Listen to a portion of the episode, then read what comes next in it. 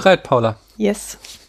Dann. Seid ihr gar nicht im selben Raum? Das verwirrt mich. Doch. Doch, doch. Ich weiß auch nicht, wie. Daniel das jetzt meinte. Nur weil ich die Augen geschlossen hatte und mir Sabber aus dem Mund lief. Weiß auch nicht. Ich sitze hier auf dem Sofa und Paula mir gegenüber in einem großen, breiten Sessel und ich wollte nur Ah. sicher gehen, dass sie jetzt nicht überfalle mit meinem Hallo Paula. Hallo Daniel Hallo, liebe Zuhörer. und liebe Zuhörerinnen. Herzlich willkommen zum Spätfilm. Wir haben eine Gästin, die wir schon ähm, einmal live und des Öfteren mit Einspielern begrüßen durften, nämlich die Michi. Hallo Michi. Hallo. Hallo. Erzähl mal bitte, wer du bist und was du in diesem Internet Schönes machst. Ja, ähm, ich bin, das war so eine schwierige Frage eigentlich, ne? eigentlich ganz simpel, aber gut.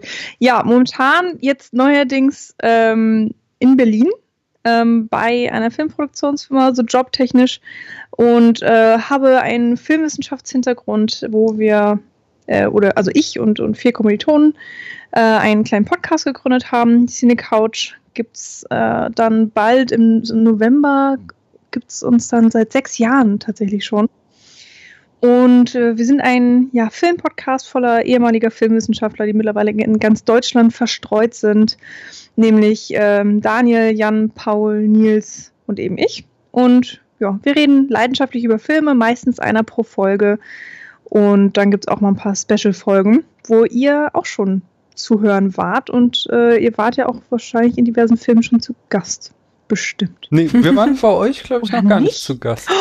Ich habe äh, mit, mit dir und mit Nils schon öfter woanders hier und äh, zum Beispiel im NAV Talk und so gesprochen, Ah. aber bei euch waren wir tatsächlich noch nie, außer halt als Einspieler auch so mit Audiogrüßen. Ich hätte Ja. schwören können. Also die Jungs machen ja immer so viele ähm, Podcasts mit Gästen, dass ich echt dachte, ihr wärt schon längst dabei gewesen. Ja gut, aber Mensch, da haben wir was für die Löffelliste. Da können wir doch was äh, nacharbeiten. Ja, cool. Da sind wir gerne dabei, sag ich. Wunderbar. Und ich bin sehr gerne bei euch. Vielen Dank für die Einladung. Ja, Immer auch, gerne. genau. Eine gern gesehene Gästin hier. Mm, Ah. Ich drehe eine Ehrenrunde. Und zwar machen wir ein bisschen Feedback. Und zwar, ähm, genau, hatten wir bei uns im Blog hatten wir eine Abstimmung, über welchen Film einer Regisseurin wir als nächstes sprechen sollen. Und da habt ihr, liebe Zuhörerinnen und Zuhörer, euch für Catherine Breillat entschieden, äh, die mir ja nichts sagte. Und äh, Paula ging es, glaube ich, genauso. Erst recht, ja. Ähm, auf Twitter habe ich dann mal gefragt, welche Filme man denn von ihr schauen wollen würde. Und äh, der Nenad schlug vor Amasseur natürlich. Ähm, äh, aber äh, da habe ich dann irgendwie, also von dem Film habe ich schon mal was gehört und äh, weiß, dass der, ich glaube, nicht ganz dein Geschmack wäre, Paula. Also da muss eine sehr brutale Vergewaltigungsszene drinne sein. Und das ist ja so ein sowas, was wir hier nicht so gern besprechen. Von daher äh, äh, ist der nicht so, äh, also haben wir den rausgekickt.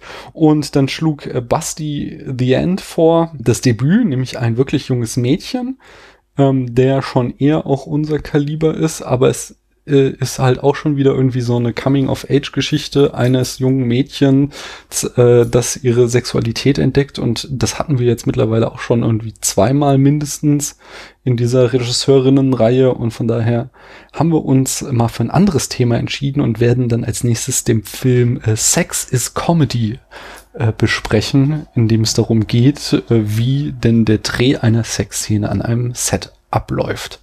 Da bin ich sehr gespannt drauf. Äh, wie gesagt, noch, ich kenne diese Regisseurin gar nicht. Mal gucken, was uns da erwartet. Äh, sagt die dir was, Michi? Hast du schon mal irgendeinen Film von ihr gesehen?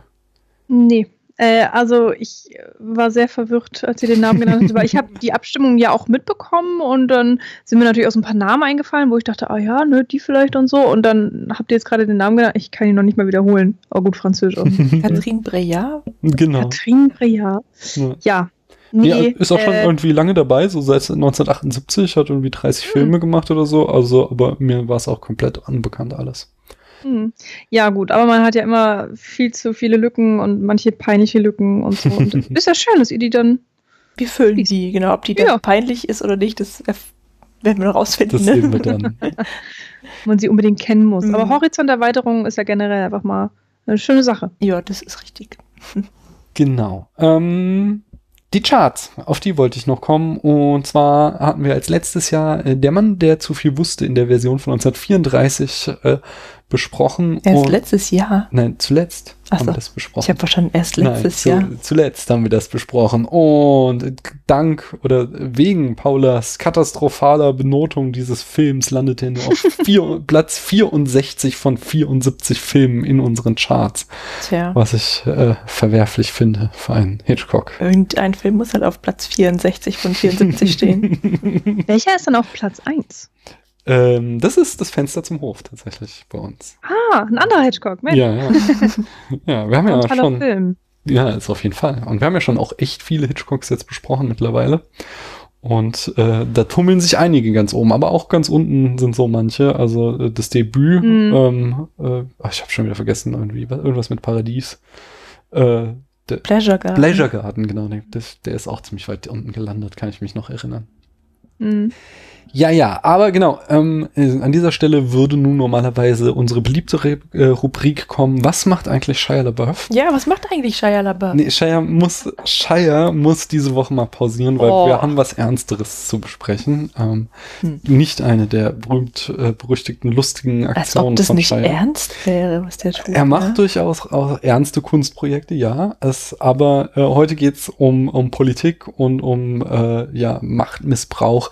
Denn ähm, als wir das letzte Mal hier den Hitchcock, ach den Hitchcock, nein, den Tarantino bei uns in der Reihe hatten, das war Death Proof und das war im Oktober ähm, oder nee, November und da war ähm, der Weinstein-Skandal noch ganz frisch und da haben wir entsprechend äh, dem uns noch gar nicht gewidmet. Und jetzt ist halt, wir haben im Augenblick den Juli 2018. Das ist also ein Dreivierteljahr ins Land gezogen. Und da kann man mal schon eher so ein, so ein bisschen einen Blick darauf werfen, was da eigentlich passiert ist, mit ein bisschen mehr Abstand, um auch mal zu sehen, wie da Tarantino drin verwickelt war, weil es dann auch irgendwie ein sehr aufsehenserregendes Interview mit Uma Thurman gab. Und da habe ich mal so ein bisschen recherchiert und wollte mal hier das zusammen äh, vorstellen. Und dann können wir mal drüber sprechen. Denn Paula zum Beispiel hat da ja eine krasse Einstellung, wie sie damit umgehen will. Aber da kommen wir gleich zu. Erstmal, was denn eigentlich passiert? Im Harvey Weinstein sitzt derzeit in Untersuchungshaft, weil er mehrere Frauen vergewaltigt und etliche belästigt haben sollen. Ähm, Frauen, die sich äh, dagegen gewehrt haben äh, oder die halt irgendwie versucht haben, äh, öffentlich zu machen, was er gemacht hat im Laufe der Jahre, ähm, soll er mit seinem enormen Einfluss in Hollywood äh, ja massiv in ihren Karrieren behindert haben, indem er einfach äh, sie schlecht geredet hat bei einflussreichen Menschen. Ähm, Harvey Weinstein ist nämlich zusammen mit seinem Bruder Bob Weinstein einer der wichtigsten Hollywood-Produzenten, beziehungsweise war es bis zu diesem Skandal. Ähm, und er leitete zunächst das Studium Miramax, was er dann an Disney verkauft hat und äh, später die Brüder die Weinstein Company gründeten. Mm, die beiden haben über 200 Filme produziert, darunter zum Beispiel alle Tarantino-Filme, die Herr der Ringe und die Hobbit-Filme, die Scream-Reihe, die Halloween-Reihe ab einem gewissen Zeitpunkt, mehrere Scorsese-Filme, wie zum Beispiel Gangs of New York oder The Aviator, ähm, er sorgte auch unter anderem für den internationalen Vertrieb des äh, Studio Ghibli-Filme. Äh, wir hatten hier schon Carol und äh, überhaupt ist er sehr für ähm, so Indie-Produktionen, die hat er groß gemacht in den 90ern, diesen Indie-Boom, der äh, in den 90ern in den USA stattfand. Der, da war er wesentlich mit beteiligt. Filme wie Civil Linings, Goodwill Hunting, Der englische Patient, äh, die Philip Roth-Verfilmung äh, Der menschliche Makel oder auch der äh, Kinderfilm Paddington und, und, und. Das sind alles Harvey Weinstein-Produktionen, so dass es fast unmöglich ist, von Weinstein oder Weinstein, ich weiß nicht, wie man ihn ausspricht, äh, produzierten Filmen aus dem Weg zu gehen. Genau, und Weinstein hatte schon lange vor äh, jetzt hier diese Sexual Assault Vorwürfe im vergangenen Jahr laut wurden, äh, hatte er schon einen schlechten Ruf in Hollywood. Er galt immer als herrischer Patriarch, äh, der Filme auch zusammenschneiden ließ, wenn sie ihm nicht gefielen oder Nachdreh forderte und wenn ihm irgendwas nicht passte, ähm, äh, ja, und deswegen hatte er sich schon lange den äh, Spitznamen Harvey Scissorhands eingehandelt. Äh, wenn Regisseure sich gegen werten, ähm, also, also Scherenhänden. Scissor. Scissorhands, genau. Harvey Scissorhands. Äh, wenn äh, Regisseure sich dagegen werten, dass er ihre Filme äh, so zusammenschnitt, wie es ihm gefiel, dann äh, ja, sorgt er dafür, dass sie entweder nur ganz schlechte oder gar keine ähm, Kinostarts in den USA bekamen.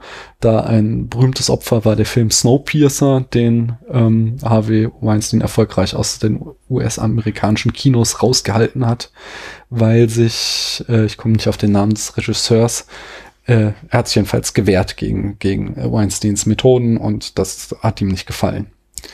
Ähm, und äh, Tarantino und Weinstein hatten halt immer schon eine sehr besondere Beziehung, weil der Produzent von Anfang an ähm, äh, Tarantino gefördert hat und halt schon immer sowas wie, wie sein Hollywood-Papa war. Und als dann jetzt hier Weinsteins kriminelles Verhalten im Oktober 2017 aufflog, gab Tarantino ein ähm, Interview der New York Times und in dem sagte er, äh, er habe davon äh, genug gewusst, so dass er mehr hätte tun müssen, als er getan hat.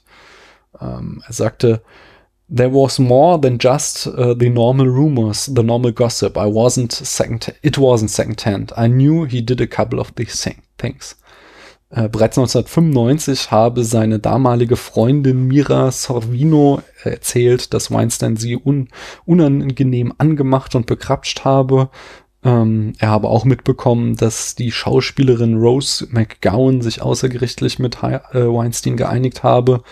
Ähm, Trentino sagte in dem Interview eben, uh, what I did was marginalize the incidents. Er sagte, er hatte das irgendwie einfach so auf das Fehlverhalten eines, eines altmodischen alten Mannes abgeschoben, aber nicht den Ausmaß äh, der, äh, ähm, ja, des, des Machtmissbrauchs, des sexuellen Missbrauchs äh, da äh, erkannt.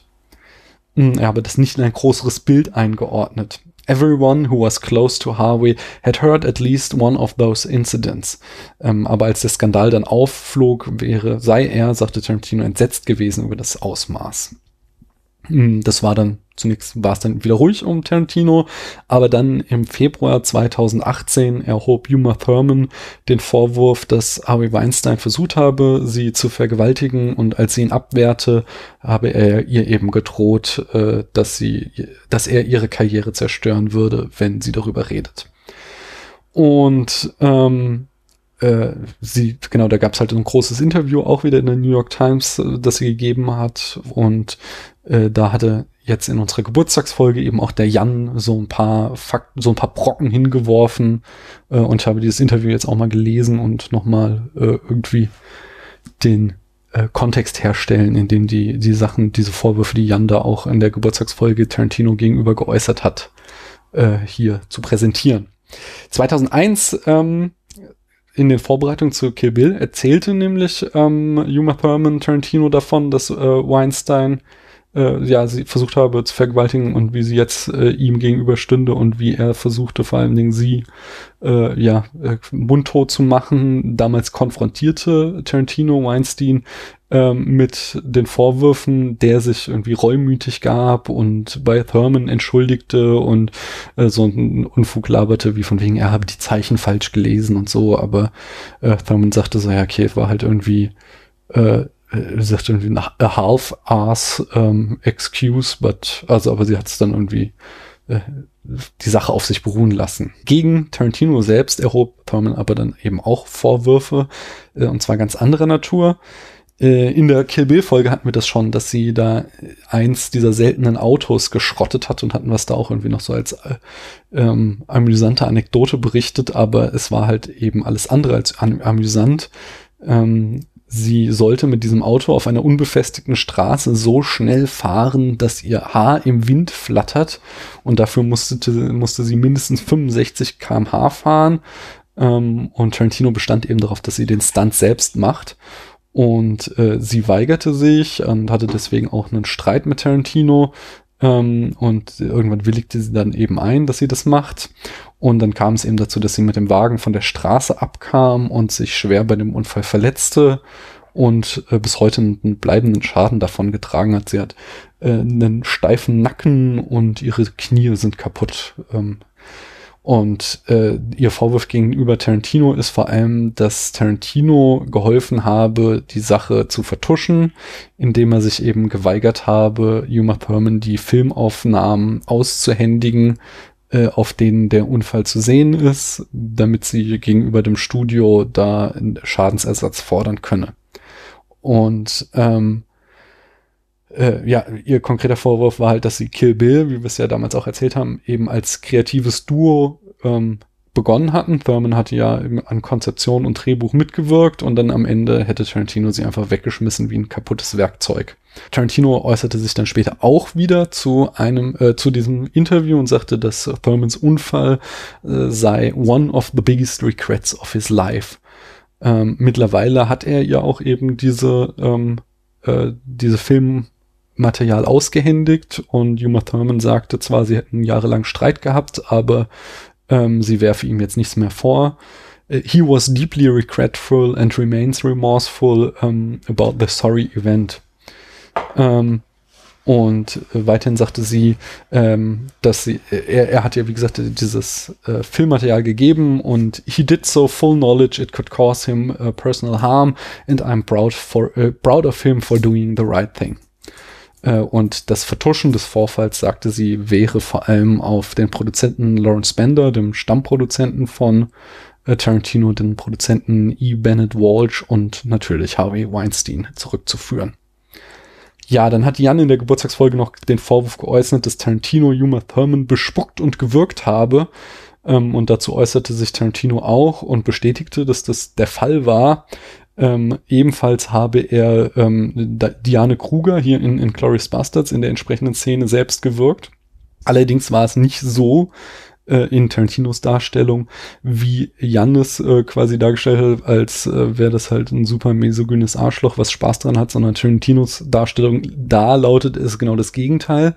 Er wollte halt die hundertprozentige Kontrolle über diese Szenen haben, so dass nicht irgendwie mehrere Takes gedreht werden müssen, sondern sagt, ah, ähm, er wollte halt selbst die würgenden Hände ansetzen oder eben spucken, damit nicht ein Schauspieler es nicht so macht, wie er es sich vorstellt und sie die Szene irgendwie zehnmal drehen müssen und dann die entsprechende Schauspielerin ähm, darunter zu leiden habe. Und zumindest Diane Kruger hat äh, das auch wiederum bestätigt. Auf Instagram äußerte sie sich und sagte so, ja, äh, sie hätte ihr absolutes Einverständnis zu der Würgeszene gegeben und Tarantino habe sie stets sehr respektvoll behandelt.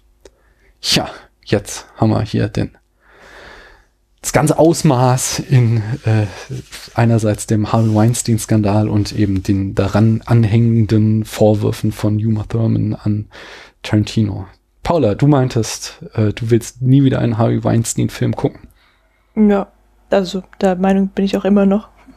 Auch wenn, wenn ich jetzt zwischendurch nochmal in Glorious Bastards gesehen habe. Aber ähm, die Aufgabe besteht jetzt darin, immer wenn ich einen Film gucken möchte, erstmal vorher zu recherchieren, ob Weinstein da irgendwie mit dran beteiligt war oder nicht. Oder und dann ähm, würde ich es tunlichst vermeiden, den Film zu schauen.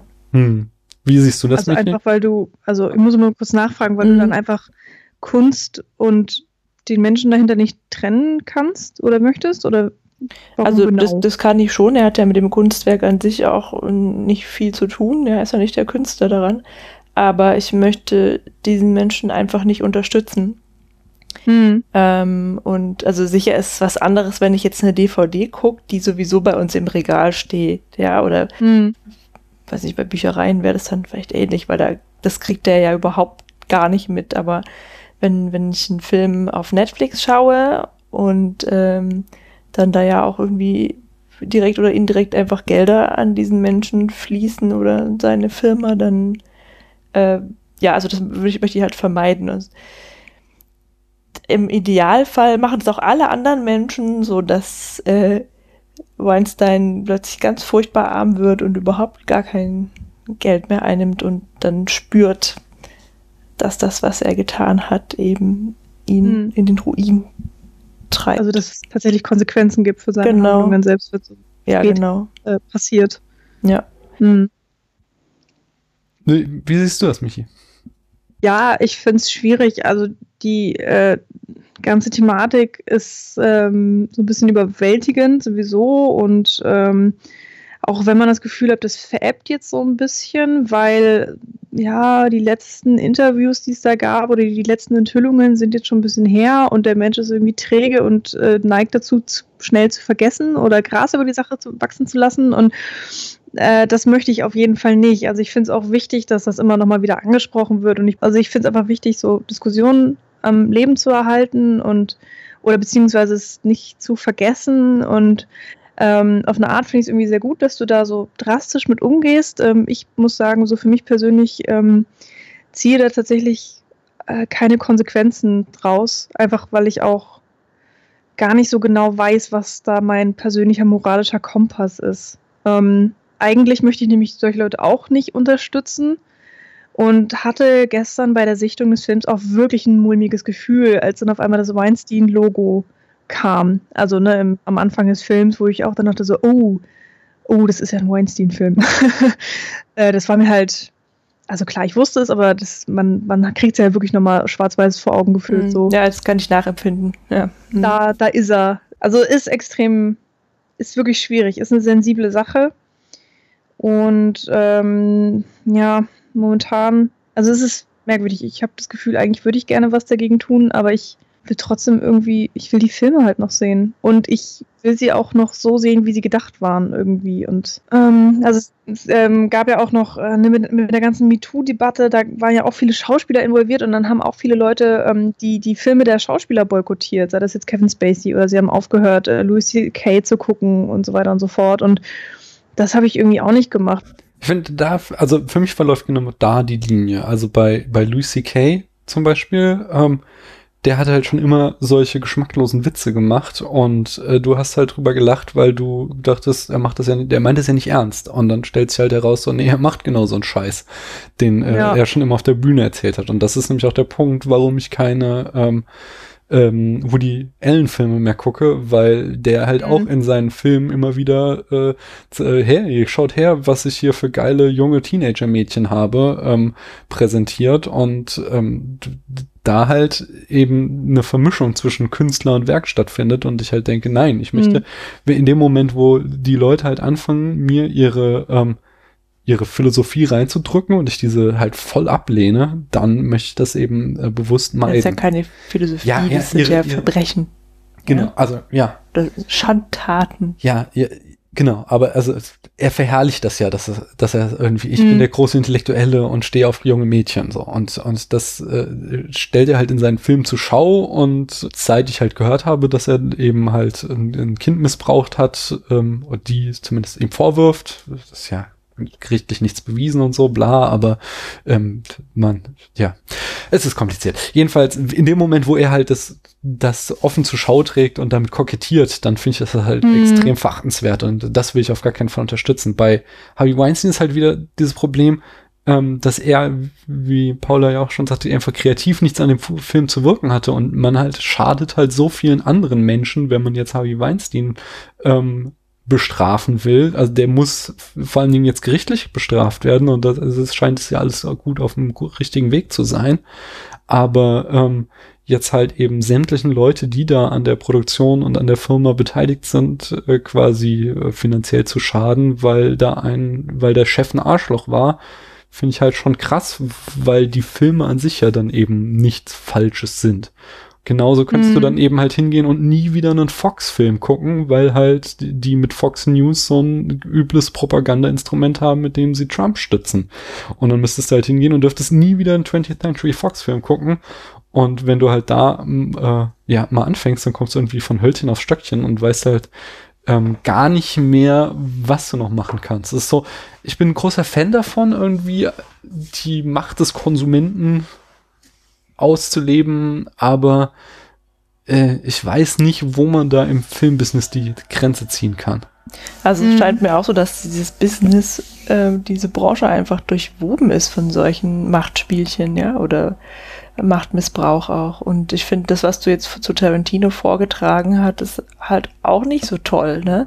Selbst wenn mhm. er sich jetzt bei Uma Thurman entschuldigt hat mhm. und sie meint, dass er das ehrlich bedauert, was er getan hat, aber das ist schon ganz schön scheiße, ähm, dass er ihr irgendwie dann das Filmmaterial auch nicht geben wollte. Ja, mhm. also das sind halt so, so Verhaltensweisen, die wahrscheinlich ganz schön tief verankert sind mhm. bei diesen Leuten, die halt so viel äh, Macht ausüben können über die Karriere anderer Menschen.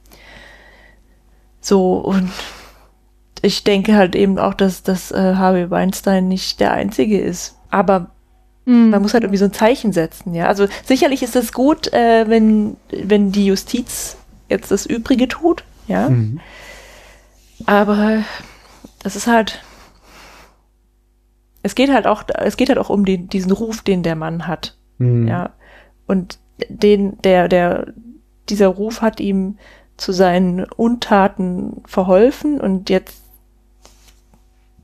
wäre es mir ein Anliegen, ähm, den, also der ist ja schon ruiniert eigentlich, aber das nochmal deutlich zu machen, mhm. dass man das halt nicht auf die leichte Schulter nimmt und das halt einfach absolut nicht in Ordnung ist. Und man ja. das halt.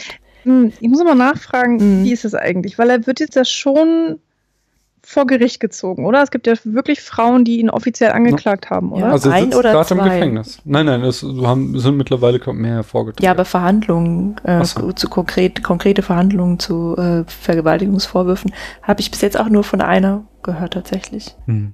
hm. Ja, ich meine, es ist halt vieles, äh, was ja auch hier das Problem ist, dass es eben sowas wie äh, bei Uma Thurman, wo es halt unterhalb der der Strafbarkeitsebene abläuft, wo sie halt einfach den, den äh, kleinen, dicken Mann abwehren konnte, weil sie halt eine taffe Frau ist, aber wenn sie es halt nicht gewesen wäre oder äh, äh, eben einfach auch nicht so selbstbewusst gewesen wäre, dann hätte er sie halt vergewaltigt. Und wahrscheinlich gab es so Situationen sehr viele. Aber und er hat es ja immerhin so weit gebracht, dass sie das halt Jahre, äh, genau, Jahrzehnte lang Genau, das ist ja der Punkt, dass sie, ja. er, er, eben mit seinem Einfluss es geschafft hat, da, mhm. und da, da ist ja auch echt noch viel krasserer Scheiß gelaufen, dass er halt irgendwie Detektive auf Frauen angesetzt hat und so ein Zeug. Also das ist das was, was ich jetzt ja eben erwähnt habe, war ja nur irgendwie so die Spitze des Eisbergs.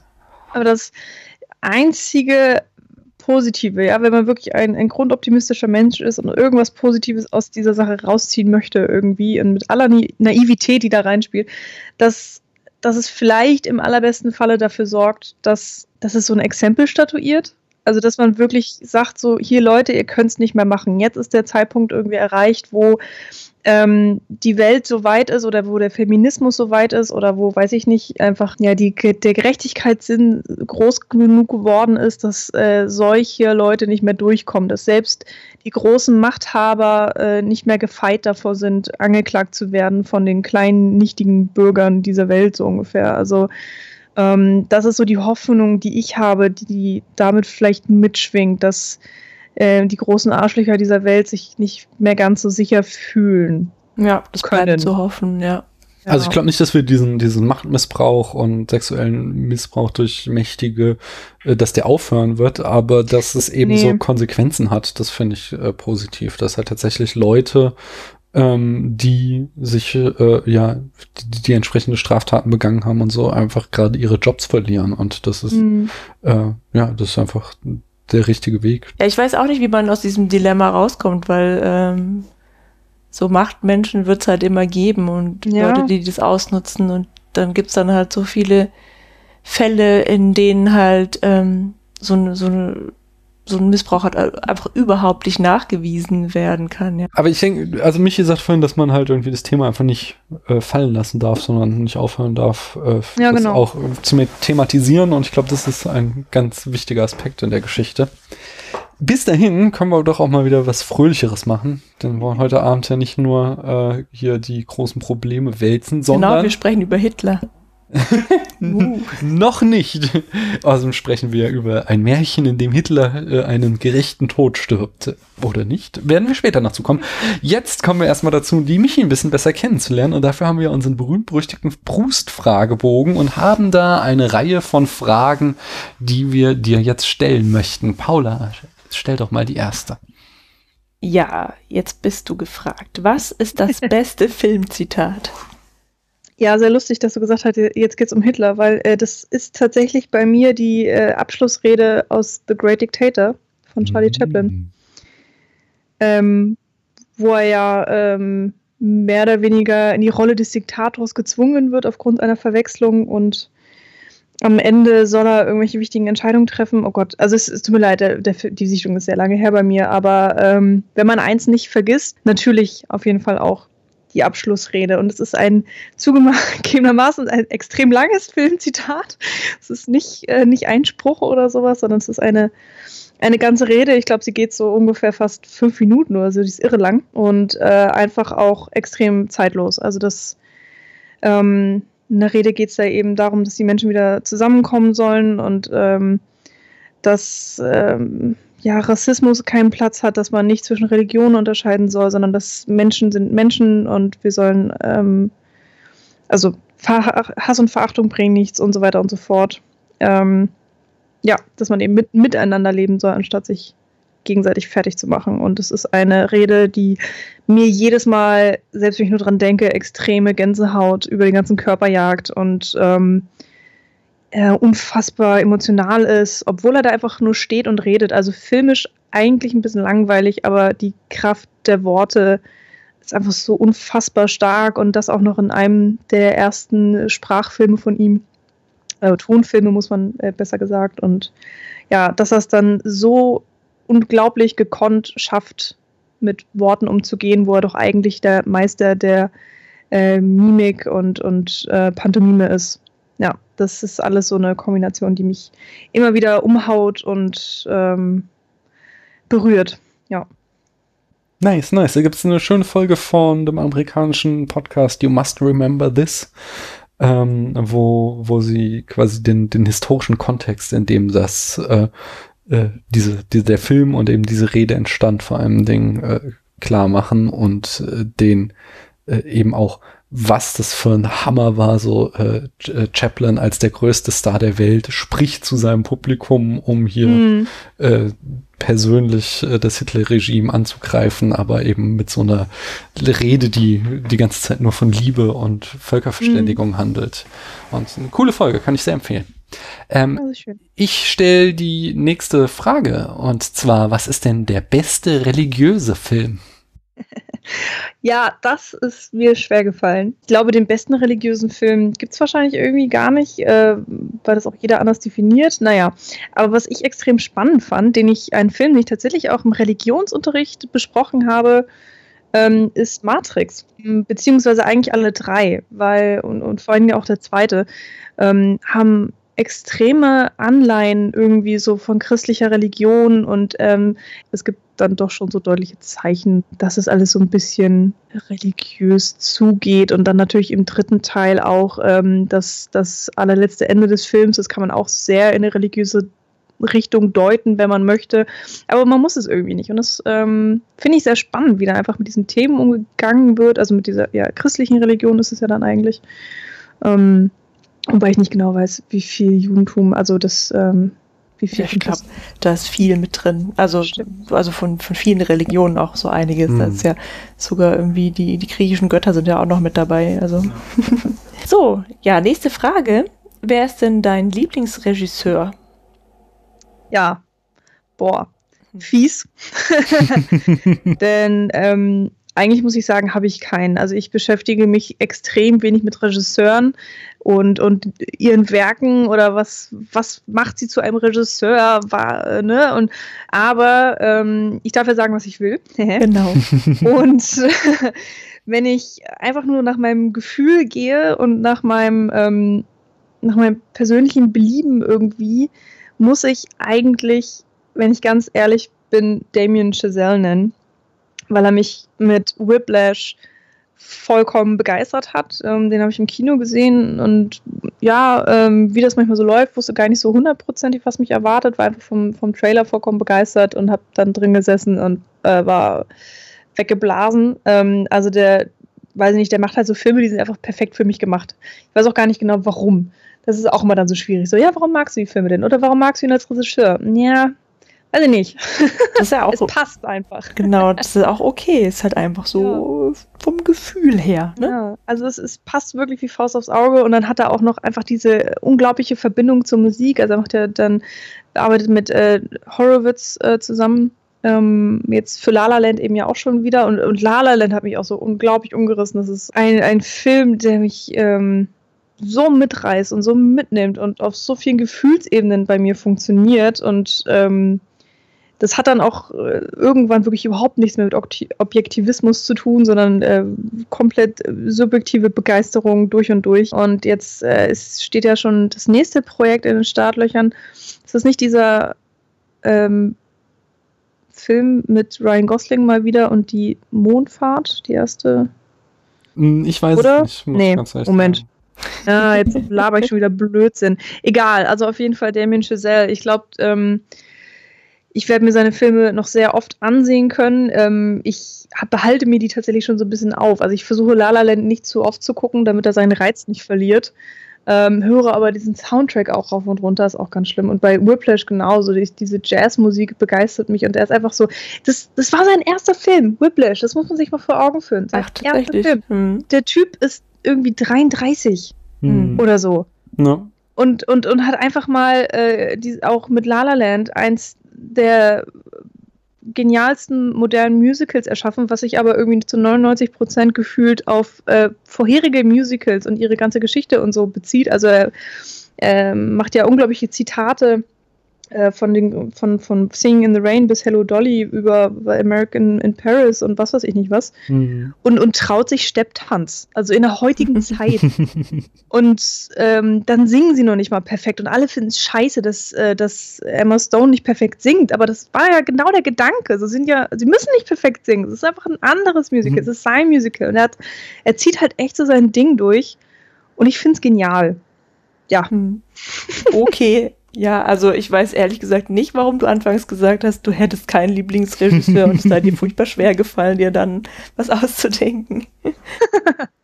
Und übrigens hast, ja, du, ja. hast du auch recht, also der neue Film, der soll sogar noch dieses Jahr kommen, heißt First Man und Ryan Gosling spielt Neil Armstrong darin. Also hast du alles richtig erzählt.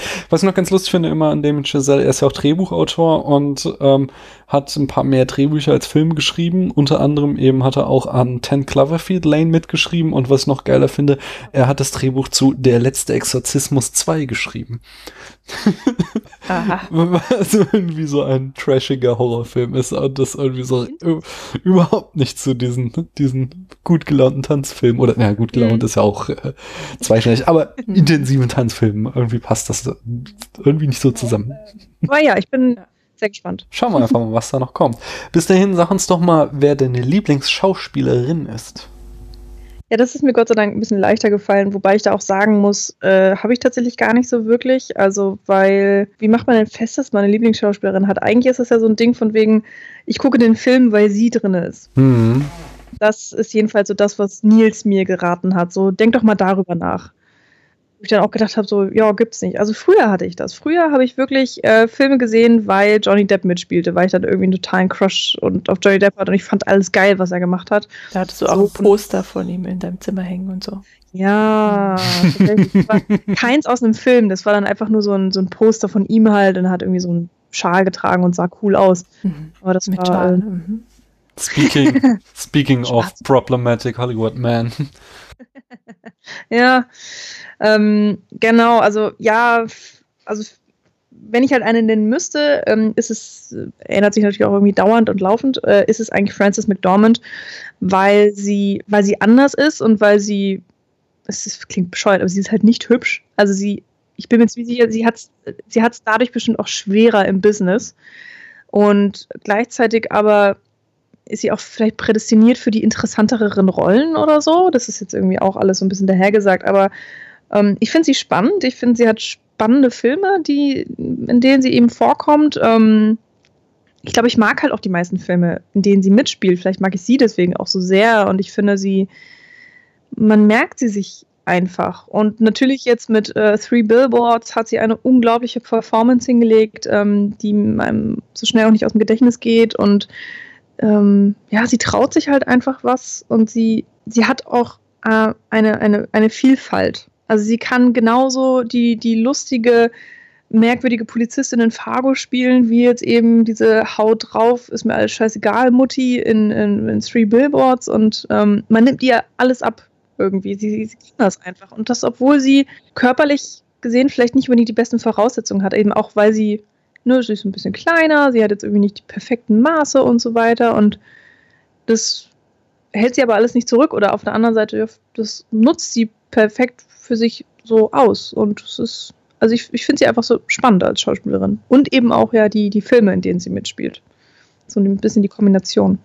Three Billboards habe ich noch nicht gesehen, aber ähm, Fargo habe ich dieses Jahr noch mal wieder mir angeguckt und habe ihn da dann auch hier auf Letterbox zu meinen Lieblingsfilmen gepackt, weil der ist schon also auch sie gerade ihre Margie ist so so ja. toll, so eine coole Performance. Aber ich meine, da schließt sich schon wieder so ein bisschen so oder vielleicht drehen wir uns auch in der Spirale heute mit dem Thema ja, weil ähm, das ist ja so so ein Klischee auch, dass du halt nicht Schauspielerin werden kannst, wenn du nicht halt auch aussiehst wie ein Model so ungefähr. Und, mhm. ähm, Oder keine erfolgreiche Schauspielerin, sagen wir Ja, ja, natürlich, genau. äh, dass das halt irgendwie zu Hollywood dazugehört, dass man, dass man gut aussieht, was natürlich auch extrem schade ist. Und das hatte man früher irgendwie nur bei den Frauen, inzwischen ist es auch bei den Männern so, glaube ich, ja. Mhm. Ähm, dass man halt, wenn man wenn man schon nicht gut aussieht, dann muss man wenigstens noch irgendwie so ein Charaktergesicht haben, dann geht's vielleicht noch. Ja, aber ansonsten hast du es halt auch irgendwie extrem schwer, was, was schade ist und wahrscheinlich auch diesem, ähm, diesem, diesem Ungleichgewicht und diesem, diesem schrecklichen ähm, Machtmissbrauchsgefüge irgendwie zuspielt, ja. Hm. Das ist irgendwie so alles so ein bisschen, dass ja. das ganze System daran krankt irgendwie, das halt. Hm das und das, man, das weiß man ja wirklich schon lange und trotzdem hat man das Gefühl, es ändert sich kaum was oder ja. einfach echt nur im absoluten Schneckentempo. Ja. Es sind immer so, so Einzelfälle, ne? Gerade eben wieder mhm. Francis McDormand, die dann halt auch echt auffallen. So. Na gut, ich habe noch eine Frage. Ja, und zwar, ähm, welcher Film hat die, also deiner Meinung nach, besten Special Effects? Da ähm, ist mir tatsächlich sofort in den Kopf gekommen äh, Jurassic Park und Herr der Ringe. Einfach mhm. auch, weil sie mit äh, die perfekte Kombination haben aus Computer äh, Special Effects und eben auch Handfesten, also ne, Puppen mhm. und Maske und was es da nicht alles gibt. Aber ähm, das war mir zu einfach. Ich habe es trotzdem genannt, aber es war mir trotzdem zu einfach. Deswegen ähm, äh, so ist mir beim so ein bisschen Nachdenken noch äh, Coraline eingefallen, der oh, ja. ähm, Stop-Motion-Animationsfilm nicht von Tim Burton. Ja, ja, auf jeden Fall. Ähm, ich bin sowieso großer Stop-Motion-Fan und da kann man jetzt ein bisschen drüber streiten, ja, wie viele Special Effects sind denn da überhaupt drin, aber ähm, Stop-Motion an sich ist schon so, kann man irgendwie so ein bisschen in die Linie, Linie von Special Effects packen und hier ist eben nochmal das Besondere, dass die ganzen Puppen, äh, wenn ich mich recht erinnere, mit im 3D 3D-Drucker entstanden sind, ähm, den es damals eben noch gar nicht wirklich so lange da gab und ne, teuer und überhaupt. Aber um diese ganz, ganz vielen Puppen herzustellen, war es natürlich perfekt. Beziehungsweise für die Gesichter. Ähm, eine so eine Puppe braucht dann ja, ich weiß nicht, zwischen 50 und 100 äh, verschiedenen Gesichtsausdrücken. Mhm. Und äh, das wird ja immer, oder jetzt zumindest irgendwie, oder bei dem Film wurde es so gemacht, du hast eine obere Hälfte und eine untere Hälfte. Damit du manchmal eben ausnahmslos den Mund, Mund austauschen musst oder manchmal musst du nur die Augenpartie austauschen. Und äh, das sorgt natürlich dafür, dass du einen Riss hast, sozusagen, also an den Mundwinkeln. Mhm. Weil du hast ja zwei Teile des Gesichts. Und das sieht man ja. Also wenn man den Film Anne Melissa sieht, ähm, da ist das nämlich nicht retuschiert worden. Und bei Caroline ähm, haben sie das alles im Nachhinein retuschiert. Mhm. Also Stop Motion ist ja an sich schon extremst zeitaufwendig und so eine Fusselarbeit und Fisselarbeit und überhaupt. Und hier haben sie sich wirklich noch die Zeit genommen und haben in jedem Frame diese kleinen Risse eben nachretuschiert, sodass es eben aussieht, als wäre das eine komplette Maske. Krass. Genau. Mhm. Von Henry Selick übrigens, geschrieben genau. und gedreht.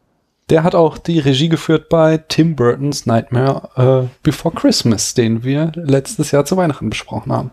Anyway, fangen wir mal an. Ja. You know, Udovich myself heard that deal you made with the brass. In the war tonight, I'll make that deal. How about you, Udovich? You make that deal? I'd make that deal. I don't blame you. Damn good deal. And that pretty little nest you feather for yourself.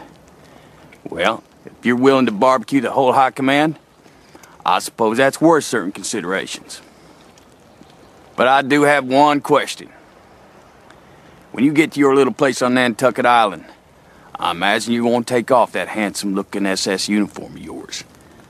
Ain't you?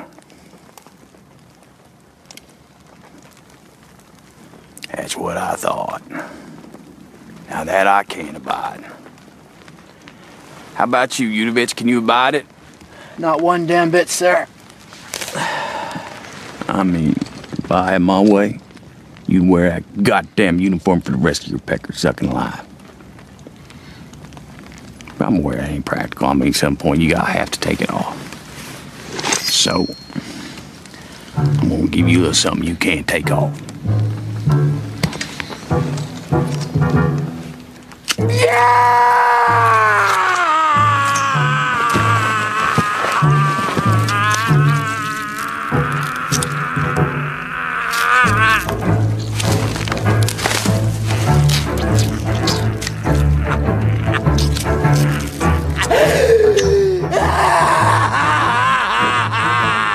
something, Udovich? I think this just might be my masterpiece. Was haben wir denn gesehen, Paula? Wir haben uns Inglourious Bastards angeschaut. Und wie fandst du den? Ich fand den grandios. Uh. Mhm. Wa- Was genau fandst du denn grandios? Äh, ich finde einfach, ich, boah, eigentlich alles. Also ich finde die, die St- Story einfach verdammt gut. Ähm, ich finde es, ähm, also ich, ich finde es ernsthaft gut und ich finde, ich finde es aber auch teilweise ist es ja auch irgendwie komisch der Film. Ähm, ich finde die Schauspieler verdammt gut, also echt. Sogar Till Schweiger ist gut in dem Film. Muss Ähm, ja auch nichts sagen. und auch, doch, er sagt ein bisschen was und das ist auch okay, ja.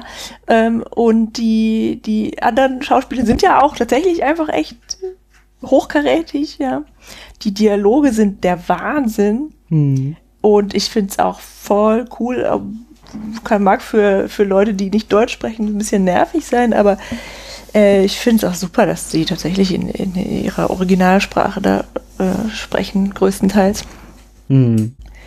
Äh, ja, und auch gut gefilmt, finde ich ihn tatsächlich auch. Und äh, die Musik ist auch wieder hervorragend. Also, vielleicht ist es sogar, vielleicht ist es der beste Film von Tarantino, den ich kenne. Du, also du, du äh, bist seiner Meinung, this might be my masterpiece. Yes.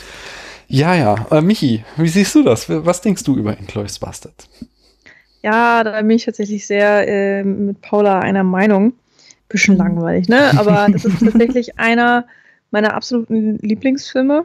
Ähm, was jetzt nicht unbedingt heißt, dass ich ihn für den besten Film aller Zeiten halte oder sowas. Das äh, muss ja nicht unbedingt übereinstimmen. Ich finde, er ist äh, handwerklich wirklich hervorragend gemacht. Ähm, ich finde eigentlich auch, also es ist mein liebster Tarantino. Ob es sein bester ist, so, ich glaube, da könnte man sich ähm, ewig und drei Tage streiten und alle hätten recht. Und ähm, das ist dann vielleicht auch wirklich nur noch so ein bisschen eine Geschmackssache. Boah, ich weiß gar nicht mehr, ob ich den im Kino gesehen habe. Ich habe ihn auf jeden Fall schon oft gesehen und das kommt auch nicht so häufig vor. Äh, beziehungsweise ich habe ihn oft gesehen und ich habe immer noch extrem Spaß an dem Film und erfreue mich über irgendwelche Sachen. Und auf der anderen Seite ähm, kann man den Film immer wieder sehen und, und immer wieder über andere Sachen nachdenken oder äh, andere ähm, Sachen fokussieren in diesem Film, sei das jetzt die Kameraarbeit oder äh, die, die Schnitt oder dass man nochmal mehr auf die Dialoge achtet. Also der Film ist einfach so, na, vielschichtig ist vielleicht das falsche Wort, aber es, es gibt so viel einfach, man, worauf man bei diesem Film achten kann, ähm, weil auch extrem viel Arbeit in diesem Film gesteckt wurde. Das merkt man zu jeder Sekunde und das kann man oder kann ich immer wieder wertschätzen bei jeder Sichtung. Und ähm, ich habe gerade nochmal nachgeguckt. Es gab eine Zeit, da habe ich sehr aktiv alles Mögliche bei IMDb bewertet, immer wenn ich einen neuen Film gesehen habe, so sofort bewertet oder so. Und ähm, das habe ich mit bei Letterboxd auch mal irgendwann gemacht und mittlerweile mache ich das irgendwie gar nicht mehr. Aber jedenfalls in dieser Zeit, wahrscheinlich bei der Erst- und Zweitsichtung oder so des Films, habe ich ihn auch mit 10 von 10 Punkten bewertet. Ähm, habe mich auch selber so ein bisschen überrascht, so, huh.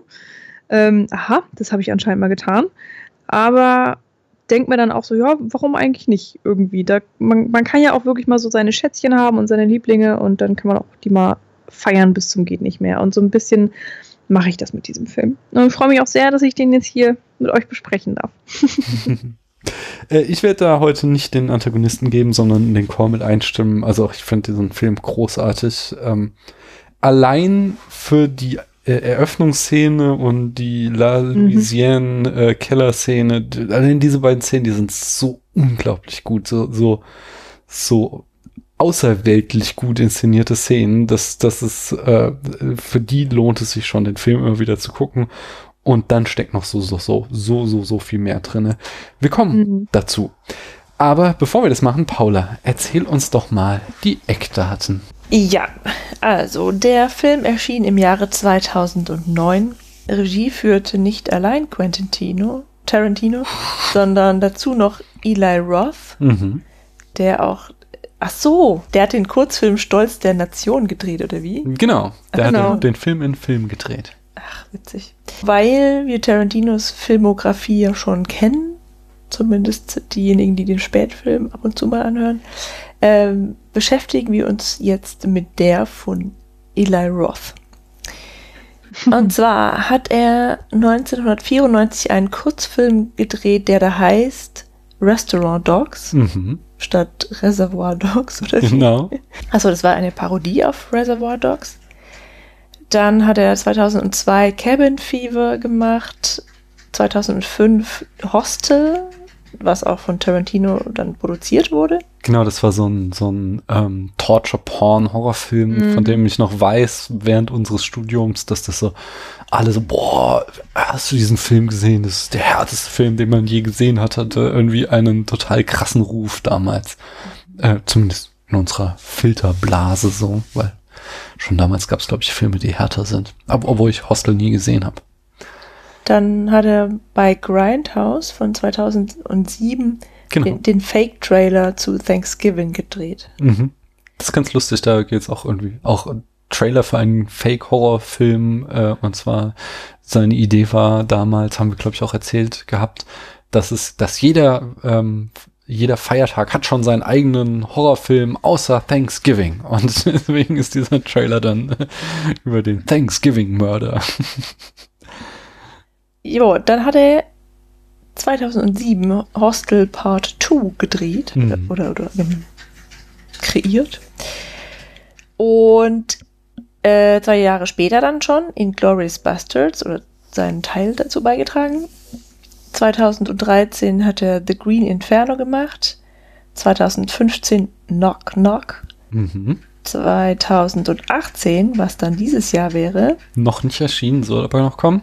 Death Wish, was kein Horrorfilm ist. Genau, das angeblich. erste Mal bei seinen alleinstehenden Filmen, dass er keinen Horrorfilm macht. Und dann will er dieses Jahr noch einen Film rausbringen, nämlich The House with a Clock in its Walls. Aber das ist dann wieder ein Horrorfilm. Genau, das ist wiederum ein Horrorfilm. Ja, eher so Fantasy, würde ich Oder? mal sagen. Ja, also so Gothic-Horror soll das werden, oder? Oder- Ich habe den Trailer jetzt letztens gesehen, der ist doch mit äh, Jack Black. Mhm, und äh, Galadriel, oder? Ist auch dabei. Ja, Äh, Kate Blanchett. Kate Blanchett, genau. Jo, das Drehbuch führte also. Nee, Quatsch. Das Drehbuch Drehbuch? hat Tarantino selbst geschrieben. Genau. Und ansonsten hat er dann nach Death Proof irgendwie seine alten Kollegen wieder zusammengeholt. Ja. Genau, und Death Proof war ja ähm, so, fällt ja so heraus aus seiner Filmografie, weil er bis auf Sally Menke mal nicht mit dem kompletten Team wie Kameramann und Produktion und so weiter zusammengearbeitet hat, sondern alles selbst gemacht hat. Ja, jetzt sind wieder ähm, Robert Richardson mit seiner Kamera dabei. Sally Menke schneidet wieder. Äh, und Produktion, die Produktion führte Lawrence Bender. Genau, der ist auch seit Anfang an dabei sein. Mit dem hat er schon Reservoir Dogs gemacht. In der Besetzung haben wir Brad Pitt als Lieutenant Aldo Rain, Melanie Laurent als Shoshana Dreifuß, Christoph Walz als SS-Standartenführer Hans Lander, Eli Roth als Sergeant Donny Donowitz, Till Schweiger als Feldwebel Hugo Stieglitz, Diane Kruger als Diane Kruger, das Diane ist tatsächlich Kruger. Deutsch. aber sie hat so einen ganz merkwürdigen Akzent. Ne, sie ist, äh, sie ist in Paris, also sie hat deutsche Eltern, ist glaube ich in Paris aufgewachsen und lebt seit Ewigkeiten in den USA Mhm. um, äh, und, und ähm, hat auch ihre, den Großteil ihrer Karriere jetzt verbracht, so, aber sie ist äh, Deutsche. Sie hat jedenfalls Bridget von Hammersmark gespielt. Äh, Michael Fassbender, Lieutenant Archie Haycox. Haycox. Haycox, Entschuldigung. Daniel Brühl spielt Frederik Zoller, August Diehl, den ich ja auch total gern mag, den SS-Sturmbannführer Dieter Hellstrom. Ich glaube, der Name wird aber nicht genannt irgendwie. Doch, Hellstrom wird Hellstrom. mehrfach Ja, gesagt. sehr gut, er stellt sich ja vor. Irgendwie, Mhm. ne? Mike Myers ist auch dabei als General Ed Fennec. Und Lea Seydoux spielt Charlotte Lapadit. Ja gut, das ist ja Eine ganz kleine klein. Rolle hatten wir nur, ja weil, ja genau, aber wir, wir hatten sie ja in Blau ist eine warme Farbe und sie hier hat sie halt eben auch, also er hat ja lauter, äh, echt groß, hochkarätige Schauspieler hier mal in winzige Rollen, nämlich, wen noch so? äh, Julie Dreifuß als Francesca Mondino. Das ist die Übersetzerin. Nee, ist die Geliebte von Goebbels. Ja, die Übersetzerin. Achso, ja, okay. Ja, die Übersetzung. Ja. Beides. Ja, ihr beide recht. Samuel L. Jackson ist der Erzähler. Und Harvey Keitel als General am Telefon. Ach, der ist dieser OSS-Mensch. Mhm. Hm. Und angeblich, aber es konnte nicht verifiziert werden, ähm, ist Bela B. als Platzanweiser im Kino zu sehen. Nee, ist aber tatsächlich. Ich habe es nur gelesen, wir haben ihn nicht gesehen in der Szene, aber äh, er hat dann einen Auftritt. so. So, so war das gemeint. Mhm. Ah, der ist auch tatsächlich nur ähm, in drei, in zwei oder drei Shots ist er nur zu sehen. Ah ja. Einmal halt ein bisschen näher. Und da sagt er so, von wegen die Vorführung beginnt, Platz nehmen bitte. Ach, Also er Mensch. steht aber einfach, er steht an der Wand, er bewegt sich auch gar nicht und hat äh, die, die Hände so übereinander. Also er Mhm. steht da so ganz, ganz firm. Ja, mehr aber er nicht. spricht, er hat eine Sprechrolle. Ja, ich glaube so ungefähr genau diesen einen Satz. Ja, Und gut, müssen wir dann geht die Kamera halt im Saal so ein bisschen rum Mhm. und dann siehst du eben, wie die Leute so ein bisschen ins Kino strömen und dann hörst du wieder so, bitte hier Platz nehmen, der, die Vorführung beginnt und dann sieht man halt so, wie er da irgendwo am Rande von dem Saal nochmal rumsteht. Top. Der Film hat 70 Millionen Dollar gekostet. Und Das ist ja gar nicht so viel eigentlich, es ne? geht, ne? Ja, ja. Äh, 7,7 Millionen Dollar kamen aus der deutschen Filmförderung, freundlicherweise. Genau, das ist da, wollte ich mal irgendwie so eure Meinung, was ihr darüber denkt. Das ist ja so eine, also jetzt auch gar nicht mehr so neue, aber irgendwie äh, unter Rot-Grün ist es damals entstanden. Und zwar gab es ja früher, es gab so eine so eine Gesetzeslücke, ähm, dass halt irgendwie jeder in Deutschland Filmförderung beantragen konnte und es deswegen irgendwie total viele Hollywood-Filme gab, ähm, früher, die mit deutschem Geld finanziert wurden, die aber halt gar nichts mit Deutschland zu tun hatten, als außer dass halt irgendeine Briefkastenfirma aus Deutschland daran beteiligt war. Ich weiß noch, dass so bei Scrubs gab es mal irgendwie sogar so einen Witz, äh, dass äh, JD ein Drehbuch geschrieben hat und meinte, er musste noch mit seinem deutschen Filmfonds darüber reden. Und Arg. ja, und ähm, dann irgendwie Rot-Grün damals unter Schröder, die haben das geändert, dass halt ähm, die Produktion in Deutschland stattfinden muss. Und das hatte halt ja so zu dem Effekt, dass so in den letzten 20 Jahren auch äh, durchaus der ein oder andere Hollywood-Blockbuster in Deutschland gedreht wurde. Ähm, was ja dann auch irgendwie positiv ist, so einfach wirtschaftliche Impulse bringt und so ein Zeug. Aber natürlich äh, zieht dann halt auch so ein Megaprojekt wie ähm, Inglourious Bastards, das mit 70 Millionen jetzt nicht unbedingt drauf angewiesen ist, 7,7 aus der deutschen Filmförderung, was dann natürlich auch fehlt, wenn äh, irgendwelche Nachwuchsregisseure ihre Indie-Filme machen. Hm. Das ist vor allen Dingen auch mal eine Hammer-Summe. Mhm. Also ich meine, ähm, das sind mehr als 10% des Gesamtbudgets. Mhm. Das ist schon total krass, finde ich. Und wenn man sich dann anguckt, dass hier so die, die großen, ähm, die großen deutschen Filme, ja, die kriegen vielleicht eher mal so zwei Millionen. Mhm. Äh, und, und wenn du dann ähm, eine deutsche Serie drehen möchtest oder so, ist es dann nochmal viel, viel weniger. Weil die natürlich auch immer rechnen müssen, dass sie das Geld auch wieder reinkriegen. Beziehungsweise, dass sie mehr reinkriegen, als sie gefördert haben. Das ist ja auch irgendwie so ein bisschen äh, das, das merkwürdige, perfide Spiel dahinter. So, das ist ja nicht alles nur, oh, wir fördern den Film und die Kunst und alles ist schön und jeder kann die Projekte machen, die er will, sondern ja, die müssen das ja auch irgendwie wieder zurückkriegen und, und sich am Leben zu halten, weil ansonsten gibt es halt gar keine Förderung. Und das, ist, Mhm. äh, das will ja auch niemand. Ähm, und insofern ist es auf irgendeine Art logisch, dass ein Tarantino so sehr gefördert wird mit so viel Geld. Ähm, auch wenn jetzt es wurde mit Sicherheit nicht alles in Deutschland gedreht. Das kann ich mir auch nicht Doch, doch, also das, ähm, äh, da kommen wir noch zu. Es ist eine einzige. Szene ähm, in einem äh, Pariser Café gedreht, da die Szene, wenn Zoller äh, und Shoshana da sind und die ganzen Fans von Zoller reinkommen, mhm. weil das halt ah. auch ein berühmtes Café aus einem anderen Film ist. Erzählen wir nachher noch. Äh, mhm. Deswegen wollte Tarantino unbedingt, dass sie das drehen, aber der Rest ist tatsächlich komplett in Deutschland, äh, hauptsächlich in Babelsberg gedreht worden. Also er hat ja tatsächlich da auch, also ich meine, es ist ja halt auch ein wirtschaftlicher Faktor, nicht? Also wenn, wenn genau, halt ja. eine 70 Millionen Produktion nach, nach Berlin kam, dann ist da halt ein Jahr lang, äh, was weiß ich, 200 oder 500 Menschen beschäftigt gewesen, die an diesem Film gearbeitet mhm. haben. Das ist ja jetzt auch nicht äh, irgendwie ganz schlecht und äh, äh, er hat auch ja zum Beispiel die Karrieren dann von Christoph Walz und äh, Daniel Brühl angestoßen, die Hollywood-Karrieren. Ich weiß jetzt nicht, ob das äh, eine Aufgabe ist, die eine Filmförderung tun muss, äh, Hollywood-Karrieren anstoßen, aber ja. Was denkst du, Paula? Ich wundere mich gerade oder frage mich, ob Tarantino oder überhaupt die Produktion das nötig gehabt hätte. Naja, die, die, sagen ja nicht nein. Also weißt du, die, die ja, müssen ja also auch die sich nehmen, die nehmen das halt mit ja, weil sie denken, da können wir auch noch was absahen, so wie. Ja, aber da sind ja tatsächlich auch Auflagen dran geknüpft. Ja, deswegen wundere ich mich ja gerade. Also wenn jetzt halt dann der Film in Deutschland gedreht werden musste, vielleicht wollten die ohnehin das in Deutschland Also das wollte, das wollte ja auch auf jeden nehmen wir halt das kleine Goodie noch mit. Und ich finde das irgendwie ein bisschen. Also das war natürlich auch, also das war ja das gleiche wie in Kill Bill, so, mhm. wo er halt einen Hongkong-Film macht, den, den er ja auch an den Originalstudios gedreht hat. So, das ist halt sein Spleen und so war ihm halt auch hier klar, ich will einen Film über äh, die deutsche, deutsche, das deutsche Kino und so weiter drehen. Dann will er das natürlich auch im Studio der Nazis drehen. Das lässt er sich ja nicht entgehen. Also äh, das ist seine ganz persönliche Obsession, die er da durchgesetzt hat. Von daher, mhm. ähm, ich äh, äh, ja, ja, also ich, es ist halt auch, glaube ich, nie einfach, einen Film zu finanzieren und deswegen hast du ja am Anfang auch nicht nur ein Logo da stehen, sondern irgendwie drei, vier Logos, weil da halt ja verschiedene Studios mhm. sind, die dann Geld da reinschütten, damit das Ding überhaupt zustande kommen kann und dann sind die natürlich auch froh, wenn zehn Prozent aus so einer staatlichen Förderung kommt. So. Mhm. Aber du hast ja, hattest eben so schon, dass das, ja genau, du hast eben schon, dass da Bedingungen dran gebunden sind. Weißt du da genaueres, was da, also die, die muss das zurückzahlen, wenn er das Geld wieder einnimmt oder so, äh, habe ich mal gehört. Ja. also weiß auch nicht so genau. So.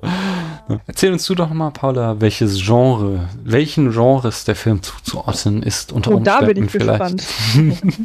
ja, also es sind mehrere. Mhm.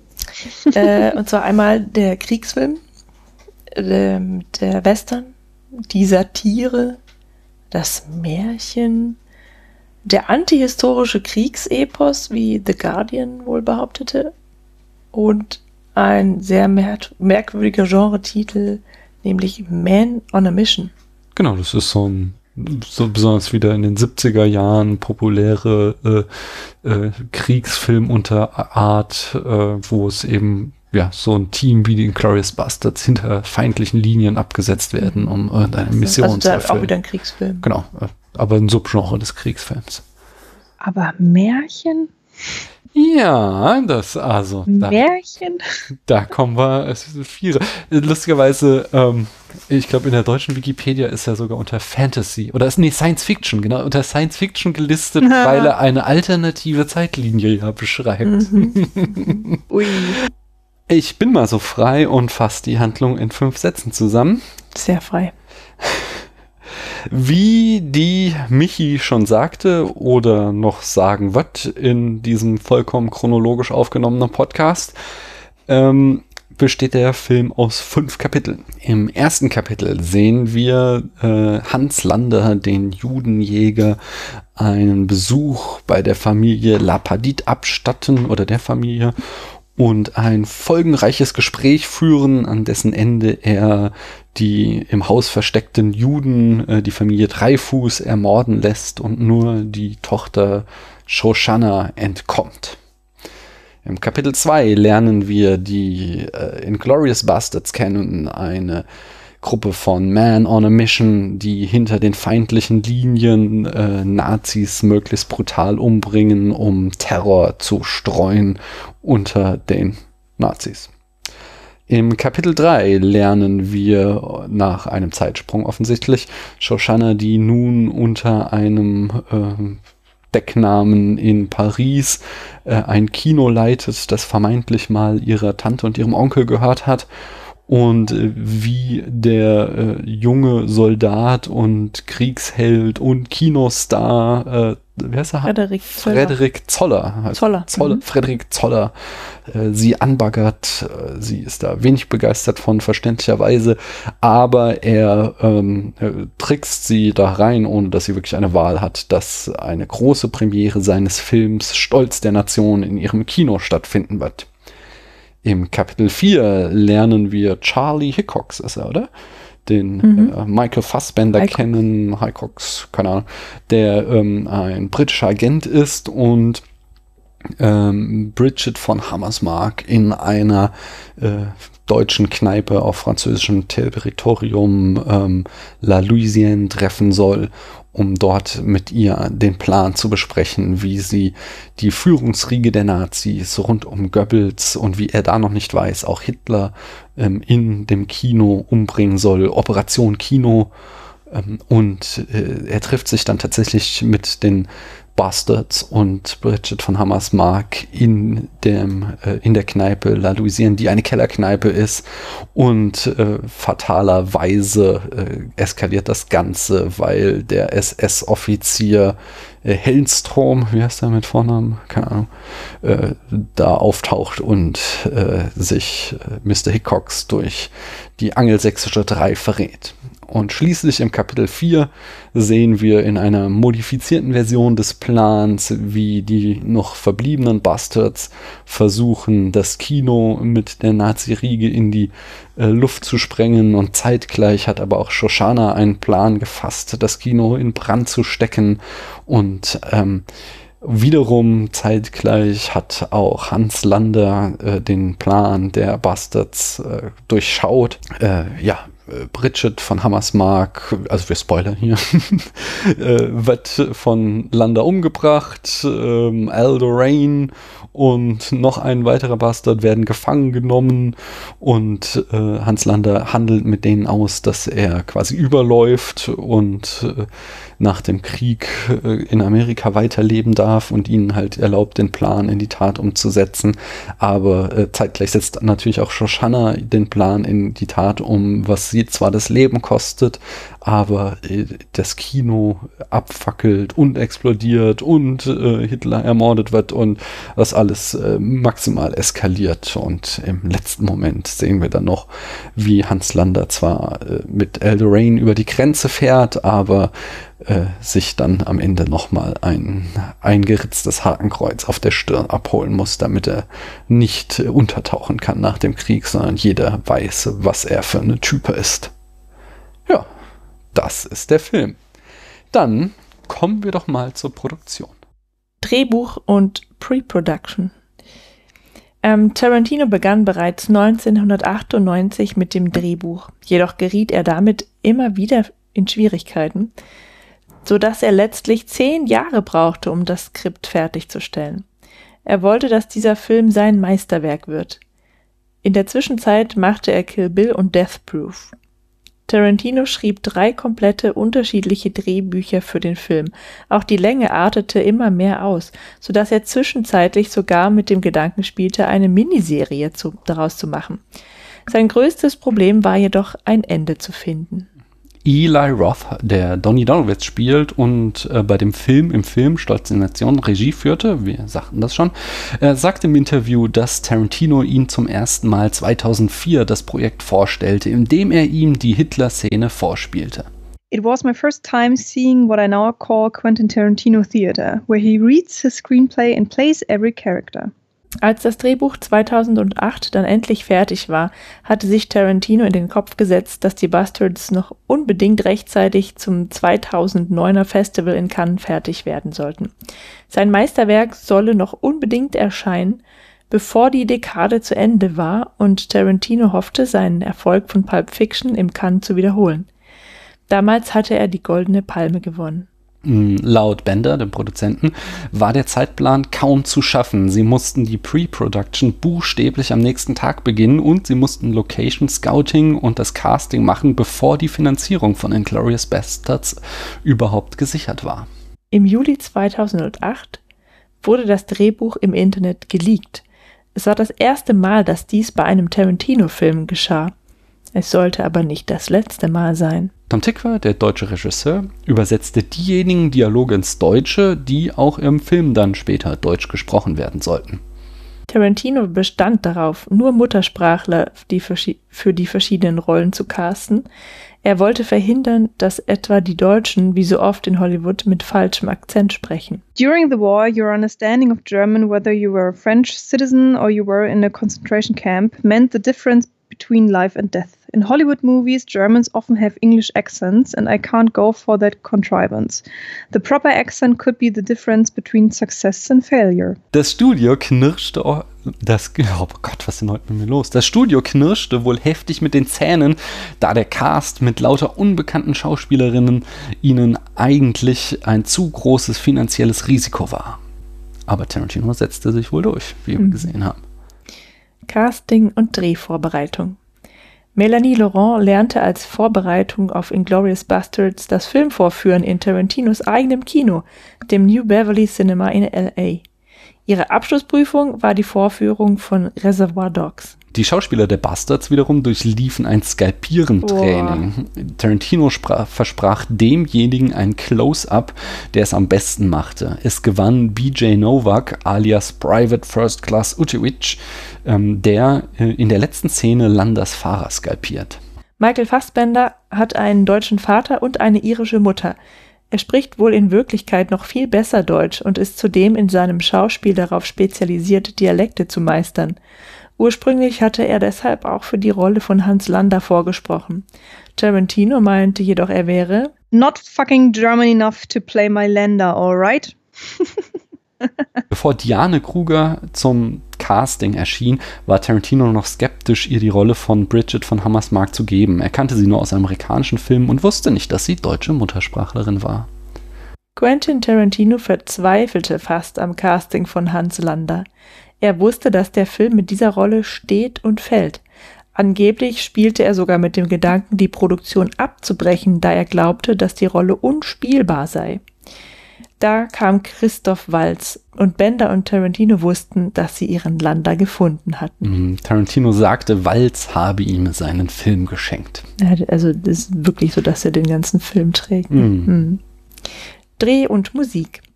Der Film wurde fast komplett in Sequence gedreht, also in der Reihenfolge, in der die Szenen im Film auch zu sehen sind. Der Film wurde bis auf eine Szene in Paris auch komplett in Deutschland gedreht, hauptsächlich in Babelsberg. Ähm, da das Kino der Nazis eine besondere Rolle in den Glorious Bastard spielt, hat sich Tarantino selbstverständlich das nicht nehmen lassen, auch in den Uferstudios zu drehen. Auch in diesem Film wollte Tarantino wieder, dass äh, bestimmte Schauspieler ihre Stunts selbst machten nämlich Eli Roth und Omar Doom beim Feuer am Ende. Roth sagte später, dass sie fast verbrannt wären, weil das Feuer außer Kontrolle geraten war. So war es zum Beispiel nicht vorgesehen, dass das Hakenkreuz runterfällt. Die Drahtseile, an denen das aufgehängt war, waren geschmolzen, so dass, äh, weil das Feuer wesentlich heißer wurde als erwartet. Tarantino selbst saß auf dem Kran und führte die Kamera in einem feuerfesten Anzug. Haha. Ähm, Tarantino fragte Ennio Morricone, ob er den Score zu Inglourious Bastards machen würde. Morricone hatte aber wegen des knappen Produktionsplans keine Zeit. Daher nahm Tarantino unter anderem acht Morricone-Tracks aus anderen Filmen, um Inglourious Bastards musikalisch zu untermalen. Oh, das ist aber sehr interessant. Mhm. Der hat ja dann später bei ähm, hier The Hateful Eight tatsächlich dann einen Score gemacht. Mhm. Cool. Mhm, wir kommen dazu. BJ Novak meinte, am meisten Spaß habe ihm der Dreh der Szene gemacht, in der er mit Handschellen und Beutel über dem Kopf im Truck saß. Er saß da mit seinem Sack über dem Kopf und dachte sich, ich drehe hier eine Szene mit meinem Lieblingsregisseur hinter der Kamera. Mir gegenüber sitzt Brad Pitt in einem weißen Smoking und ich kann den Take nicht versauen, da ich hier nur sitzen muss. Nachdem ähm, eine Szene im Kasten war, sagten die Schauspielerinnen und Crew immer Hi Sally in die Kamera, um Sally Menke zu grüßen. Mhm. Sie wollten der Cutterin eine Freude machen, wenn sie später alleine im Schneideraum saß, um, die, äh, um das Material zu sichten. Äh, dies war eine Tradition, die sich an Tarantinos Sets schon seit Kill Bill 1 etabliert hatte. Da kann ich jetzt auch einen Supercut einspielen. Mhm. Also. Cut. That was true. Hey Quinn. Uh -huh. Say hi, Sally. Sally. Hi, Sally.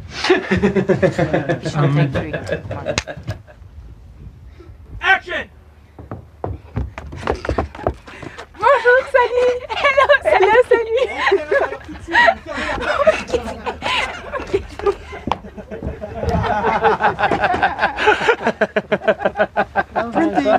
Wife Miriam and uh, her brother Boob. And uh, how old is Bob? I think Sally's what there. Hi, Sally. Can you come say hi to Sally? hey.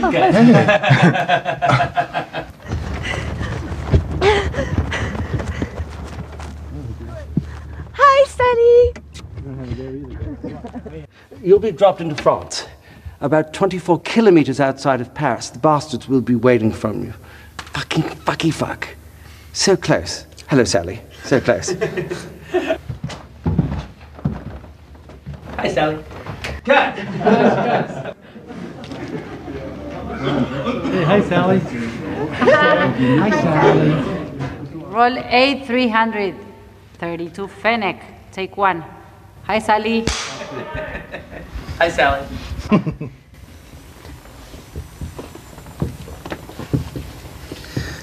Sally, I am not dead. I just pretended. Now I'm gonna go after him and I'm gonna kick his fucking Nazi balls, okay?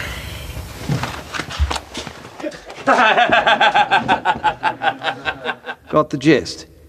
I think so, sir. Paris when it sizzles.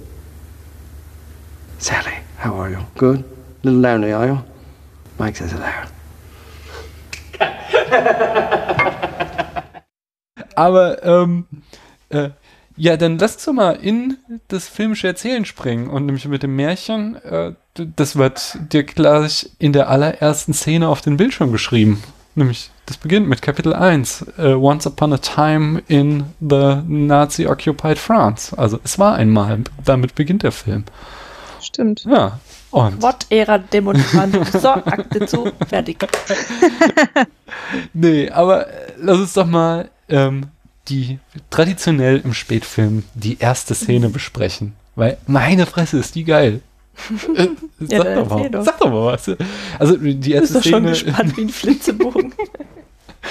die ist ja, äh, ich glaube, sie ist allgemein bekannt, äh, der Nazi-Jäger, äh, Judenjäger oder wie heißt er? Doch, Jew Hunter nennen sie ihn immer. Äh, Hans Lander kommt in das äh, kleine Bauernhaus der Familie Lapadit, um äh, ein äh, vermeintliche bürokratischen Akt durchzuführen, aber in Wirklichkeit äh, ist er eben auf der Suche nach einer jüdischen Familie, von der er ganz genau weiß, dass sie dort versteckt sind. Und ähm, das Ganze läuft dann eben auf den Höhepunkt hinaus, dass diese eben am Ende umgebracht werden, bis auf die junge Shoshana, die fliehen kann und die dann zu einer der Hauptprotagonistinnen des Films wird, indem sie am Ende einen Racheplot äh, äh, schmiedet. Aber diese Szene, die ist so unglaublich gut gemacht. Da steckt so viel drin, einfach. Allein schon, dass da, ähm, wir hatten das ja auch schon öfter, dieses total berühmte Anekdote, die Hitchcock mal in irgendeinem Interview erzählt hat, die kann man sich auch auf YouTube noch angucken, von der Bombe unter dem Tisch. Dass er eben so, äh, zwei Leute sitzen an einem Tisch und unterhalten sich ähm, und am Ende geht eine Bombe hoch und äh, du hast 10 Sekunden Spannung. Oder äh, du äh, sagst den Leuten, unter der Bombe liegt ein, äh, unter dem Tisch liegt eine Bombe. Und äh, damit hast du auf einmal 10 Minuten Spannung. Und das ist quasi, äh, Tarantino macht das. Er macht erstmal irgendwie fünf Minuten Dialog und nach fünf Minuten fährt die Kamera langsam runter durch die Fußbodendielen und wir sehen unten eben die versteckten Menschen liegen und damit hat er uns die Bombe unter dem Tisch gezeigt und ab dem Moment äh, hat diese Szene halt nochmal eine ganz, ganz andere, viel heftigere Spannung und das ist, an, was vorher einfach so ein Unwohlsein, was in der Luft lag, war, ähm, ist in dem Moment dann halt äh, purer Suspense. Allein, da, allein dafür ist diese Szene schon so unglaublich geil und es ist nur ein Aspekt von vielen. Ja, das stimmt. Also da hast du auch schon absolut das richtige Wort in den Raum geworfen. Also ähm, Hitchcock erklärt ja mit dieser Anekdote den Unterschied zwischen Überraschung und Suspense. Ähm, und äh, Suspense lässt sich auch immer nicht so hundertprozentig gut übersetzen, weil natürlich ist es Spannung, aber es ist ja nicht die Spannung, die einen Thriller trägt oder sowas. Ein, ein Thriller oder ein Actionfilm kann spannend sein, ohne dass er jetzt eine Suspense hat. Und eine Suspense ist ja immer dieses Ding, ähm, dass der Zuschauer mehr Wissen hat als der Charakter. Und zwar mehr Wissen in dem Sinne, dass es auch ähm, handlungsentscheidend sein kann und man ähm, auch auf so eine Art ähm, dem Verderbnis ins Gesicht sieht und nichts dagegen tun kann. Also und man, man kann den, den Charakter, kann man kann ihn nicht warnen. Man, man äh, muss einfach ähm, zuschauen und gucken, was passiert und darauf hoffen, dass ähm, der Protagonist noch selber drauf kommt oder dass es irgendeine Wendung der Ereignisse gibt oder irgendwie so ein Deus Ex Machina und so weiter. Das ist ja immer das Ding bei Suspense und es taucht in dem Film immer wieder auf in, in verschiedenen äh, ähm, Weisen. Also in jedem, wir haben ja fünf Kapitel, in jedem Kapitel gibt es eigentlich mindestens eine riesige Suspense-Szene also innerhalb dieser Sequenz. Und ähm, hier finde ich es eigentlich noch ganz interessant gemacht, weil man ja nicht sofort weiß, dass sich diese Familie da versteckt. Also du hast es ja schon gesagt, so es dauert erstmal ein bisschen. Ich glaube, es sind sogar länger als fünf Minuten. Ich weiß auch gar nicht, wie lang die ganze genau, Sequenz ist. Es kommt einem zumindest sehr lange vor. Ja. Ne? Mhm.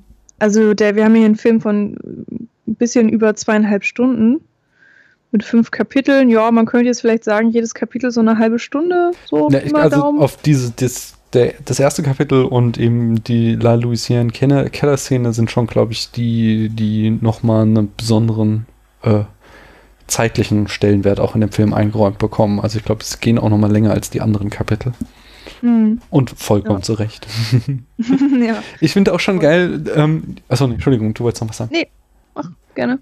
Ich finde schon ähm, allein auch so ähm, diese äh, Spannung dieser ersten Szene, die wird schon gleich am Anfang auch mit diesen ähm, ersten beiden Bildern klar gemacht. So, weil wir haben zuerst sehen wir halt dieses aus der Totale, dieses Bauernhaus auf dem Hügel stehen und es ist halt so ein total idyllisches, harmonisches Bild.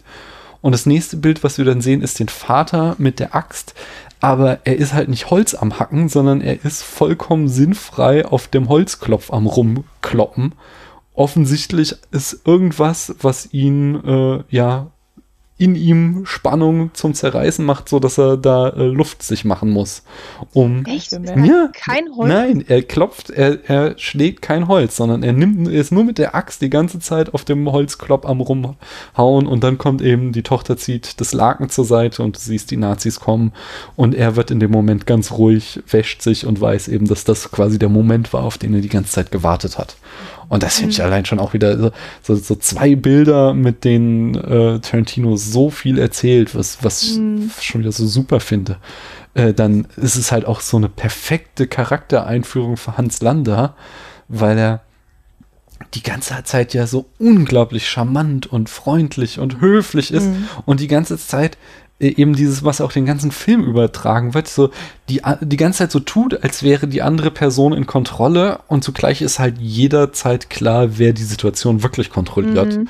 so dass, dass hier niemand irgendwas machen kann, was er nicht schon längst geplant hat oder äh, irgendwie machen, äh, veranlassen will aber die ganze Zeit so tut, äh, so als würde er da irgendwie höflich sein und den Leuten irgendwie, er bittet, darf ich hier rauchen oder darf ich ein Glas Milch haben und so. Dabei ist vollkommen klar, dass die anderen nie die Wahl haben, Nein zu sagen. Ja, er ist halt charmant und besitzt mhm. halt, verfügt über die perfekten Umgangsformen. Ja, ja genau. Und ist halt auch gebildet und ja, also ich finde, er ist so, er ist so, also die, er ist er ist irgendwie so perfekt als, als, äh, als Fiesling einfach, ja, weil, ja. weil man ihm auch irgendwie nicht ausweichen kann. Mhm. Aber ähm, was ich noch zum Suspense sagen wollte bei Tarantino, das ist, also jeder Tarantino-Film ist für mich eine einzige Suspense, ja. Weil ich, also auch bei dem Film jetzt wieder, ich habe jeden Augenblick Angst und denke, oh Gott, jetzt passiert was ganz Schreckliches bestimmt. Mhm. Ja. Ja. Ja, man, man weiß ja bei ihm einfach nie. Das ist ja das Genau. Schöne. Man kann sich nicht sicher fühlen. Er ist immer für eine Überraschung gut irgendwie. Und, ja, Eben. Ja. das stimmt. Und dann finde ich es äh, sehr beeindruckend, dass der, dieser Bauersmann, dass der halt auch über ganz ausgezeichnete Umgangsformen verfügt und Sogar unheimlich. Englisch kann. Ja, ja. Äh, und dass er auch so unglaublich cool ist. Ja, er weiß halt genau, was zu tun ist. Der schickt seine Kinder rein, als das Auto kommt, dann schickt er sie wieder raus, ja. Er wäscht sich nochmal kurz und dann, er ist so, er ist so, also wirklich, also es gibt kein besseres Wort, er ist wirklich unheimlich cool. Und dann auf einmal verrät er, verrät er sie doch, die jüdische Familie. Das habe ich irgendwie nicht verstanden. Nicht? Nee, Keine ich sah da keine Also ich- Veranlassung zu. Ich hatte das Gefühl, dass er, er war nicht cool, sondern einfach gefasst Mhm. und kontrolliert und hat, Mhm. Hatte ich so das Gefühl, versucht, ähm, alle seine Emotionen einfach komplett zu unterdrücken, weil er genau wusste, mit wem er es zu tun hat. Also Mhm. es wird ja auch dann im Dialog äh, zwischen den beiden klar gemacht, dass äh, Hans Lander eben so einen Ruf hat, der ihm vorauseilt, dass er eben der Juden äh, Jäger. Ist, Jew Hunter Mhm. äh, dass das allseits bekannt ist und dass er ja auch schon sagt, so ja, hier, ich suche die, die Familie und ähm, der Bauer weiß ganz genau so, okay, ich habe diese Familie und, und ähm, habe hier diesen, diesen Judenhunter vor mir sitzen. So, wie groß sind meine Chancen, dass die Familie das überlebt, dass ich das überlebe und dass meine Familie das überlebt? Also da Mhm. ist ja wirklich so ein Spiel von, äh, ja, Tod und Leben und nicht nur sein eigenes, sondern eben von, von vielen Menschen, was mit diesem Gespräch, von diesem Gespräch abhängig ist und auch von davon, ob er sich verrät oder nicht. Und das ist ja auch das Gemeine an dieser Szene, der Bauer verrät sich nicht. Mhm. Er macht ja nichts, wo man auch nur annähernd ähm, denken könnte, so, ha, jetzt habe ich doch rausgefunden, hier sind die Juden. Ja, genau. Sondern sein einziges Problem ist ja, dass Hans Lander schon Bescheid weiß, aus irgendeinem Grund. Dass er, ähm, er sagt ja auch so, ja, ich, äh, meine, meine Spezialität ist, dass ich mich ja in, die, in das Denken der Juden hineinversetzen kann und deswegen Mhm. finde ich sie immer oder sowas in der Art. Und ähm, da kann der, der Bauer dann einfach nichts gegen tun und er fügt sich da so, ein bisschen in, in sein Schicksal und ähm, ich habe schon das Gefühl, dass er eigentlich alles in seiner Macht Stehende getan hat, um diese Familie zu verbergen, weiterhin, auch dass sie da ist und ähm, dass er dann einfach vor die Entscheidung gestellt wurde, also auch finde ich ziemlich deutlich in diesem Gespräch, entweder du sagst mir jetzt das, was ich sowieso schon weiß ähm, und bestätigst es mir und äh, rettest dadurch deine Familie oder ähm, ich mache einfach von euch allen Kleinholz. Und ja, das ist eben so die Wahl zwischen Pest und Cholera, weil selbst wenn du dann deine eigene Familie gerettet hast und die drei Fußes Mhm. müssen dann leider sterben, weil du sie den Nazis aushändigst, ähm, musst du aber immer noch mit der Entscheidung leben, dass du sie ausgehändigt hast. Mhm. Aber eben auf der anderen Seite würden sie so oder so sterben, weil klar ist, in dem Moment, wo Hans Lander dieses Haus betritt, wird das nicht verlassen,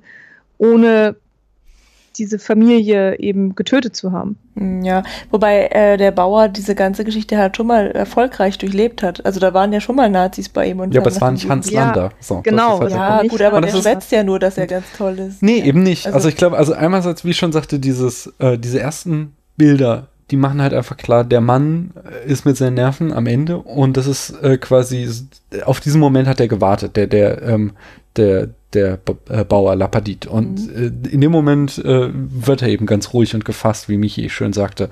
Und äh, ich finde, Lander macht halt nicht nur uns, dem Publikum, klar, immer, dass er die Kontrolle hat, sondern auch seinen Gesprächspartnern. In jedem Dialog, den er hier führt, äh, denkt doch nur mal am Ende an die Szene im Kino mit den Bastards, wo er auch die ganze Zeit das Spiel Mhm. mitspielt und so tut, als würde er sie für Italiener halten und trotzdem immer zwischen den äh, Zeilen ihnen ganz klar zum Verstehen äh, gibt, dass er sie schon längst durchschaut hat und er die Situation unter Kontrolle hat. Und ich finde, das macht er eben auch hier in diesem ersten Dialog und in jedem, jeder Szene, der er da auftritt, ähm, wo auch dann wieder später äh, total toll mitgespielt wird in der Strudelszene, wo es dann äh, ja diesen Callback gibt, wo es, ähm, also hier ist es dann auch nochmal, äh, Tarantino macht hier nämlich nochmal was total Geiles. Er greift von der Kameraarbeit nochmal seinen Anfang von Pulp Fiction auf, macht ihn hier aber nochmal viel geiler. Und zwar ist es genau wie in Pulp Fiction, wenn am Anfang da Honey Bunny und äh, äh, ich weiß nicht, wie der andere Typis äh, da im Restaurant sitzen, dann tänzelt die Kamera die ganze Zeit äh, um den Tisch rum ähm, wir kriegen jetzt halt Halbtotalen, äh, über die Schultereinstellung und so weiter gezeigt. Und äh, erst in dem Moment, wo halt dann sie sagen, sie wollen hier das Restaurant überfallen, kriegen wir es erstmal ein Close-up. Und hier ist es eben genau das Gleiche. So, die Kamera tanzt die ganze Zeit um die beiden im Gespräch rum, Mhm. ohne dass wir ein einziges Mal ein Close-up kriegen, bis zu dem Moment, wo dann Hans Lander sagt, hey, ich weiß, die Juden sind hier versteckt. Haben wir sein Gesicht, das den Bildschirm füllt und dann kriegen wir den Reaction-Shot von äh, Lapadit in der Totale, der halt da anfängt zu weinen und eingesteht, ja, er hat recht. Und ähm, die Szene wird dann halt später nochmal in der Strudelszene gespiegelt, wo sie ja da auch die, da irgendwie wieder vermeintlich lo- lockeres Gespräch führen, äh, er und Shoshana und Shoshana eben die ganze Zeit nur darauf wartet, dass er enttarnt wird und dann kurz vor Ende des Gesprächs meint er auch nochmal, ach ja, eine Sache noch und in dem Moment kriegen wir da auch wieder das Close-Up Mhm. Und dann meint äh, Landa eben so, ah, jetzt habe ich es vergessen. Und äh, geht ja dann weg und sie kollabiert dann ja auch total. Das Mhm. hat ja dann, sie muss ja so nach Luft ringen. Und äh, das, ist einfach so toll gemacht. Das ist, das ist so fantastisch einfach. Das ist so, Mhm. so gut inszeniert. ähm, das perfide ist auch eben, dass nicht nur wir wissen, dass Hans Lander so eine Maskerade vollführt, sondern eben alle wissen es. Also auch der Bauer, auch Lapadit weiß, okay, Hans Lander ist, hat, ist gerade die Etikette in Person, Mhm. aber das ist einfach nur die perfekte Maskerade für dieses Monster, was darunter steckt. Und ähm, da muss man auch wirklich mal sagen, hat Christoph Waltz ein unglaubliches Minenspiel bewiesen, weil man ganz perfekt den Tausch voll, äh, nachvollziehen kann. Also man, man, es gibt irgendwie einfach diesen Moment, ich kann leider jetzt nicht mehr genau anhand des Dialogs nachvollziehen äh, oder, oder ähm, ja, so genau sagen, bei welcher Dialogseite das war oder so. Aber man weiß ja, ne, er grinst richtig viel, er bewegt sich ja auch ganz viel, er, ist, äh, er gestikuliert und, und er ähm, wendet sich auch immer zu den Personen, zu denen er redet und äh, schaut denen wirklich so tief in die Augen und so und hat auch immer so ein Lächeln in den Augen. Also er scheint ja wirklich ganz Mhm. ein grundtief äh, netter, persönlicher, äh, fröhlicher Mann zu sein, was auch immer, und freut sich fast schon, dass er da ist und freut sich über diese blöde Milch und alles. Und dann irgendwann kippt es komplett und er ist auf einmal dann so ganz starr und, und wirklich dann ja, diese SS-Persönlichkeit. Genau, und das Und ist so tatsächlich ein dieser Moment von dem und so. Close-Up. Äh, was sagt Genau. er eben? Wenn, Ja. wenn die Kamera auf ihn geht, äh, im Close-Up und er uns sagt, er weiß, wo die Juden versteckt sind, in dem Moment fällt halt die Maske runter. Genau. Und da merkt man dann eben, wer er eigentlich ist und ähm, wer er wirklich verkörpert. Und ja, er zeigt sein wahres Gesicht und, und das ist der Moment, wo man die ganze Zeit nur darauf gewartet hat, weil man halt, der Zuschauer weiß so, oh, irgendwas stimmt hier nicht, das ist so fake, das ist alles so grausam fake. Dann ähm, beweist es auch nochmal sprachlich, dass er überlegen ist, weil er nämlich perfekt Französisch spricht und so weiter. Und dann zwingt er den Bauern Englisch zu reden, was nicht seine Muttersprache ist. Ähm, also von Hans Lander auch nicht, aber ähm, Er äh, ja sind dann sozusagen fließend. sprachlich auf einer Ebene. Also das ist auch ein total interessanter Kniff, ähm, was ja dann auch noch dazu führt, dass die Dreifußes ihn nicht verstehen können. Ist auch nochmal ganz spannend, ist so eine, so eine Doppelfunktion, die das trägt. Und dann ist er eben auch nochmal in der Machtposition, weil er mehr Wissen hat als Lapadit, beziehungsweise eigentlich genauso Mhm. viel Wissen. Und ihn ähm, erstmal so, das verheimlicht er anfangs. Ähm, und wo, ja, wo, also all diese ganz vielen Sachen packen ihn in eine unglaublich überhöhte Machtsituation, Position, die er schamlos bis ins kleinste Detail ausnutzt und ähm, die ihn ja dann auch, äh, ja, muss man gemeinerweise ja sagen, absolut zum Erfolg führen. Also er lässt Shoshana vor, äh, er lässt sie ja ähm, entschwinden, aber eigentlich macht er das ja auch nur, weil er sich zu 100% sicher ist, dass er sie wieder einfängt. Hm. Also das ist ja auch diese, diese Arroganz, die aus ihm raustrieft, dass er so stolz auf seinen Ruf ist, den er bekommen hat, was er ja auch überdeutlich sagt, dass, ähm, dass er das toll findet und der passt so gut zu ihm und er hat ihn sich verdient.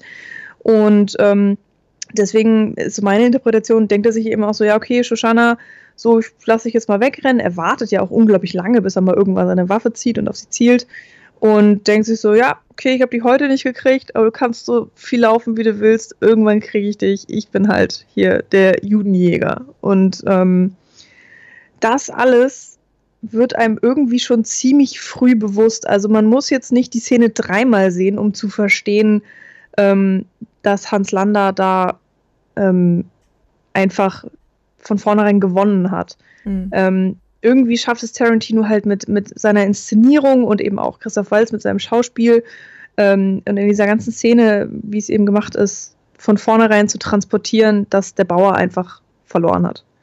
Von der ersten Sekunde. Also, ähm, der Hans Lander spielt eigentlich, oder er spielt ein, ein Katz-und-Maus-Spiel, ja, und das Mhm. gehört eben auch zu ihm dazu, dass er eben, ähm, dass er so durch seine, dein, durch seine Freundlichkeit vielleicht die Leute auch erstmal so ein bisschen in Sicherheit wiegt, um sie dann umso mehr zu verängstigen und ähm, Mhm. auch so ein bisschen ne, ihnen halt wie deutlich macht, dass er halt einfach überlegen ist durch seine Form und sein Wissen. Ähm, und das, vielleicht ist das halt auch so ein bisschen Katzenart, die Shoshana dann halt laufen zu lassen. Ne? So nicht nur Selbstüberschätzung, Ja. sondern halt auch so, gehört so ein bisschen zu dem Spiel halt dazu.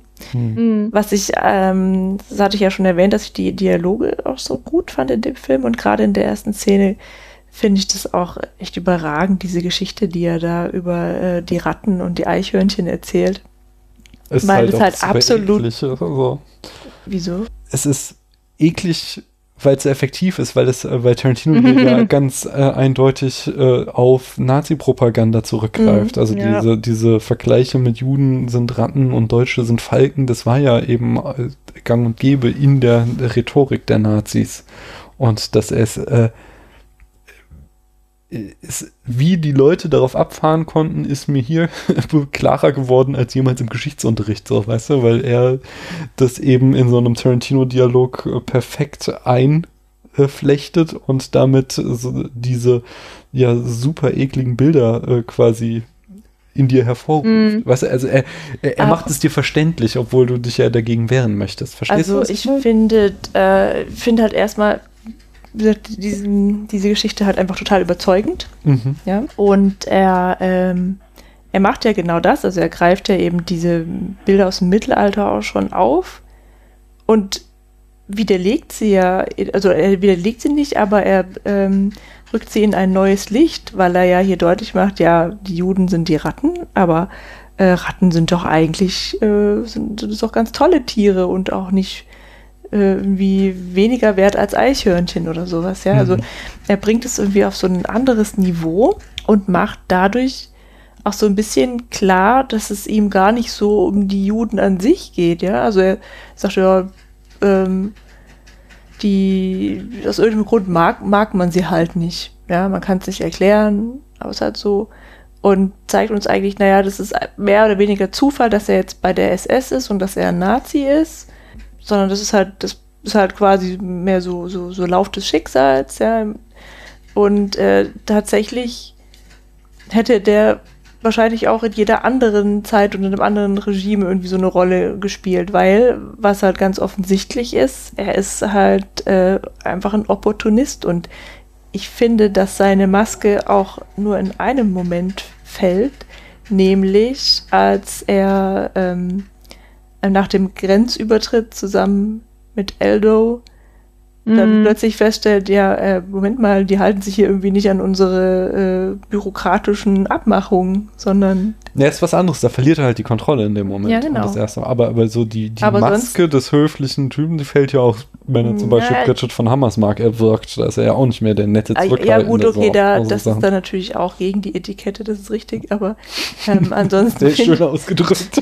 äh, ansonsten finde ich halt nicht, dass es, dass es sich so widerspricht, weil er ist halt irgendwie so, Ja, ja, so aber ein, äh, fieser. Es gibt so einige Momente, wo er sein wahres Ich zeigt, wo halt nicht mehr der höfliche, nette Herr ist, äh, sondern halt dann eben ernst wird und halt plötzlich äh, eben dann doch der, der Unmensch Und unter der, dieser halt nicht. Maske Ich zu glaube, dass er die ganze Zeit halt ernst ist und dann halt auch, wenn er Ja, aber er spielt ja schon die ganze Zeit auch so eine Rolle, so ein, so ein charmantes Spiel, indem er eben dieses Katz-und-Maus-Spiel ist. Also wie eine Katze, die ja auch ein Raubtier ist und irgendwann Mhm. brutalst die Maus erledigt, so ist er eben auch. Er spielt Mhm. da mit seinen Opfern und äh, hält sie sich an der langen Leine und lässt sie immer wieder ein bisschen laufen. Aber äh, dann kommt halt irgendwann der Moment, wo er äh, eben super ernst wird und das dann eben tödliche Konsequenzen für alle hat. Und das ist ja dann, also das ist eben dieses Brillante am Schauspiel von Christoph Mhm. Waltz, dass er das immer schafft, diesen Switch umzulegen zwischen den, ich bin der hier, der hier so rumkokettiert und äh, diesem äh, dann unglaublich ernst und unglaublich gefährlich wirkenden Menschen. Aber ich finde, dass er halt gerade durch seine Art schon so gefährlich Ja, wirkt. ja. Also, Ja, ja, ich, also ich widerspreche dir da auch nicht. Ich finde nur, dass. Ah, Ich glaube, wir sind in ganz kleinen Nuancen, interpretieren wir ihn etwas anders. Das ist alles. Lass uns mal hier ähm, einen anderen Aspekt, nämlich äh, wir haben, äh, ihr hattet, äh, Michi hatte kritisiert Märchen, aber Western habt ihr gar nicht äh, angemahnt bei den Genres. Äh, dabei spielt der Film doch gar nicht im Wilden Westen. Warum Mhm. sagte ich denn dann, es ist ein Western?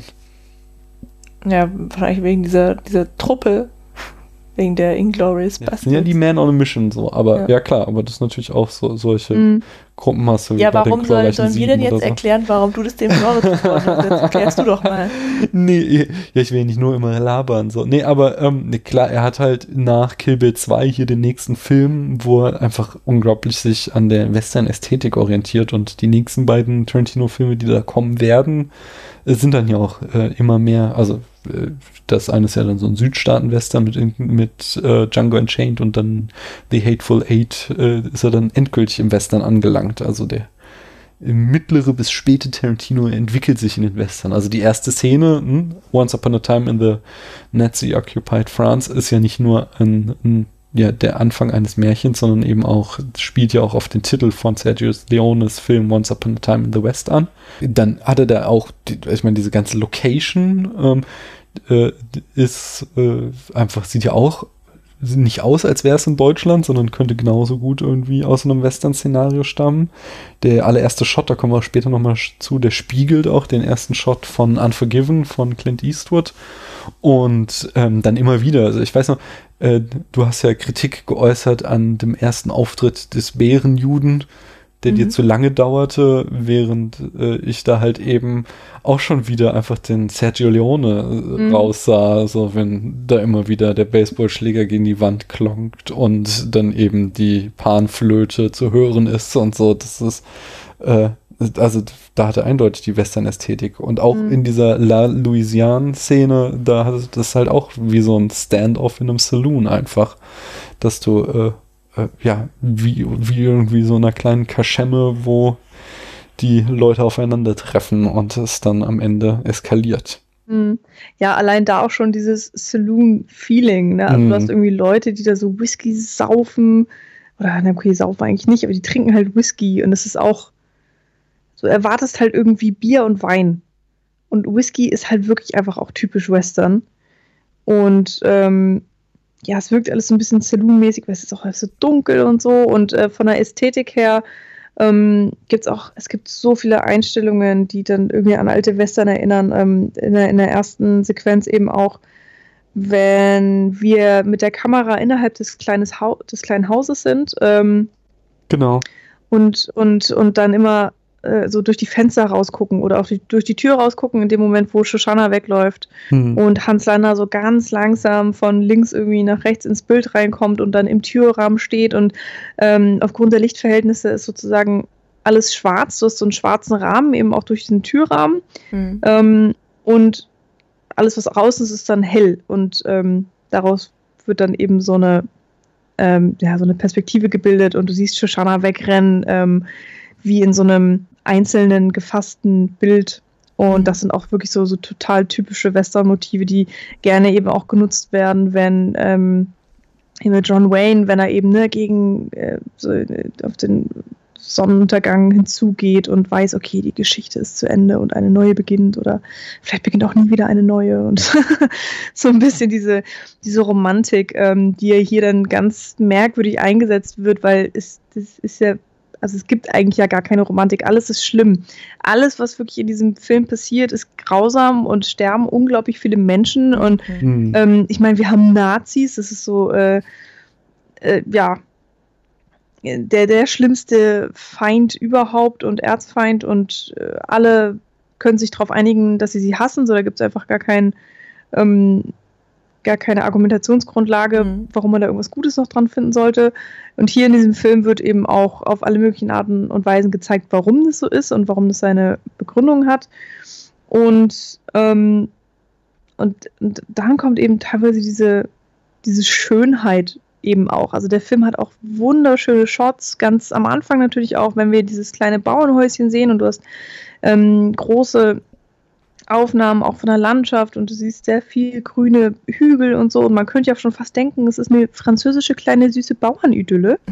Ja, aber dann kommen halt die SS-Menschen da anmarschiert, mhm. ja, und, und ähm, dann wird einfach eine Familie abgemetzelt und dann läuft Shoshana da komplett verdreckt und Blut, blutüberströmt um ihr Leben und ähm, das ist so eine ganz absurde Mischung, die äh, Perfin, äh, Perfino, Tarantino, eben auch perfekt kann. Ähm, dass er eben auch ähm, brutale ähm, Gewalt extrem ex ästhetisch darstellen kann. Das hat er in allen seinen Filmen mhm, ja auch mhm, schon gemacht. Genau. Ähm, da kann man ja auch einfach, ne, die, die Szene in Kill Bill, ähm, wo, wo Kiddo und und, und, und, und. O, o Ishiren.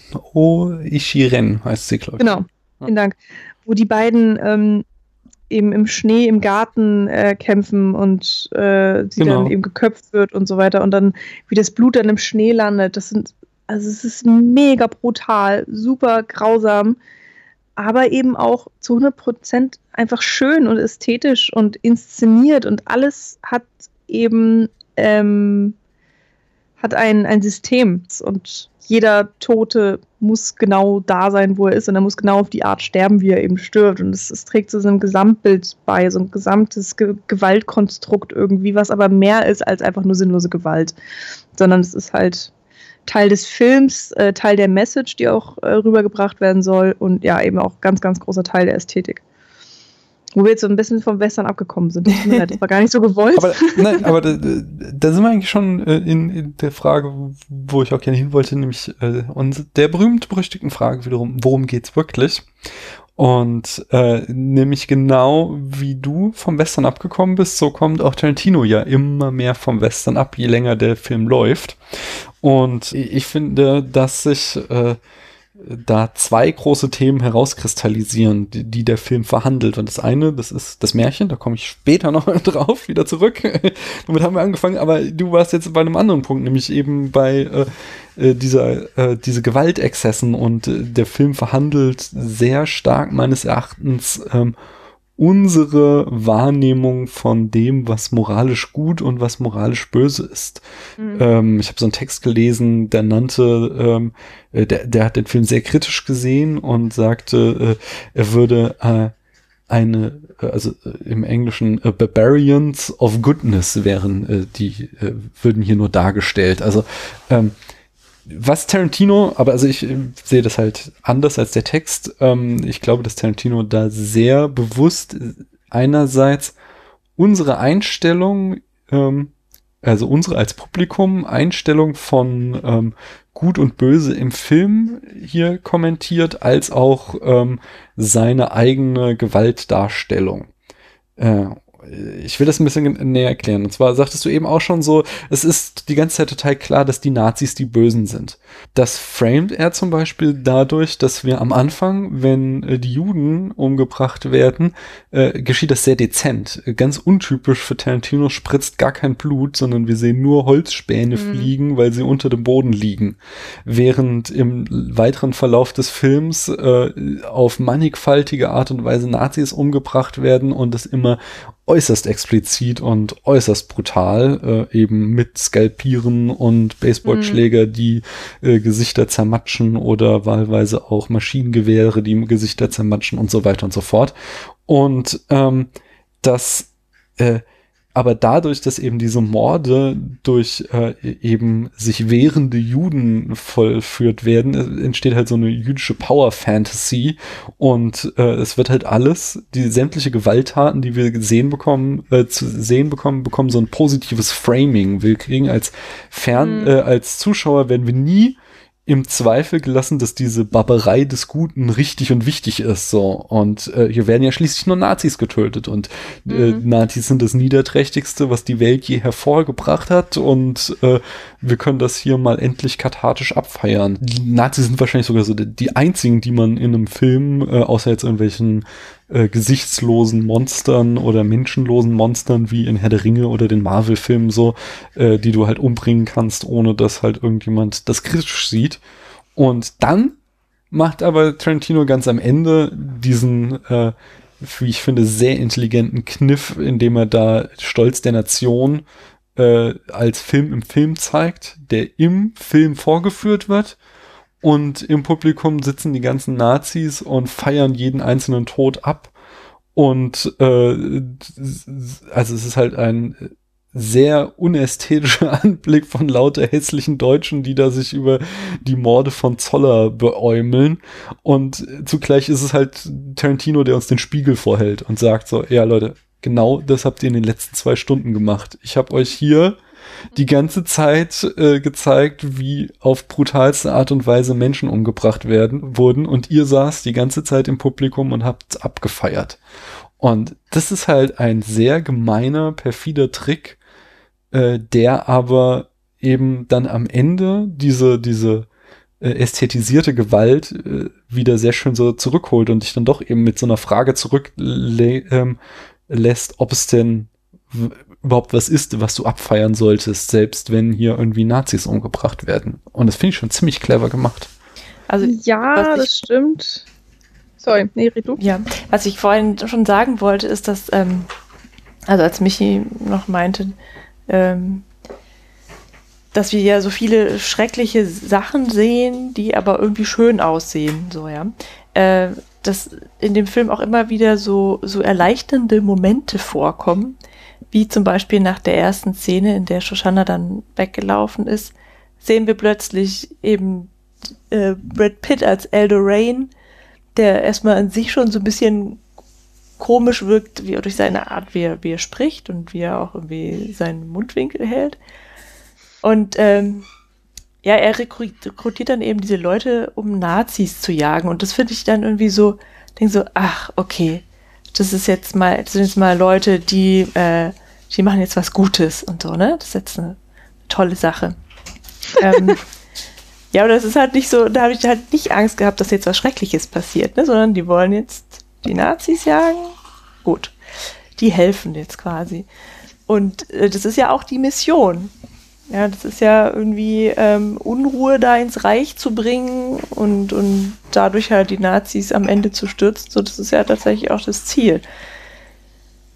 Und ich finde die Idee halt tatsächlich auch nicht schlecht. Ja, und ähm, andererseits ist es aber auch nicht so, dass ich mich dann über jeden Mord der Nazis gefreut habe. Also dieses, dass, dass Brad Pitt am Ende seiner Rede ähm, seine 100 Skalpe fordert, das hat schon auch so ein Geschmäckle hinterlassen. Und dass die mhm. Truppe halt auch nicht ganz koscher ist, äh, ist halt, wird auch spätestens dann klar, als dieser Hugo Stieglitz mit dazugeholt wird, ähm, dessen, dessen, wie soll ich sagen, Arbeitsproben, die man so in der Retrospektive sieht, äh, ja jetzt auch nicht so sympathisch sind. Nö, hat ja? auch Nazis umgebracht. Also, ich weiß nicht, ob man das so sehen kann, dass man, dass man als Zuschauer sich da jetzt wirklich so drüber freut, dass ja, die Leute also, umbringen. Da kommen, ne? Also, glaube ich, irgendwie ganz viele Sachen zusammen. Also erstmal ist es ja auch so, dass man bei äh, El Rain und so weiter, ähm, man feiert die ja irgendwie so ein bisschen ab dafür, dass sie die Nazis umbringen und dass sie irgendwie, sie sind halt so die coolen Säue, so irgendwie die, ähm, äh, die Gruppe, die, halt, die sind einfach die geilsten und sie können irgendwie alles und sie sind gekommen, um zu siegen und sie sind gekommen, um ähm, die Nazi-Scalps einzusammeln irgendwie. Das ist ähm, auch so typisch Tarantino. So jeder andere Regisseur, wenn er das Gleiche versucht hätte, wäre wahrscheinlich äh, gnadenlos gescheitert und, äh, und aus Elder Rain wäre die absolute Witzfigur geworden, die keiner ernst nehmen kann. Aber bei ihm funktioniert es irgendwie und man geht mit und man nimmt denen das irgendwie ab und dann ähm, hast du eben die Inglorious Bastards und ähm, machst sie zu dieser überhöhten Truppe von äh, Kriegsverbrechern. Das ist halt das Ding. Eigentlich sind sie wirklich die allerschlimmsten, schlimmsten Kriegsverbrecher, weil sie ja sogar auch ähm, die Soldaten umbringen, wenn sie sich schon ergeben haben und wenn sie ähm, sich in keiner Gefechtsstation mehr befinden, sondern einfach nur miteinander reden und dann kommt eben der Bärenjude und schlägt ihm da auf brutalste Art und Weise den Kopf ein, obwohl er in der Situation nichts gemacht hat und nach den Rechten eigentlich, ja, meinetwegen verhaftet werden dürfte, aber er darf eigentlich nicht sofort umgebracht werden. So, wir befinden uns zwar im Krieg, aber selbst da ähm, ist nicht jeder eben freiwillig. Und für die Inglourious Bastards gelten diese Rechte eben nicht. Das wird ja auch von vornherein klar gemacht. Mhm. Aber es wird eben nicht klar gemacht, dass sie ähm, oder dass man jedenfalls sehr scharf darüber diskutieren kann, ob sie nicht eigentlich genauso schlimm sind wie die Nazis, weil sie nämlich auch die Menschen gruppieren. Und die Nazis werden in die Schublade gesteckt, ähm, dass sie alle von vornherein des, des Todes verurteilt sind. Ähm, und zwar eine, keine angenehmen Tode, sondern auch noch sehr gewaltsame, wahrscheinlich extrem schmerzhafte Tode, ähm, weil sie eben Nazis sind. Und da gibt es mhm. keine Argumentation dagegen. Es gibt nur Schwarz und Weiß. Und, ähm, Wie im Märchen. Ja, interessant.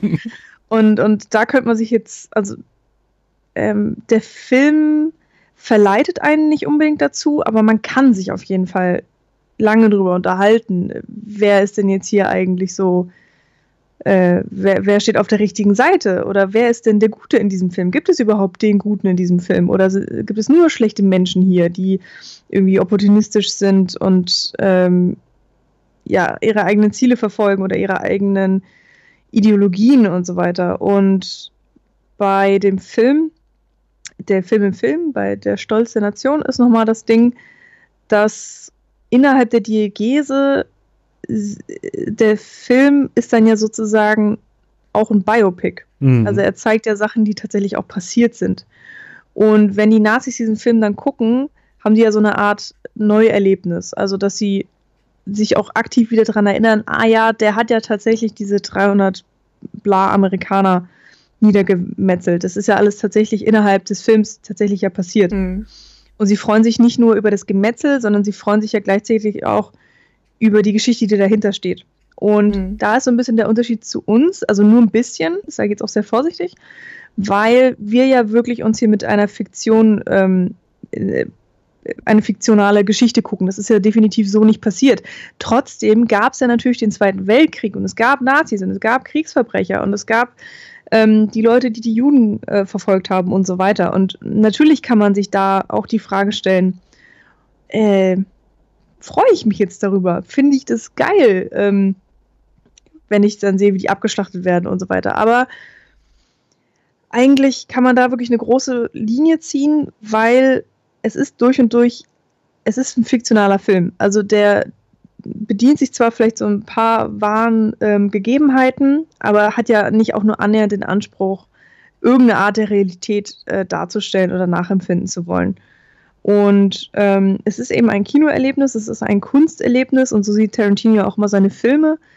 Und dementsprechend äh, sehe ich das tatsächlich eigentlich gar nicht so, dass da so eine unterschwellige Kritik oder so ein Spiegelvorhalten ist. Also ähm, die Interpretation ist schon wirklich eine naheliegende, aber für mich persönlich sehe ich sie nicht so, nicht so richtig begründet.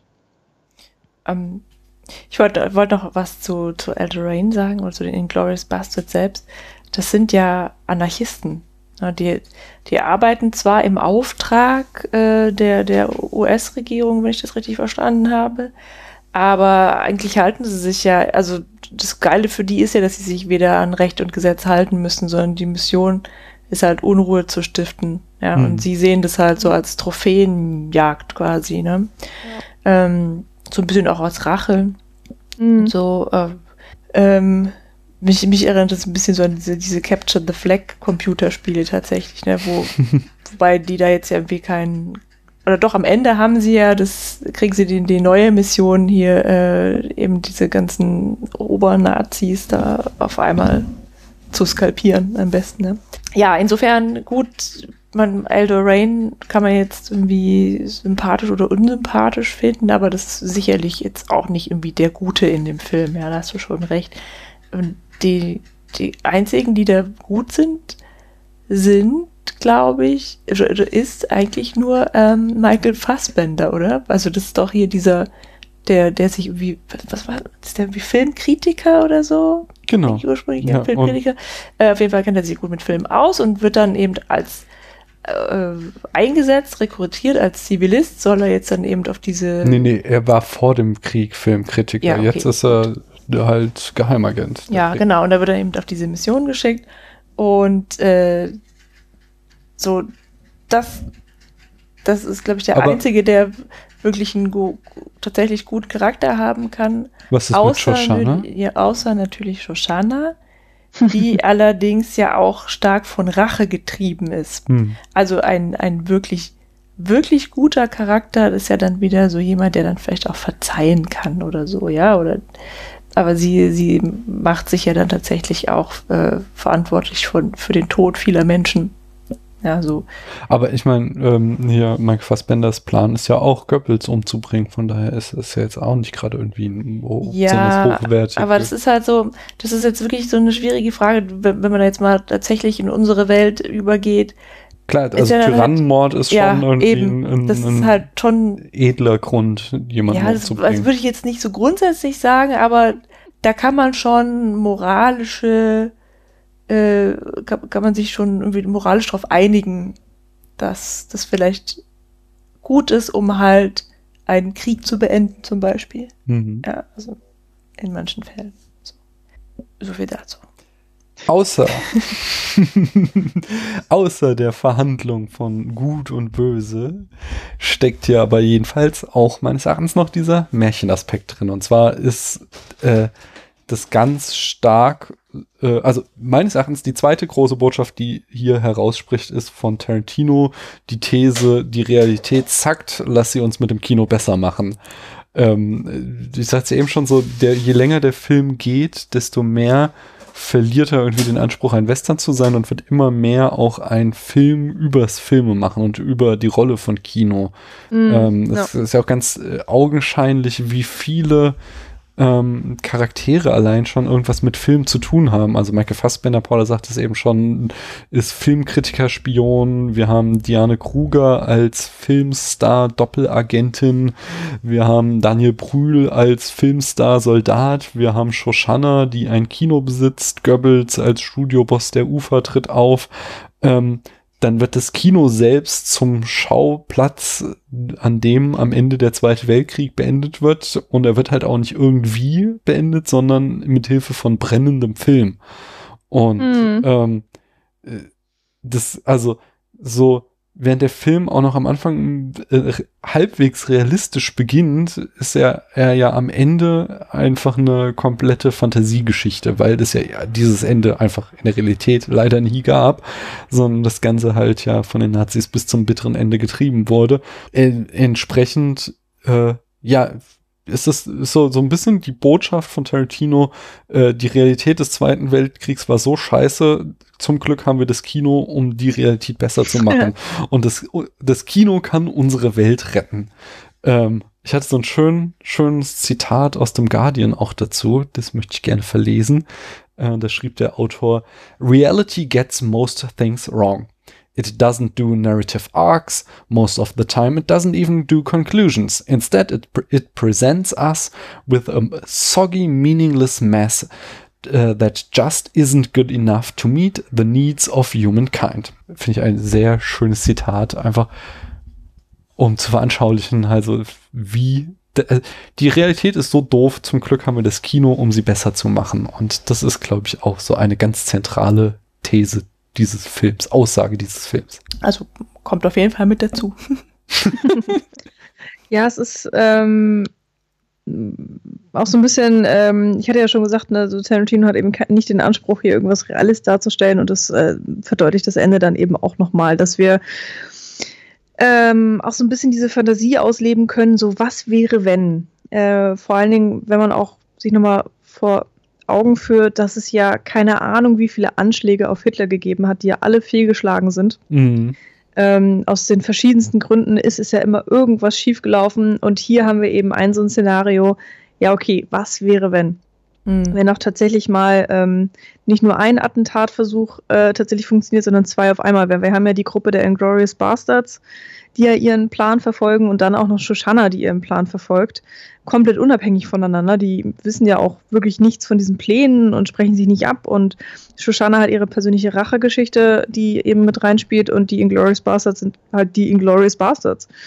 Und äh, machen, was sie machen. Und ähm, da, das ist halt auch so äh, gleichzeitig diese Absurdität, dass zwei Attentate gleichzeitig funktionieren. Mhm. Und das Ja, oder- dann oder- auch noch Zu scheitern Ja. drohen ja auch immer wieder, ne? Es gibt ja immer wieder neue Steine, die den, Ja. den Weg Genau. fallen. Das ist natürlich auch äh, die Spannung, äh, die dieser Film ausmacht und weil man auch die ganze Zeit denkt so, hey, das kann ja nichts werden. Das Mhm. ist ja so bescheuert von vornherein und dann läuft auch noch so richtig viel schief und dann sterben auch noch die Leute, die Deutsch sprechen können und dann wird auf Italienisch umgeswitcht und das Mhm. funktioniert auch überhaupt nicht und äh, wir wissen äh, natürlich auch sofort in dem Moment, als Hans Lander sein erstes Wort Italienisch äh, flötet, dass, äh, dass, sie aufgeflogen sind. Man, Mhm. Sofort weiß man so, oh mein Gott, ja, das war's. Ähm, die Inglorious Bastards sind gar nicht so glorious und Mhm. ähm, äh, was nun? Und dass dann auch noch Hans Lander ja sagt, so von wegen hier, Leute, ne, ähm, ich möchte mein persönliches ähm, Spiel spielen, beziehungsweise ich, ich möchte auch selber was davon haben, äh, deswegen lass uns doch jetzt mal den Krieg beenden und ich bin der Gute und ich werde hier von, ähm, ich werde begnadigt, mehr oder weniger, ich krieg alles, was ich will und Mhm. ihr kriegt auch alles, was ihr wollt, ist doch super, dann sind wir alle glücklich. Dass das auch noch passiert. Also es sind ja einfach so unfassbar viele Sachen, ähm, die alle dann dazu führen, dass Hitler gestürzt wird, beziehungsweise die ganze, das ganze Na Nazi-Regime ähm, gestürzt wird, und zwar noch nicht mal 45. Das ist ja auch so interessant. Ich glaube, wenn ich ne, wenn ich es richtig behalten habe, sind, ähm, sind wir in 44. Genau. Das heißt, Tarantino lässt sogar den Krieg noch früher schon beenden. Und ähm, ja, das sind alles so Sachen, die ähm, nicht möglich sind oder absurd oder einfach äh, viel zu viele Zufälle auf Mal, dass es noch irgendwie realistisch sein kann.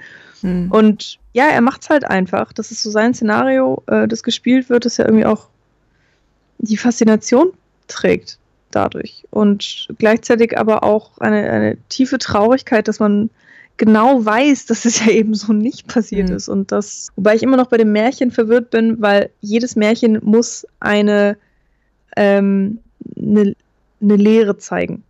So, was ist die Moral von der Geschichte? Und darauf habe ich tatsächlich einfach noch keine Antwort. Hm. Ja, ähm, äh, ich weiß gar nicht, wo ich anfangen soll. Also, äh, naja, also eigentlich, also das einzige Attentat, das funktioniert, ist bei meiner Meinung nach aber nur eins, nämlich das von Shoshana, ja, und, und äh, das von, von den Inglourious Bastards, das, das äh, funktioniert ja gar nicht. Also die Bomben gehen hoch und sie sind mit den Maschinengewehren ja, Hitler aber die. Bomben gehen nur hoch, weil Hans Lander das zugelassen hat. Also er hat es eigentlich vereitelt, aber hat es dann quasi in sein Attentat ja umgewandelt. Ne? Was auf jeden Fall sehr märchenhaft an der ganzen Geschichte ist, ist äh, die Figur des Hans Lander, der ja irgendwie auch immer und überall auftaucht, wo man sich wirklich fragt, was macht der denn jetzt hier? Ja, also einmal ist er da irgendwo mitten in der irgendwo auf dem französischen Land, äh, dann ist er mitten in, ich weiß gar nicht, ist es in Paris, wo das dann Mhm. spielt? Ist er da? Dann ist er aber auch plötzlich wieder in Nadine, in diesem Dorf, wo die, wo in der Taverne da diese Schießerei stattgefunden hat. Also der ist irgendwie plötzlich immer genau da am Ort des Geschehens. Ja, der ist wie, wie so, weiß nicht, wird immer dahin teleportiert. Er scheint aus dem Nichts. Oder, oder wie der Teufel. Man muss dreimal ja. seinen Namen nennen und dann, Dann- dann noch puff, und er ist da. Genau. Ähm, ja, und das in, verdeutlicht ja auch so ein bisschen, dass man ihm nicht entkommen kann. So, er ist halt überall. Und er hat überall seine Finger im Spiel. Er weiß von allem, was passiert irgendwie und es ist dadurch wirkt auch immer so ein bisschen übermächtig. Ja, ja. und er ist halt, und er ist halt diese, diese magische Figur, weil er immer alle in der Hand hat. Er weiß immer mehr als die anderen, er kann mehr und er äh, dreht immer die Situation so zu seinen, zu seinen Gunsten quasi, hm. ja. Und ähm, ja, ich überlege gerade mal, wie, also du sagtest, es seien fünf Akte tatsächlich, ja, in dem Film. Ähm, ich überlege gerade, er taucht auf in, in dem Bauernhaus, dann taucht er im Kino auf oder bei der Vorbesprechung zum mhm. Kino. Aber im zweiten Kapitel ist er, glaube ich, nicht.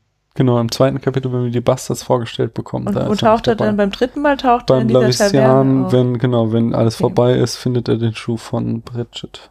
Mhm. Was ja so ein bisschen so Aschenputtelmäßig Auf jeden auch. Fall. Ja, ja. Später, wenn er ihr den Schuh anzieht, mhm. ist definitiv Aschenputtel-Referenz. Da, da haben wir dann quasi so die Dreierformel. Ja, also das ist so, so ähm, wichtig für ein Märchen. Da passieren immer dreimal, oder es gibt sozusagen drei Wiederholungen oder drei Dinge passieren. Mhm und dann geschieht die Auflösung. Hä, und was sind hier die drei Dinge? Ja, wie, wie Hans Lander halt immer auftaucht und, und die, die Geschicke wendet. Das ist so auch so ein bisschen wie, wie dieses Rumpelstilzchen, so, ja. Also er taucht am Anfang auf, mhm. äh, lässt so. Shoshana leben. Dann taucht er als nächstes ja, auf. Er reißt die, die, die Szene an sich quasi. Ja, genau, ja. aber es ist ja schon, er, mhm. er, beeinflusst ja das Schicksal dahingehend, dass er die Familie zwar umbringt, aber Shoshana am Leben lässt. Dann das zweite mhm. Mal ähm, taucht er auf, als es darum geht, darf das der Film in Shoshanas Kino ähm, stattfinden und da befragt er sie und stimmt dem zu, mhm. ähm, dass der Film da stattfinden darf. Damit beeinflusst er das Schicksal wieder und dann eben findet er den Schuh von Pritchett und äh, deckt damit ähm, den Plot der Bastards auf, aber entscheidet sich dann halt, ihn trotzdem äh, sie gewähren zu lassen. Und damit hat er dann das dritte Mal den, das Schicksal beeinflusst. Würdest du das so sehen, oder wie? Ja, so, äh, gut, nicht das Schicksal beeinflusst, sondern die, die, die ja, die Szene. Die Geschicke, halt. der, die Geschicke. die Geschicke der Protagonisten. Ja, gefällt mir. Ja, und dann am Ende ja gut, wird eben der Bart abgeschnitten. ja. Dann, dann verliert, dann macht er doch den Fehler. Am Ende macht er den Fehler, weil er sich in Sicherheit hielt mhm. äh, oder so. schon glaubte und also das, er kriegt das Kreuz. Genau, das Messer an Aldo zurückgibt und er ihn dann brandmarkt mit dem Hakenkreuz. Mhm. Genau. Mhm. Ja, äh, da macht er ja eigentlich nur den einzigen Fehler, dass er sich einerseits zu sicher ist und dass er andererseits eben auch denkt, dass sie sich an die Regeln halten. Ja, genau. Aber es ist ähm, eben ein Anarchist. Mhm. Ja, in ihre eigenen Regeln. Und kein Soldat. Ja, mhm. es sind halt die mhm. Apachen, die Indianer. Ja, genau. Oder so, also Outlaws halt, wie im mhm. Westen mhm. wieder dann doch. Damit wir hier den Film nicht zu sehr abfeiern, habe ich auch mal wieder so ein paar Kritikpunkte von anderen Leuten rausgesucht, mhm. äh, zu denen ihr Stellung beziehen dürft äh, große Kritik, die vor allen Dingen auch 2009 heftig diskutiert wurde, war, darf man das? Darf man denn Witze über den Hol Holocaust machen?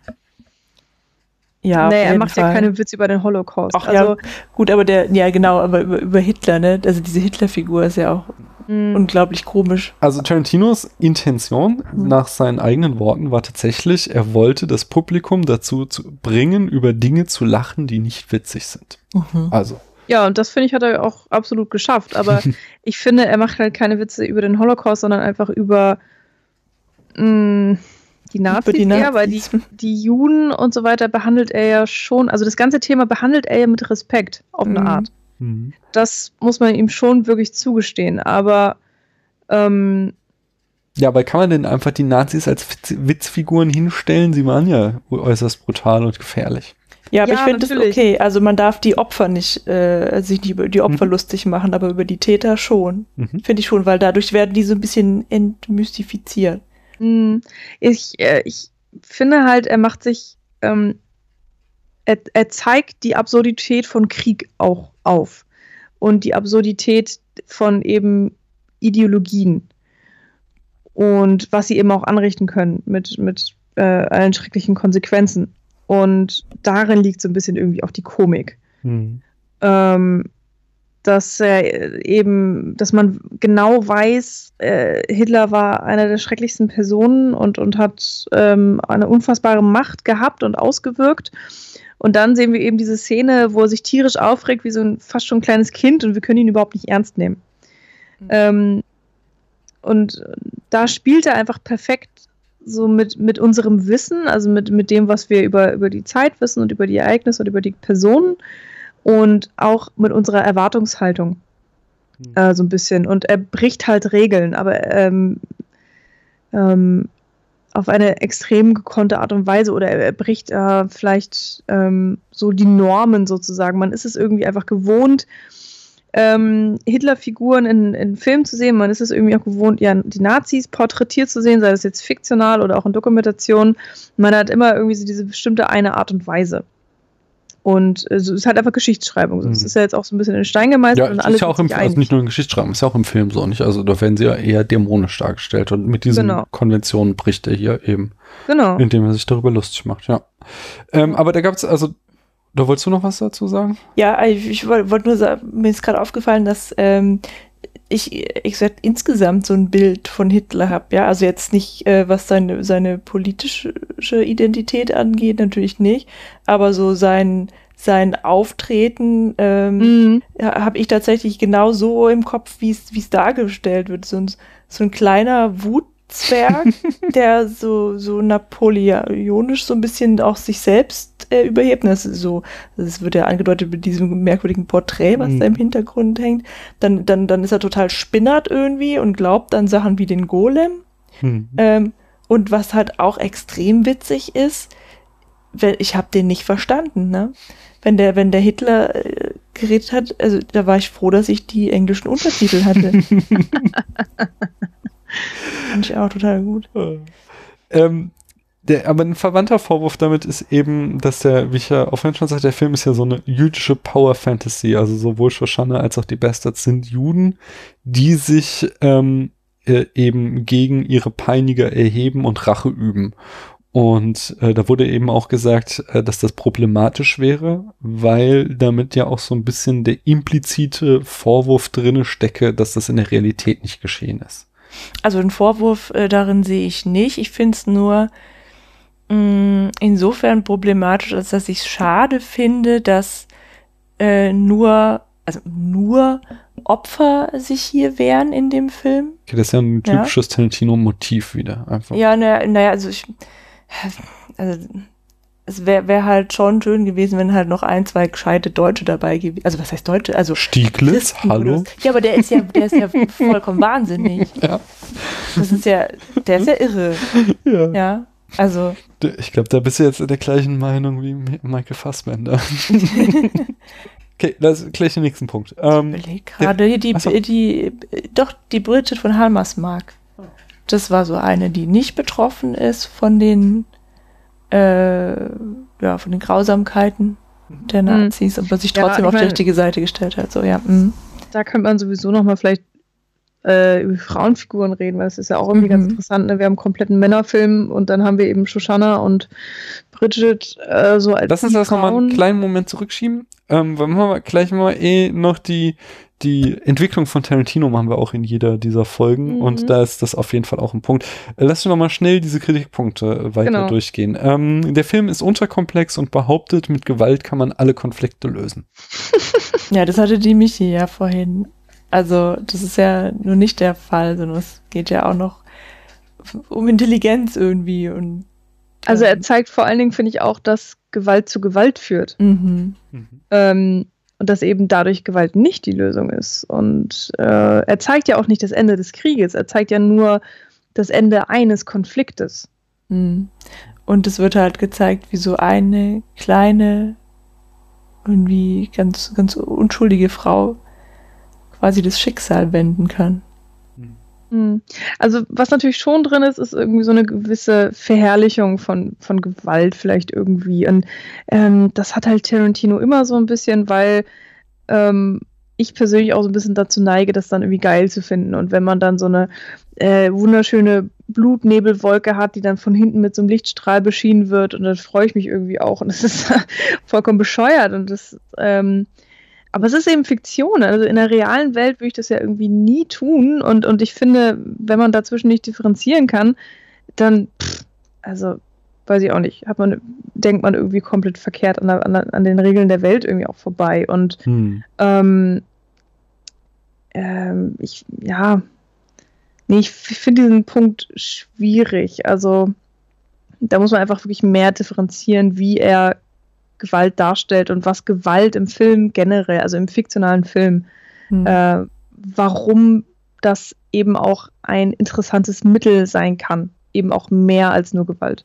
Also ich finde tatsächlich auch, dass der Film nicht gewaltverherrlichend ist, ja. Also Tarantino hat zwar, zwar irgendwie seine ganz eigene Handschrift immer mit seiner Ästhetisierung der Gewalt auch, aber ähm, gerade wenn der Film Der Stolz der Nation aufgeführt wird und wir sehen, wie, ähm, also man kriegt ja immer wieder mit, wie, wie es so weitergeht. Ne? Da werden die Filmspulen gewechselt, das sind insgesamt vier und so. Und äh, man hört die ganze Zeit nur Geballer. Mhm. Ja, der, der, der Film läuft im Hintergrund. Wir sehen so andere Szenen immer von Shoshana und auch von, von den Inglourious Bastards. Und es ballert die ganze Zeit nur. Es gibt überhaupt gar keinen keinen Dialog, außer, na warte, jetzt kriege ich dich oder so von Daniel Brühl. Und du hast dann, ähm, also allein das ist schon so eine, so eine Persiflage an, an diese, an, an, an die, die Gewaltverherrlichung der Nazis ja auch, ja. Und dann siehst du, ähm, die Leute, die das toll finden, also die Gewalt verherrlichen, Mhm. die sitzen da und lachen sich tot dabei, wenn sie sehen, dass andere abgeschossen werden und, und haben gleichzeitig diese, diese Fratzen, ja. Und ähm, also ich, dann neige ich dann eher zu, zu Daniels vorhin vorgestellter Theorie, dass, dass, dass wir selbst uns vorgeführt werden, ja, weil, weil eben gerade die Gewaltverherrlichung hier äh, ja, ja, Das wird zumindest thematisiert. Ja. Na. Mhm. Es gibt auch meiner Meinung nach keine richtige und keine falsche Gewalt in diesem Film, weil es eben auch nicht den Guten und den Bösen gibt, sondern, äh, haben wir ja schon gesagt, jeder Charakter ist so eigentlich zwiespältig und bei jedem kann man diskutieren, so, ha, ist es gut, was er da macht? Ist es gut, dass der und der umgebracht wird und so weiter? Auch eben bei den Nazis, was ich ja schon gemeint habe. Womit wir gut zum nächsten Kritikpunkt übergehen können, nämlich ähm, während äh, ihr ja schon sagtet, so nein, er macht es nicht über den Holocaust lustig, kam auch der Vorwurf, dass der Film äh, den Holocaust komplett ausblende und dieser nur zur Kulisse verkommt und er eben da äh, eine Cowboy- und Indianer-Geschichte mit Nazis erzählt und dabei eben komplett vergisst, wie viel Leid die Nazis über äh, ja all die Menschen gebracht hat, die sie eben in ja KZ gesteckt haben und äh, äh, eben das ja also äh, versteht ihr also ja, ja, das verstehe ich schon, aber es wäre halt auch, also das kann, die Punkt kann ich auch nicht teilen, weil das einfach ein komplett anderer Film geworden wäre. Das ist ein anderes Das war- Genre auch. das so. Es gibt ja tausende Kriegsfilme, die den Zweiten Weltkrieg Das- das- befassen, ohne ja, das den Holocaust. Wollte, So, ja. wollte er auch gar nicht behandeln. Ähm, und dieses Hintergrundwissen haben wir alle und ich denke, das ist, wird auch vom Film so vorausgesetzt, weil deswegen hassen ja alle die Nazis. Deswegen gibt's ja die Inglourious Bastards. Nicht, weil das einfach Kriegsfeinde sind, die Nazis, sondern, das, sondern weil es einfach, ich kann es gar nicht sagen, weil es halt die Nazis sind, weil die eben diese furchtbaren Dinge tun und aufgehalten werden müssen. Hm. Und deswegen Mhm. ähm, brauche ich da jetzt dann, also für den Film brauche ich wirklich nicht noch ein KZ sehen. Also äh, ja. Ja, das ist auch nicht die Aufgabe des Films. Ja, also meine ich, der, ja. äh, bestimmte Thematiken werden halt ausgeklammert und da, Hm. das ist ja nicht nur der Holocaust, das ist ja auch äh, ganz viel mehr, was da noch stattfindet. Wir, ähm, ich finde es auch immer schwierig, diesen Film als Kriegsfilm zu sehen, weil wir eigentlich ja auch keine Kriegshandlungen sehen. Also Hm. außer jetzt ähm, in der zweiten Ebene durch den Film im Film Mhm. bekommen wir eine nacherzählt. Aber ansonsten, ähm, wir sehen keine Schlachten, wir sehen keine Soldaten, gegen die, die gegen Soldaten kämpfen. Es ist halt das Werk des Künstlers, was man dann auch gerne als dieses äh, respektieren kann oder ja, die Mhm. Limitierung einfach auch anerkennen und respektieren kann. Und dann, wenn man, mh, sonst möchte man eben einfach einen anderen Film. Mhm. Da kommen wir doch gleich auch auf den Künstler. Wie in jedem äh, seiner Filme bekam er auch hier wieder Selbstverliebtheit vorgeworfen. Tarantino ist nur daran interessiert, sich selbst zu amüsieren und interessiert sich nicht daran, das Publikum zu amüsieren. Das verstehe ich überhaupt nicht. Weil wenn dann halt Hand in Hand. Ja, es geht mit diesem, ich glaube, verwandt mit diesem Style over Substance äh, ähm, Vorwurf. Er will keine ernsthaften Geschichten erzählen, sondern nur irgendwie alles soll möglichst Ich cool finde es und schon ganz schön ernst. werden. Also ganz ehrlich, ich finde es überhaupt nicht irgendwie oberflächlich. Mhm. Okay.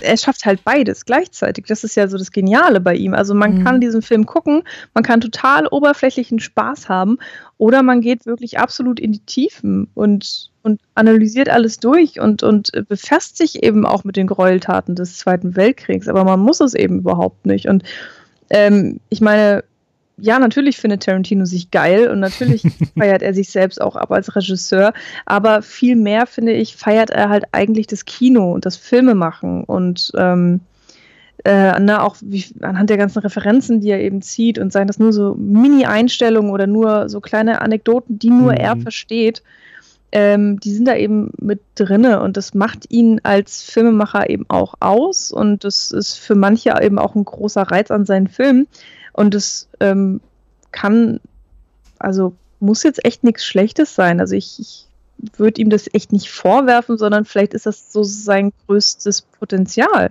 Mhm. dass er eben sein, er bringt halt sein ganzes Selbst in diese Filme mit rein. Er hat, Mhm. hat jeder Film hat, trägt unglaublich seine Handschrift und das ist dann irgendwie auch so ein bisschen absurd, dass man ihm das dann schon fast vorwirft. Mhm. Also dann. Ja, ich steh, also ich stehe auch eher auf Regisseure, die irgendwie einen distinkten Stil haben, als äh, Leute, die irgendwie 0815 Bilder produzieren. Ich habe noch einen letzten äh, Kritikpunkt und das war, äh, keiner der Protagonisten hätte Charaktertiefe. Hm. Hans Lander wohl. Ja, sehe ich auch so. Aber Und hat ich er finde auch, Mhm. ja, also ich also finde schon, dass von, ne, also wir, wir reden auch so oft irgendwie über schlechte Villains, die irgendwie nur den Plan haben, die Welt zu erobern und keine Nuancen haben oder so. Und Hans Lander ist einer der ikonischsten äh, Bösewichte äh, der Kinogeschichte geworden, jetzt in dem Jahrzehnt, äh, das er alt ist. Und ich glaube, allein der widerlegt es schon. Aber ich finde auch Shoshana, ähm, äh, ja, hat für mich genug Charaktertiefe, um eben die, diesen Charakter äh, zum Leben zu bringen. Und das wird Mhm. ganz krass nochmal eben durch das ähm, Schauspiel von Melanie Laurent einfach auch dargestellt. Diese immer wieder so kleine Momente, wenn sie da einfach mit den Nazis interagiert, die sie in ihrem Mimenspiel hat, die so viel aussagen über sie und, und ihre, ja, ihr Innenleben. Von daher, für mich haben die Charakter äh, auf jeden Fall Ja. genug Tiefe. Also ich, ich finde, das ist schon ein total interessanter Punkt, ähm, wo ich jetzt auch gerade echt versuche, ganz schnell mir diese Charaktere nochmal irgendwie vor Augen zu führen. Und auch, dann ist halt auch die Frage, was macht der jetzt ein Charakter? Was ist, was ist genau der Unterschied zwischen einem Abziehbildchen und, und wirklich einem Charakter? Mit Tiefe auch noch. Also das ist so ähm, schwierig zu greifen, schwierig zu beschreiben und die, die Grenzen sind schwimmend und ähm, fließend. schwimmend, auch gut. Und ähm, das äh, kann ich jetzt auch nicht hundertprozentig beantworten, aber ich finde tatsächlich auch schon, dass die, Charaktere sind nicht so unbedingt tief. Also die haben alle eine Geschichte, die wir miterlebt haben und dadurch ähm, sind sie mehr als nur ihre Namen. Sie sind jetzt nicht unbedingt Abziehbildchen, aber sie sind jetzt auch, sie sind einigermaßen flach. Also wenn wir zum Beispiel auch Eldorain haben, er ist halt so der Apache, er ist der Anarchist. Ähm, also man kann ihn schon gut beschreiben, man kann so Label auf ihn klatschen. Aber nee, ich glaube zum Beispiel auch dieses, also es gibt ja irgendwie davon diese berühmte äh, von Red Letter Media, diese Kritik an den äh, Prequels, wo sie das äh, Star Wars Prequels, wo sie genau das sagen, dass sie, dass die Charaktere da alle flach sind, eben man kann ihnen nur so Labels aufklappen. Und das glaube ich eben, finde ich hier nicht, sondern du kannst äh, auch hier beschreiben, was das für Typen sind. Du kannst erzählen, Eldorain, der ist zum Beispiel äh, irgendwie ein total kauziger Typ, der halt total schlecht schauspielen kann, der trotzdem irgendwie immer die Fäden zieht, der den Plan hat, der seinerseits eben ein ähm, perfekter Gegenspieler zu Landa ist, weil er selbst auch immer die Kontrolle über Situationen behält und ähm, sich guten Überblick zu verschaffen kann. Also weißt du kannst diese Charaktere schon sehr detailliert beschreiben, ohne eben einfach nur zu sagen, er ist Mhm. irgendwie Apache, er ist äh, Ja, Tennessee-Südstaatler oder so. du hast ihn als Figur beschrieben und seine Funktion in der Ja, ja, aber das Films. muss ja, ja, ja, aber das, das, das ist doch, was, was anderes, was ist denn dann anderes als Charaktertiefe? Sondern das ist ja, äh, ein Charakter ist dann in dem Moment tief, wenn mir der Film den Charakter verständlich macht. Und das äh, schafft der Film eben. Also das schafft er auch mit Eldorain, auch wenn Eldorain irgendwie ein lustiger, äh, kauziger Typ ist und jetzt irgendwie nicht wirkt wie, was weiß ich, ähm, äh, Leonardo DiCaprio in Titanic, äh, keine Ahnung, nein, irgendwie, oder irgendjemand äh, total, was weiß ich, in irgendeinem Drama, äh, kriege ich trotzdem einfach sehr, sehr viel über den Charakter erzählt und kann mir ausmalen, was er für eine Figur ist. Und also, das macht für mich Charaktertiefe aus. Sie, sie sind immer nicht flach, weil sie haben alle einen Charakter. ja. Ähm, und wir lernen sie halt nicht so besonders gut kennen. Also gerade Eldorain ist halt der Typ, dessen Intentionen wir nicht kennen. Ja. Ähm, aber das liegt auch daran, dass, dass wir immer so springen. Also es sind halt unheimlich ja. viele, viele äh, halt Hauptrollen, würde ich mal sagen. Ja. Und deswegen bleibt uns mhm. da irgendwie auch gar keine Zeit, uns da jetzt irgendwie mit einer Person näher zu befassen. Aber ich fand hier gerade diesen einen Punkt ähm, sehr lustig, den Daniel erwähnt hat, dass, dass Eldorain so ein schöner Gegenspieler zu Hans Lander ist. Und zwar, ähm, ist, ich finde, Brad Pitt schaut die ganze Zeit so, also der rümpft so die Nase und der guckt so, also dass ich denke so, ey, was bist du eigentlich für ein Spinner, ja? Mhm. Also auch als er da gefesselt vor ihm sitzt und, und dieses Glas Wein bekommt und so. das ist echt das, so geil, wie sie diesen Wein vor ihm ja, hinstellen, sie können ihn aber nicht trinken. Genau, und der hat auch, also diese, diese, dieses charmante und schleimig widerliche von Hans Lander kommt halt bei Brad Pitt überhaupt nicht an das prallt bei dem ab, weil der überhaupt keinen Sinn für sowas hat. Der ist, das ist ein total geradliniger Typ, ja. Der ist voll die Antithese. Und dann kommt, kommt Hans Lander mit seinen Spielchen und, und ähm, Aldorain denkt, was willst du eigentlich von mir so? Komm, hau ab. Mhm. Das fand ich, ich ziemlich gut gespielt. Also, ja, ähm, ich wollte aber gerne noch mal auf einen anderen flachen Charakter eingehen, wenn ich darf. Ja. Äh, und zwar auf Daniel Brühls Rolle. Weil das, den finde ich auch wirklich total merkwürdig, ja.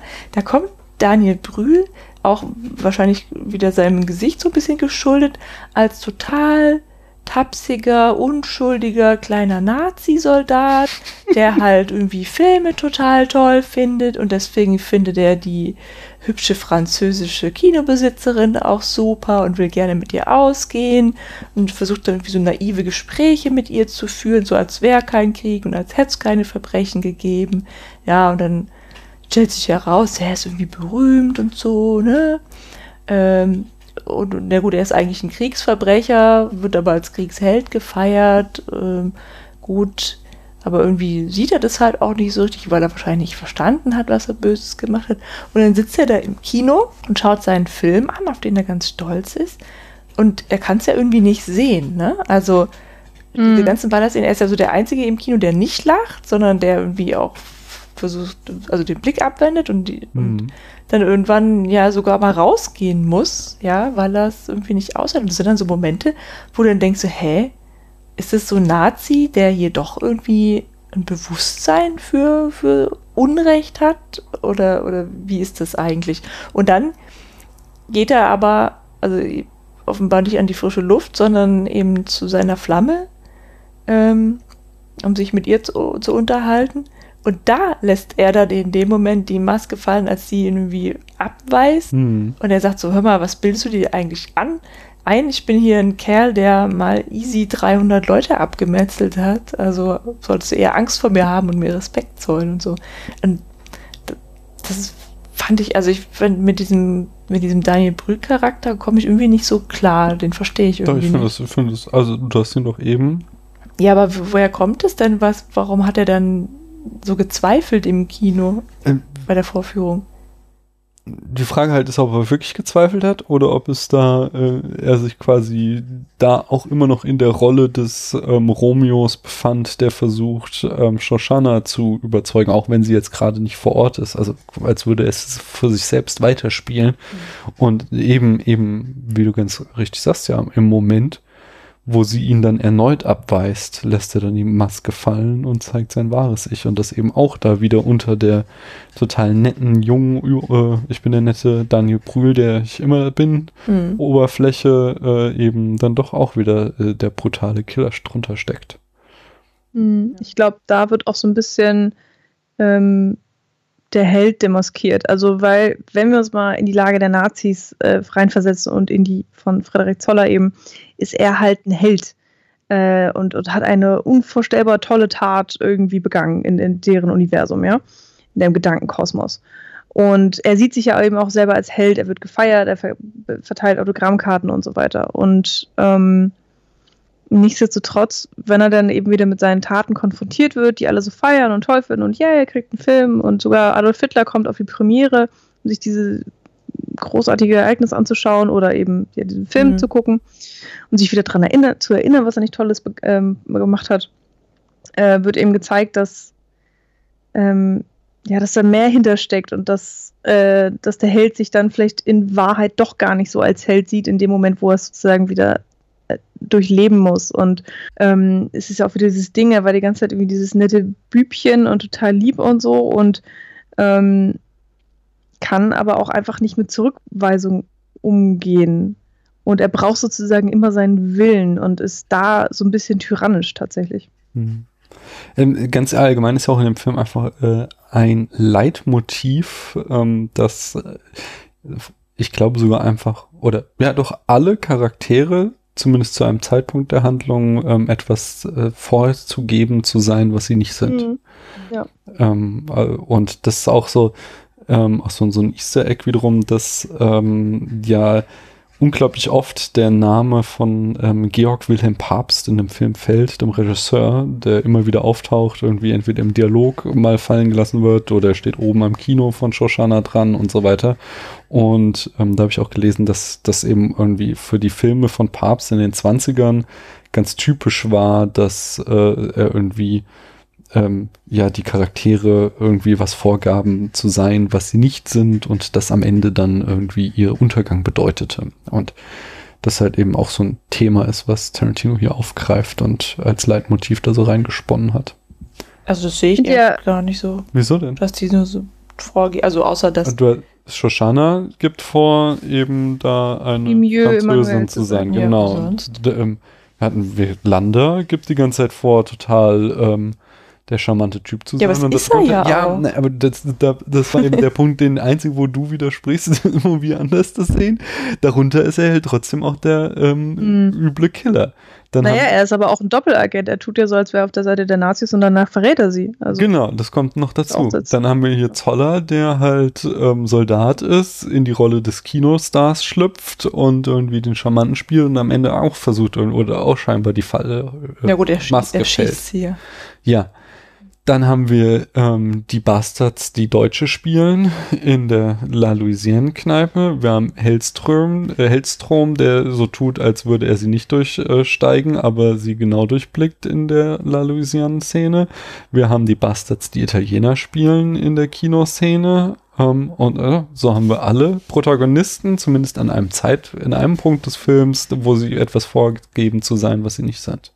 wir haben ja sogar das, dieses Kartenspiel, Genau, wo sie dann genau, sozusagen, hm, wer bin ich? Und dann, ja, ich bin King Auf jeden Kong. Fall. Hier, da sind, wo nochmal ganz plakativ Leute sagen, sie sind etwas, was sie nicht sind. Genau. Okay, ich dachte, das war jetzt so gemeint, dass sie uns vorgeben, was an. Nein, nein, nein. Irgendwie, nur, dass das eben als Leitmotiv da immer wieder auftaucht. Ach so, ich muss Menschen aber- das, das tun. Was ich schon die ganze Zeit auch nochmal Ja. einwerfen wollte, dass, dass die Shoshana ja auch gar nicht so unbefleckt ist, ähm, als sie ja diese, diesen Film herstellt, da wird, da ist sie doch auch irgendwie mit, ihr, mit ihrem Marcel unterwegs und da auch und verprügelt da Leute und, und Genau, weil sie ja bedroht die, damit Film sie, entwickelt. genau. Also ich meine, das macht die ja nachher auch wieder für den höheren Zweck, aber so Ja, da haben wir halt also dieses ähm, aus Gewalt entsteht Gewalt-Motiv. ja, aber sie ist halt die ganze Zeit irgendwie so, also sie spricht ja nicht so viel. Ne? Wir sehen sie ja irgendwie immer in der Interaktion mit Daniel Brühl oder mit dem Teufel und dann sagt sie halt kaum was, ja, und hat immer Angst. So, und dann hat sie halt einmal den Moment, in dem sie ihren Plan fasst und dem Marcel mitteilt. Und da finde ich sie schon ganz schön krass, wie sie da auch redet. Ja. Mhm.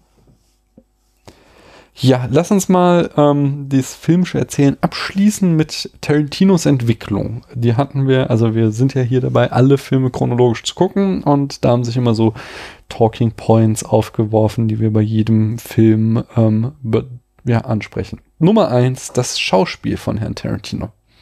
Wie fandet ihr ihn? Er ist der erste Nazi, der skalpiert wird. Ich habe ihn nicht gesehen. Echt? ja, man sieht nur ganz kurz sein Gesicht. Er ist, ich finde, er macht das sehr souverän. Er spielt, er spielt gut den Typen, der skalpiert wird. Ähm, der nächste Punkt, den wir hatten, war äh, noch aus Inglourious Bastards, äh, nein, aus Quatsch, aus Reservoir Dogs vor allem und ein bisschen noch aus Pulp Fiction, die Schauspielerführung, dass äh, am Anfang seiner Karriere die Schauspieler eben nicht nuanciert waren, sondern alle mit seiner Stimme sprachen und äh, eben da, ja, keine Nuancen im Schauspiel waren, insgesamt die Schauspielleistung nicht das Spannendste war an den Filmen. Wie seht ihr das hier? Völlig anders, ja. Ja. Unterschreibe ich genauso. Also Christoph Mhm. Walz allein äh, zeigt unglaubliche Leistung, aber auch Melanie Laurent finde ich unglaublich stark.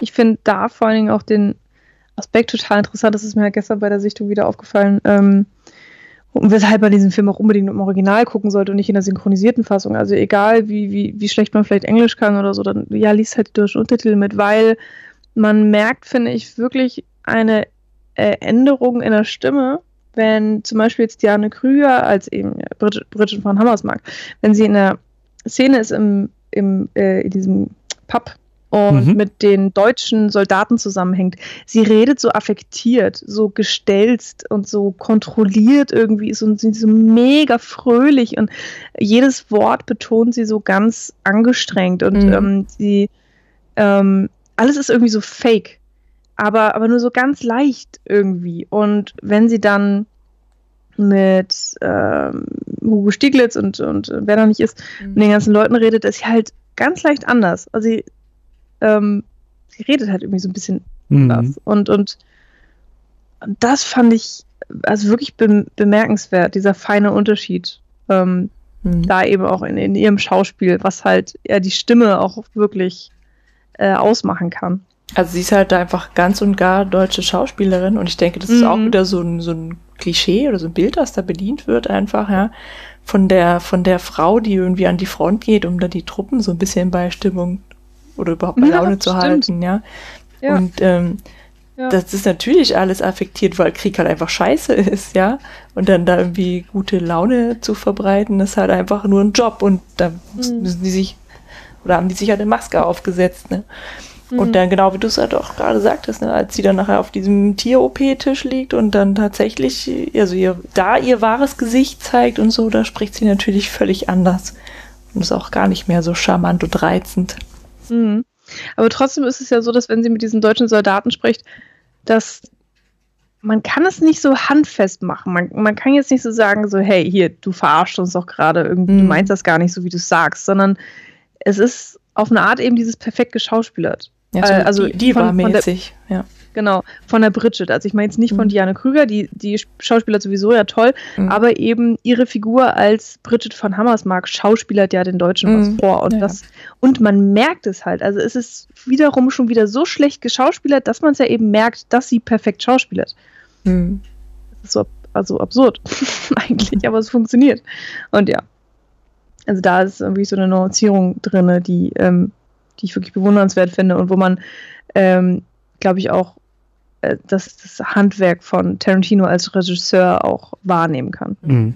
Da kommen wir auch äh, dann auf den nächsten Aspekt, ähm, die starken Frauen. Wir hatten jetzt gerade die Mhm. Trilogie der starken Frauen mit Jackie Brown, Kill Bill und Death Proof.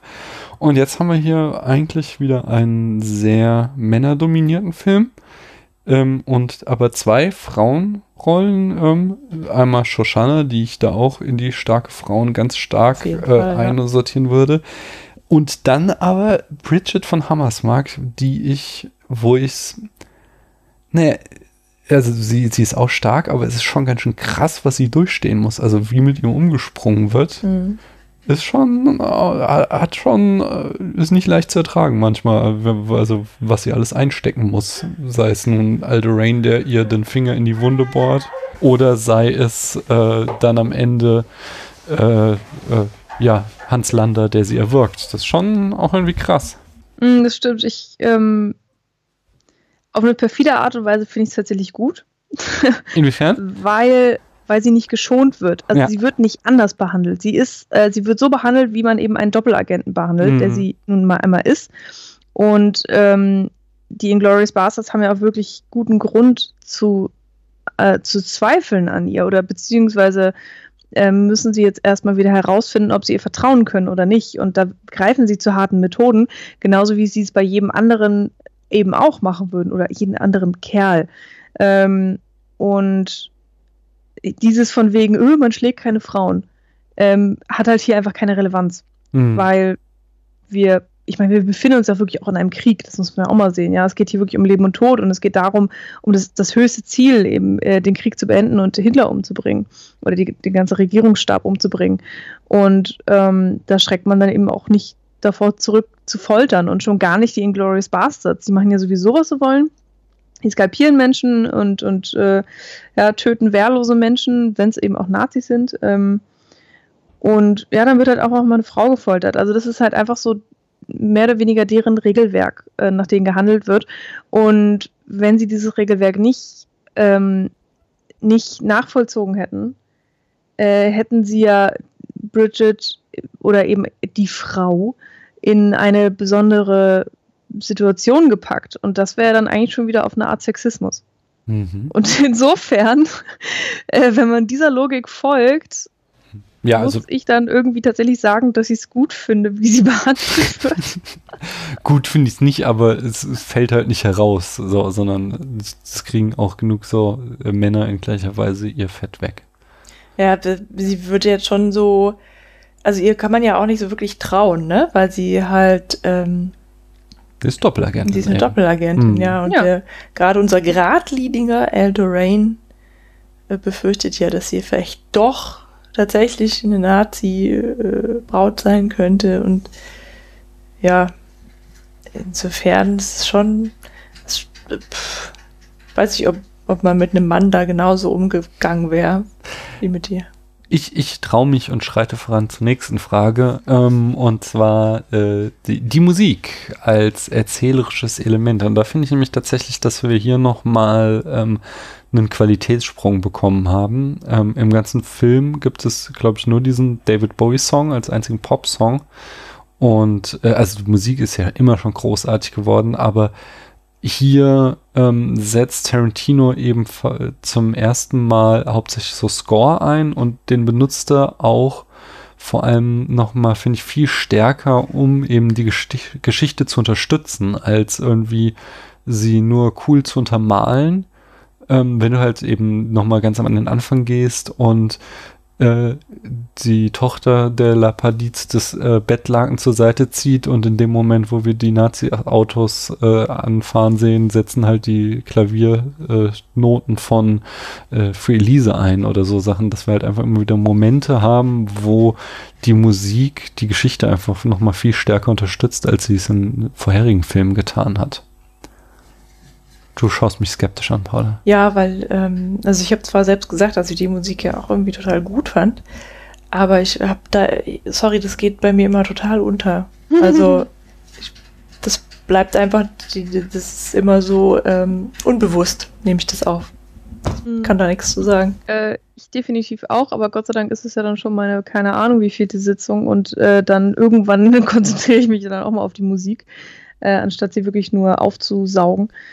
Ähm, ich finde es vor allen Dingen so faszinierend, dass wir hier einen äh, Mix aus klassischer Musik und aus Marschmusik und mhm. aus irgendwie so ähm, Musik geht, die schon so ein bisschen in Pop-Richtung geht, also in äh, auf jeden Fall moderne Musik.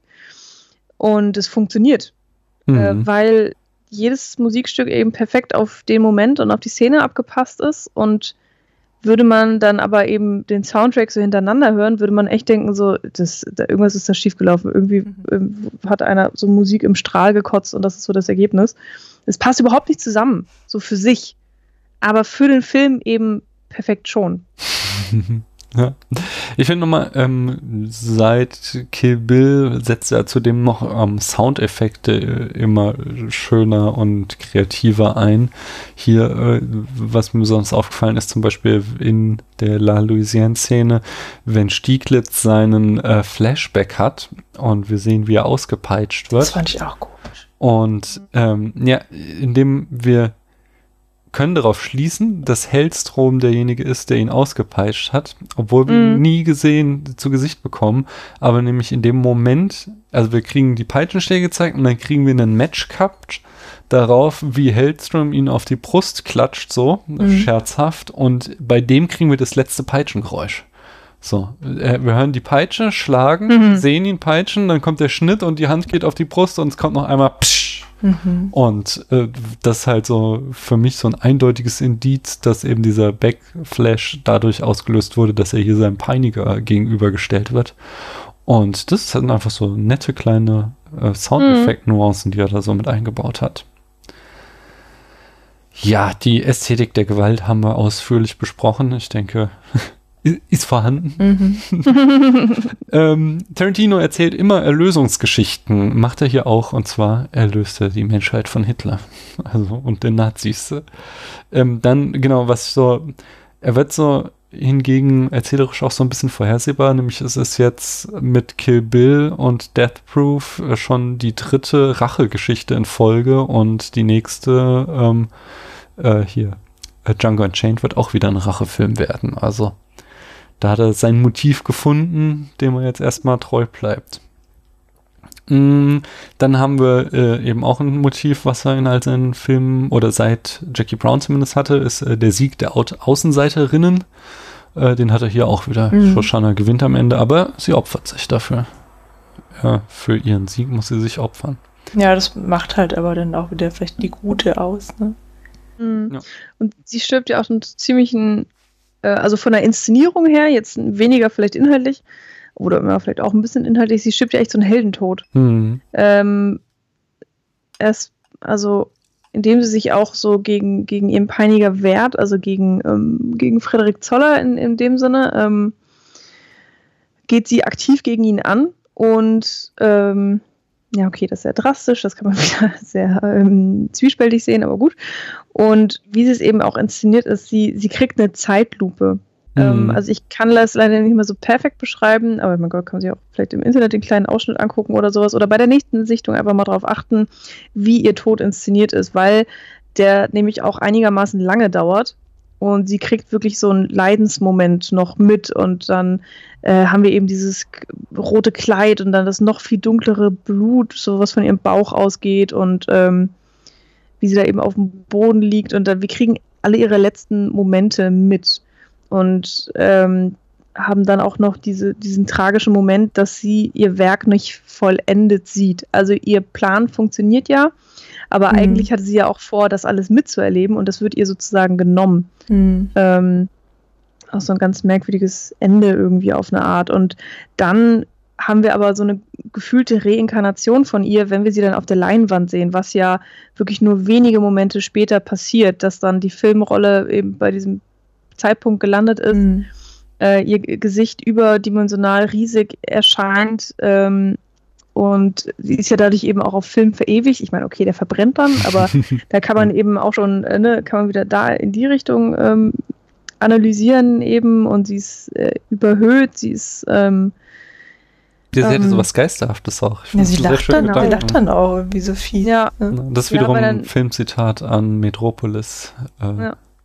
Und dann irgendwann ist ja auch dieser Rauch, also die Leinwand ist dann ja schon wieder Mhm. verbrannt. Äh, also das, das Kino in dem Sinn ist dann ja auch aufgelöst, aber ähm, der Projektor lebt noch sozusagen Mhm. und, und hält sie auch am Leben. Äh, man hört sie dann auch immer noch und das, ihr Gesicht erscheint dann wieder auf dem Rauch und das hat ja dann fast so, so eine Dreidimensionalität, Mhm. ähm, was dann auch wieder so eine, ja, äh, so eine Göttlichkeit fast schon gehen kann und so weiter. Mhm. Also das ist wirklich interessant, wie ihre Geschichte da endet, Mhm. ähm, wie das alles gemacht ist. Und ähm, dadurch hebt sich ihr Tod eben auch von diesen allen ganzen vielen Hunderten dieses Films absolut hervor und, und ihre Figur hebt sich da auch hervor. Und genauso wie Bridgets Tod hervorgehoben wird, dadurch, dass sie so äh, qualvoll stranguliert wird von äh, Hans Lander und wir das ja auch mitbekommen von vorne bis Mhm. hinten. Also uns wird da auch nichts erspart.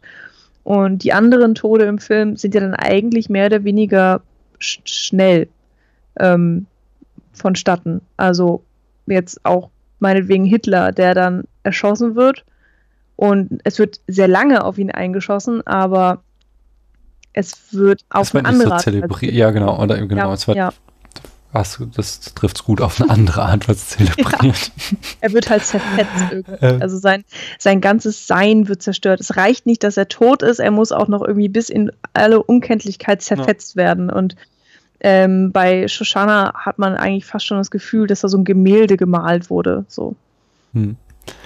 Äh, genau, das ist auch nochmal, also mein, mein nochmal unterstreicht nochmal diesen Punkt mit, äh, dass wir mit dem Film im Film den Spiegel vorgehalten bekommen, nämlich am Ende steht hier Donny Donowitz oben auf äh, der Loge und schießt unten ins Publikum äh, auf die Nazis, die da äh, mehr oder weniger hilflos sind, äh, nämlich dann doch auch wieder ganz äh, ähnlich, äh, wie Erik Zoller da auf seinem Turm saß und die Amerikaner abgeschossen hat.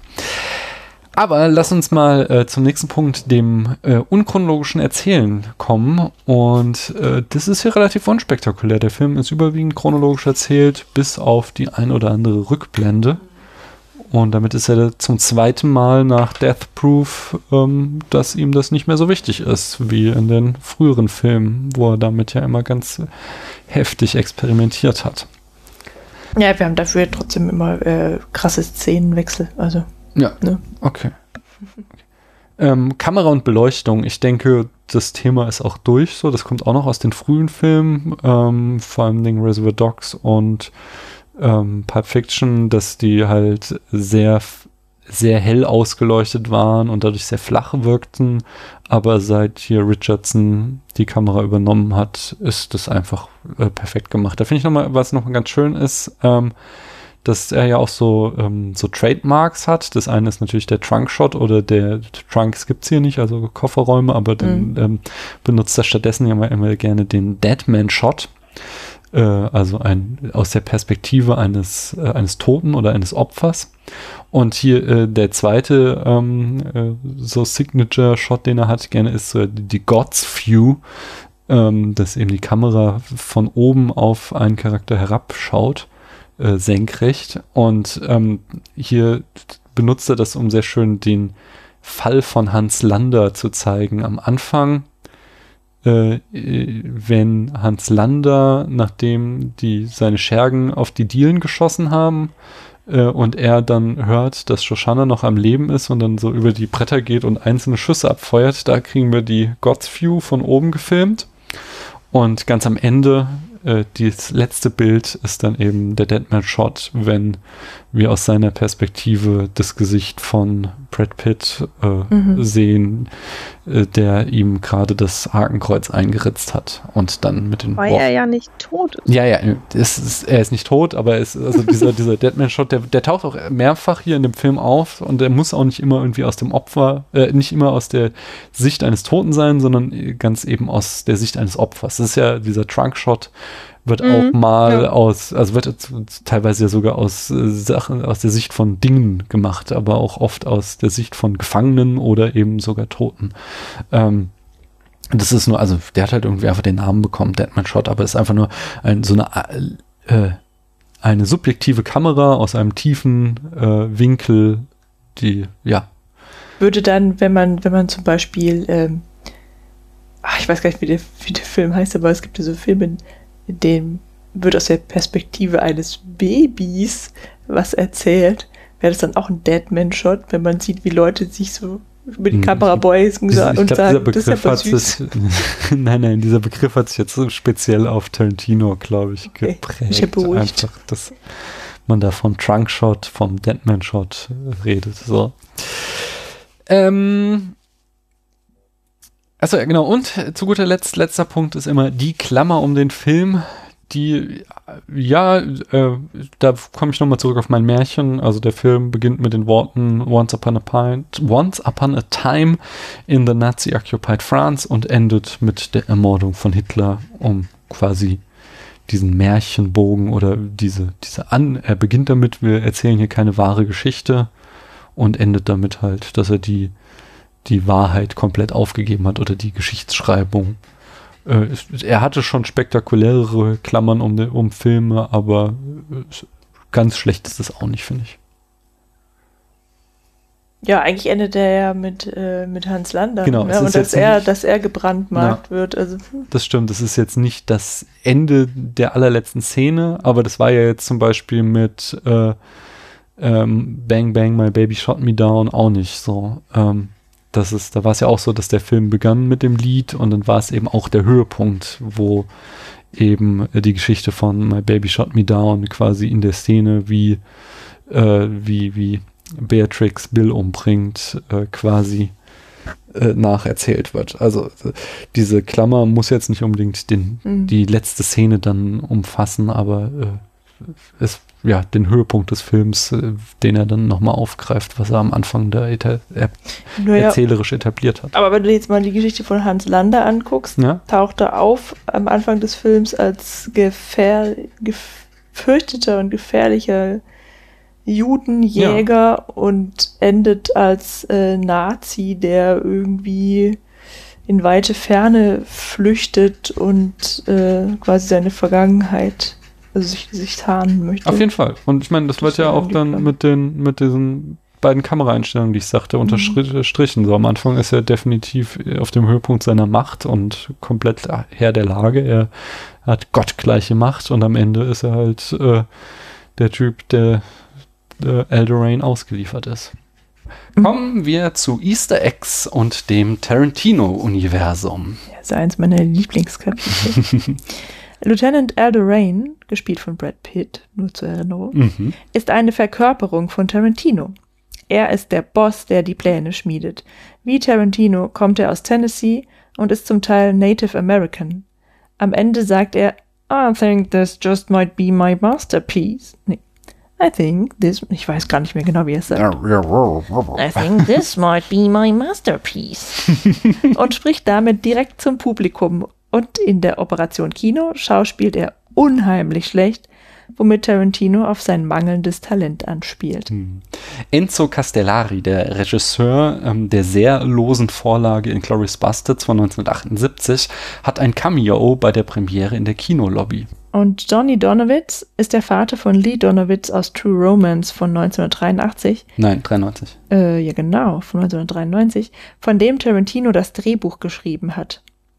Lee Donowitz wiederum ist in True Romance ein Filmproduzent, der den Film Coming Home in a Body Bag gemacht hat, so wie sein Vater wohl aus dem Zweiten Weltkrieg zurückkam. Aldo Rain wiederum ist der Großvater von Floyd aus True Romance, der ebenfalls von Brad Pitt gespielt wird. Ich kapiere es schon nicht mehr. Tim Roths Charakter aus The Hateful Eight, Oswaldo Mowbray, ist wiederum ein Vorfahr von Lieutenant Archie Hickok, Hickox. Hm. Okay, das müsste ich mir jetzt aufmalen. Ich verstehe es nicht. Ähm, Hans Lander spricht alle Deutschen von niederem Rang immer mit Hermann an. das fand ich auch mhm. sehr schön.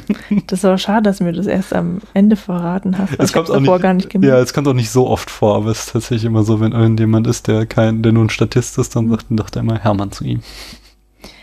Der Wilhelm-Schrei ist auch in Glorious Bastards wieder zu hören, nämlich in diesem Film, im Film Stolz der Nation, als ein Soldat aus dem Fenster stürzt. Genau.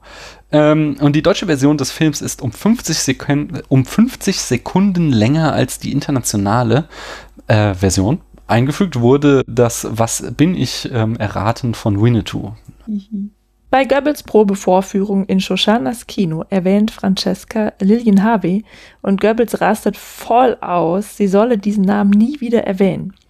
Lillian Harvey war nämlich eine deutsche Schauspielerin, die dem jüdischen Choreografen Hans äh, Jens Keith im Jahre 1939 zur Flucht in die Schweiz verhalf äh, und dann selbst geflohen ist. Hellstrom muss im La Louisiane erraten, dass er King Kong ist. Angeblich war King Kong einer von Hitlers Lieblingsfilmen. Ebenfalls im Lalusien muss einer der deutschen Soldaten erraten, dass er Mata Hari ist. Mata Hari war eine niederländische exotische Tänzerin, die im Ersten Weltkrieg als Spionin für die Deutschen gearbeitet hat. Am Tisch sitzt Bridget von Hammersmark, Spionin für England im Zweiten Weltkrieg. Hm. Ähm, bei, der Krieg, äh, bei der Kinopremiere stellt Goebbels Zoller, ähm, also dem ah, ich habe schon wieder, Frederik Zoller heißt er Mhm. genau, äh, den Schauspieler Emil Jannings vor. Goebbels nennt ihn den größten Schauspieler der Welt.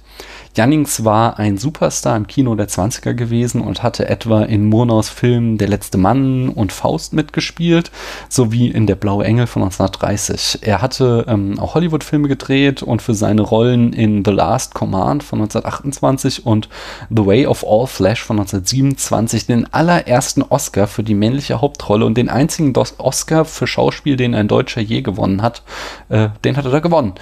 Im Tonfilm konnte er sich dann aber wegen seines schlechten Englischs nicht in Amerika durchsetzen und ging zurück nach Deutschland, wo er ein Star der Nazis wurde und etliche Propaganda- und Durchhaltefilme gedreht hat. Während des, des ganzen Films taucht immer wieder der Name des Regisseurs Georg Wilhelm Pabst auf. Pabst war ein österreichischer Filmemacher. In den 1920er Jahren machte er mehrere Filme mit dem Fokus auf die Rolle der Frau in der deutschen Gesellschaft. Es ging um Manipulation. In den Filmen sind die Umstände oft gefährlicher, als sie zunächst wirken. Wie in vielen Filmen von Papst müssen die Protagonisten von Inglourious Bastards fast alle die Konsequenzen dafür tragen, dass sie sich als etwas ausgeben, was sie nicht sind. Später ließ Papst sich von den Nazis vereinnahmen. Seine Filme waren aber wohl keine Pro Propagandafilme, sodass er ab 1948 wieder Regie führen durfte. Kommen wir zu den Zitaten und Referenzen. Äh, Shoshana und Zoller sind eine pervertierte Version von Romeo und Julia aus dem Jahr 1597.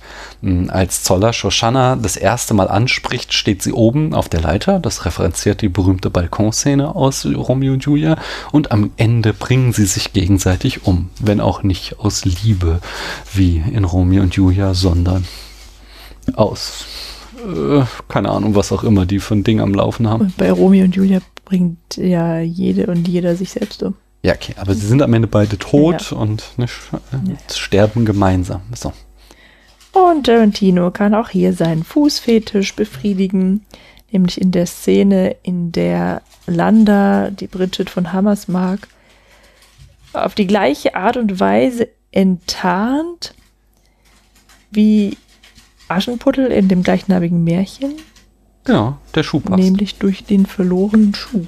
Genau, aus Aschenputtel noch aus dem Jahr 1845, um der Chronologie, ähm, äh, ja, hier, äh, sch- schuldig, nicht schuldig zu bleiben. Ach, die Gebrüder Grimm haben das 1845 aufgeschrieben. Genau, 1845. Also der Stoff ist entsprechend schon älter, aber Mhm. 1845 sind die Grimmschen Märchen in der ersten Ausgabe erschienen. Äh, Landers cartooneske Pfeife spielt natürlich auf Sherlock Holmes aus dem Jahr 1886 an. Lander sagt, sagt auch selbst, dass er ein, äh, sich als Detektiv begreift. In Stolz der Nation wird einem Soldaten ins Auge geschossen. Das ist ein visuelles Zitat von Panzerkreuzer Potemkin aus dem Jahre 1925. Genau, und das lachende Gesicht von Shoshana äh, in den Flammen des Kinos ist auch ein visuelles Zitat äh, der bösen Maria ähm, aus dem Film Metropolis von 1927, die auf genau die gleiche Art lacht. Wie schon in Kill Bill, so zitiert Tarantino hier ein weiteres Mal The Searchers von 1956. Der Shot durch den Türrahmen auf die weglaufende Shoshana ist ein visuelles Zitat des weggehenden John Wayne. In The Searchers, genau. Mm, sowohl das Waschen des Gesichts von Monsieur Lapadite ab- als auch das anschließende Gespräch mit Landa in der Hütte zitieren den Western Ride in the Whirl Whirlwind von 1966. Kapitel 1 trägt den Titel Once Upon a Time in Nazi-Occupied France, womit natürlich Once Upon a Time in the West von 1968 referenziert wird. Genau, der Flashback zur Auspeitschung von Hugo Stieglitz ist ein visuelles Zitat von The Wild Bunch aus 1969. Und das ist die beste Szene von Till Schweiger in seiner ganzen Filmografie. das beste schauspielerische Leistung. ja. Michael Fassbenders Angelsächsische 3 ist ein Zitat von Rosolino Paterno Soldato, bei dem, achso, von 1970 übrigens, bei dem sich ein Spion auf eben jene Art verrät. Hm. Wie schon erwähnt, referenziert der Filmtitel den Film Inglourious Bastards von 1978. Aldo Rain nennt sich bei der Kooperation, äh, Operation Kino auch Enzo Gorlomi. Gorlomi. Gorlomi. Gorlomi war der bürgerliche Name des Regisseurs äh, Enzo Castellari. Das ist auch so eine coole Szene, als Hans Lander, äh, die immer wieder, das zehnmal drum bitte, ihren Ja. Namen zu wiederholen. Die voll vorführt, das ist sehr schön. Hm. Ich finde übrigens, äh, das ist ziemlich albern, ja, dass die sich angeblich mit den drei Fingern verraten haben. Irgendwie, weil mir wäre das niemals aufgefallen. Ja, ja. Ich also ich sehe das auch nicht als kulturelle Besonderheit der Deutschen an. Ich, also ich, ich glaube, ich zeige auch manchmal die Ich drei mach das mal so, mal so. Ja, Also wenn ich überhaupt das anzeige. keine Ahnung. Das ist so ein bisschen, Mhm. wenn wir dann im nächsten Film hier äh, mit, mit ähm, Django Unchained, da hat er ja auch so eine ganz eigentümliche äh, äh, was, Wagner-Interpretation oder irgend sowas. Ich kann mich nicht mehr genau erinnern, aber da kommt wieder, dass er irgendwie so einen Mythos komplett irgendwie komisch erzählt. Er macht das halt gerne, wie es ihm ins Skript passt. Ist ja auch ein Märchen, habe ich gehört. genau, genau. Ähm, das Kleid von Shoshana zitiert Veronikas Kleid in der finalen Theaterszene aus Fassbinders Die Sehnsucht der Vero Veronika Voss von 1982. Und wenn Donny Donowitz äh, in, von der Loge aus mit dem Maschinengewehr auf die Nazis schießt, ist das natürlich ein visuelles Zitat von Scarface aus dem Jahr 1983. Die Szene, in der Zoller und Shoshana Kaffee trinken, während lauter Fans reinkommen, wurde im gleichen Café gedreht wie Das Blut der anderen aus dem Jahre 1984. Ein Zweiter Weltkriegsfilm von Claude Chabrol, basierend auf einem Roman von Simone de Beauvoir. Es war die einzige Szene, die wirklich in Paris gedreht wurde. Tarantino hatte extra seine Location Scouts ausgesandt, um genau dieses Café zu finden. Hm. An einer Stelle sagt Donny Donowitz, Two hits, I hit you and you hit the ground. Das ist ein Zitat aus The Breakfast Club. Das sagt da Emilio Estevez zu Bender. Äh, Breakfast Club übrigens von 1985. Äh, Diese komischen Geräusche, die ihr im Hintergrund hört, ist die Maus, die gerade mal wieder amok läuft. Ja, hoffentlich holt äh, auffällig das raus, weil Hätte sie halt auch kein Papier geben sollen. ja, ja, aber es gab halt nichts anderes gerade. Wir haben nichts anderes. Der allererste Shot, das Haus der Lapadiz auf dem Hügel, ist ein visuelles Zitat des ersten Shots aus Erbarmungslos von 1992. Und im Gespräch mit Landa sagt Aldo Rain, er war Bootlegger, also Alkoholschmuggler in Tennessee. Brad Pitt spielte einen Alkoholschmuggler in Le Legends of the Fall von 1994. Brad Pitt sagt vor der La Louisiane-Szene, You know, fighting in a basement offers a lot of difficulties. Number one being, you're fighting in a basement. Das spielt natürlich auf Fight Club von 1999 an. Genau. Der Standoff zwischen Aldo Rain und Wilhelm am Ende der La Louisiane-Szene zitiert den Standoff zwischen Beatrix Kiddo und einer Hitwoman im Kill Bill 2. In Kill Bill lässt die Hitwoman Beatrix laufen, weil sie schwanger ist und hier will Aldo das gleiche machen, weil Wilhelm Vater geworden ist. Aber Bridget von Hammersmark erschießt dann Wilhelm. Till Schweiger kriegt auch sein Zitat. Er darf im La Louisiane sagen, Das musst du so durch die Nase machen. Maximilian, das ist aber ein hübscher Name. Den gleichen Satz sagt er an einer Stelle in Kein Ohrhasen von 2007. Hier hat Tarantino etwa auch der Kein Ohrhase gesehen. Tarantino ist ja berühmt dafür, dass er sich jeden Schund anguckt. Der Kein Ohr. Also da, Ja, aber dem- wer ist eigentlich dieser Till Schweiger hier? Ich muss mal gucken, was er Ja. gemacht hat. Aber ich kann mir auch gut vorstellen, dass in dem Moment Til Schweiger sagte hier, äh, du Quentin, ich habe da neulich diesen Film gemacht und Oh, da sage ich oh, das, darf ich das ja auch sagen? Und äh, Quentin sagt, oh, good idea. Keine Ahnung, man wird es nie erfahren. Es sei denn, wir laden irgendwann mal Quentin Tarantino hier in den Ja, Podcast bestimmt. ein Mhm. und er unterhält sich dann mit uns über irgendeinen Film. Kommen wir zur Rezeptionsgeschichte. Ähm, der Film. Wenn, warte mal, wenn Tarantino bei uns im Podcast zu Gast ist, ja, das ist natürlich auch das allererste, was mir einfällt, ja. Damals, als du mit Till Schweiger diesen Film gemacht hast. Wie kam es dazu, dass er den Satz aus seinem Keinohrhasen-Film sagen durfte? Das ist ein guter Punkt fürs Vorgeplänkel. Was würdest du Quentin Tarantino fragen, wenn er mit dir einen Podcast aufnehmen würde? Das äh, werde werd ich aufnehmen in den Brust-Fragebogen. Mhm. Die Rezeption. Der Film war Tarantinos bis dato größter finanzieller Erfolg. Er spielte 321,5 Millionen weltweit ein und damit das 4,5-fache seines Budgets. Ja, das ist eine interessante Frage, die wir jetzt beantworten. Da das Zeigen von verfassungswidrigen Symbolen in Deutschland verboten ist, wurden die Hakenkreuze in Deutschland von den Kinoplakaten, den DVD und den Blu-ray-Boxen entfernt. Auf unserer Blu-ray ziert ein O aus Inglorious Bastards ein Einschussloch. Im Original ist hier ein Hakenkreuz. Im Film selbst durften sie gezeigt werden, da dies im Rahmen eines künstlerischen Kontextes erlaubt ist. Mhm. Zu Stolz der Nation wurden 2009 eine Mockumentary veröffentlicht in Form eines angeblichen Making-ofs. Eli Roth äh, ist als angeblicher Regisseur der 1940er Jahre als Talking Head zu sehen, ebenso Daniel Brühl als Schauspieler. 2012 sagte Michael Fassbender in der britischen Fernsehsendung Top Gear, dass es ihm öfter passiert, dass ihm Passanten auf der Straße im Vorübergehen The German Three zeigen. Also. Tarantino sagte, er werde nie erklären, warum sich die Rechtschreibfehler im Titel von Inglourious Bastards befinden. Ein peinlicher Fehler wahrscheinlich. Ja, vielleicht das. Aber vielleicht hat er sich auch was bei gedacht. Jedenfalls wurde er irgendwie ständig im Interview darauf angesprochen. Er sagte, ah, I'm never gonna explain that. Vielleicht hat es was mit Copyright zu tun. Hm, keine Ahnung. Gut möglich. Es war der letzte Tarantino-Film, den Sally Menko geschnitten, äh, Menk, Entschuldigung, ich bin gerade so schockiert über das, mhm. was danach kommt. Es war der letzte Tarantino-Film, den Sally Menke geschnitten hat. Sie verstarb nämlich im Jahre 2010. Mhm. Der Film sorgte aber erfreulicherweise dafür, dass mehrere Schauspielerinnen eine Hollywood-Karriere starten konnten. Melanie Laurent, Daniel Brühl und vor allem Christoph Waltz. Preise und Bestenlisten. Walz erhielt in Cannes den Preis für den besten Schauspieler. Außerdem wurde er als bester Nebendarsteller ausgezeichnet mit einem BAFTA, einem Screen Actors Guild Award, einem Golden Globe und schließlich mit einem Oscar. Hm. Auf der BBC-Liste der besten Filme des bisherigen 21. Jahrhunderts steht Inglourious Bastards auf Platz 62.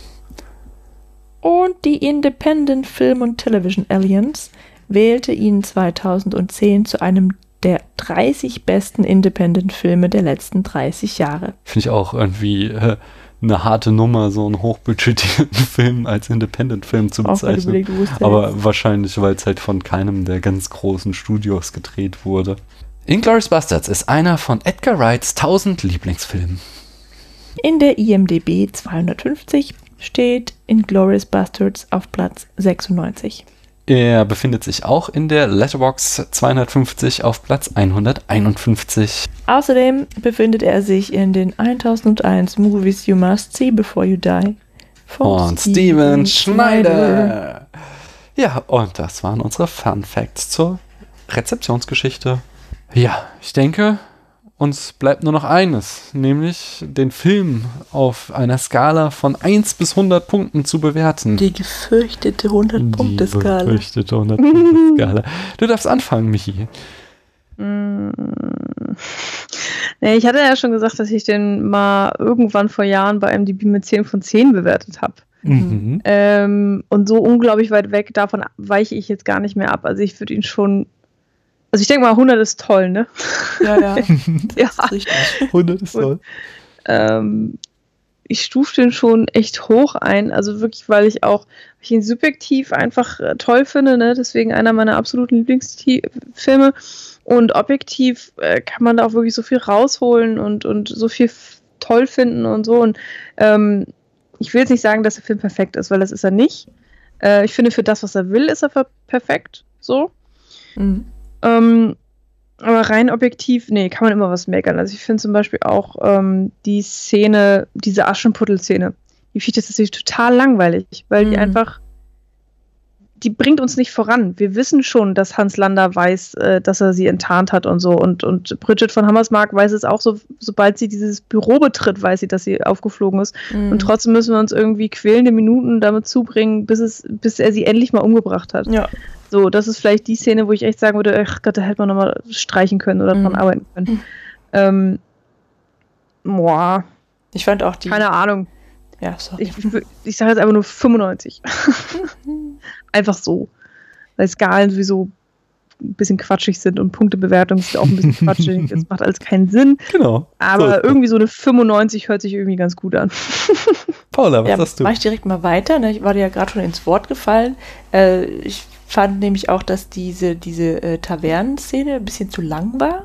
Ja? What? Was? Ja, also, Oh Gott. also man kann nicht, also das hatte ich auch, Oh Gott. ich habe mich nicht gelangweilt bei dem Film, aber ich habe gemerkt, dass er lange dauert und das war vor allem in dieser Szene. Ne? Aber da, wieder die Spannung von Minute ja, zu aber Minute. ich fand jetzt erstmal den jungen Vater fand ich so ein bisschen nervig und auch Ja, dieses das Kartenspiel und ich habe ja schon ange, ich finde ja Augustin auch super, aber das, ja, also Ja, das, ist halt auch so ein Sergio Leone-Ding. Das muss man halt mögen. Dieses Ja. Langziehen, dieses Auskosten, dieses irgendwie nochmal sich fünfmal gegenseitig in die Augen blicken, bis irgendwas passiert. Also, Da muss man einfach Fan von sein. Das verstehe ich schon. Ja. Genau, also das waren tatsächlich so Sachen, die mich so ein bisschen gestört haben und deswegen kriegt er, also das habe ich mir aber auch schon vorher selbst überlegt, ja. Das, das habe ich mir jetzt nicht abgeguckt von dir, Michi. Ich will dem Film auch 95 Punkte geben. Mhm. Also die La Louisiane Keller Bar Szene ist großartig.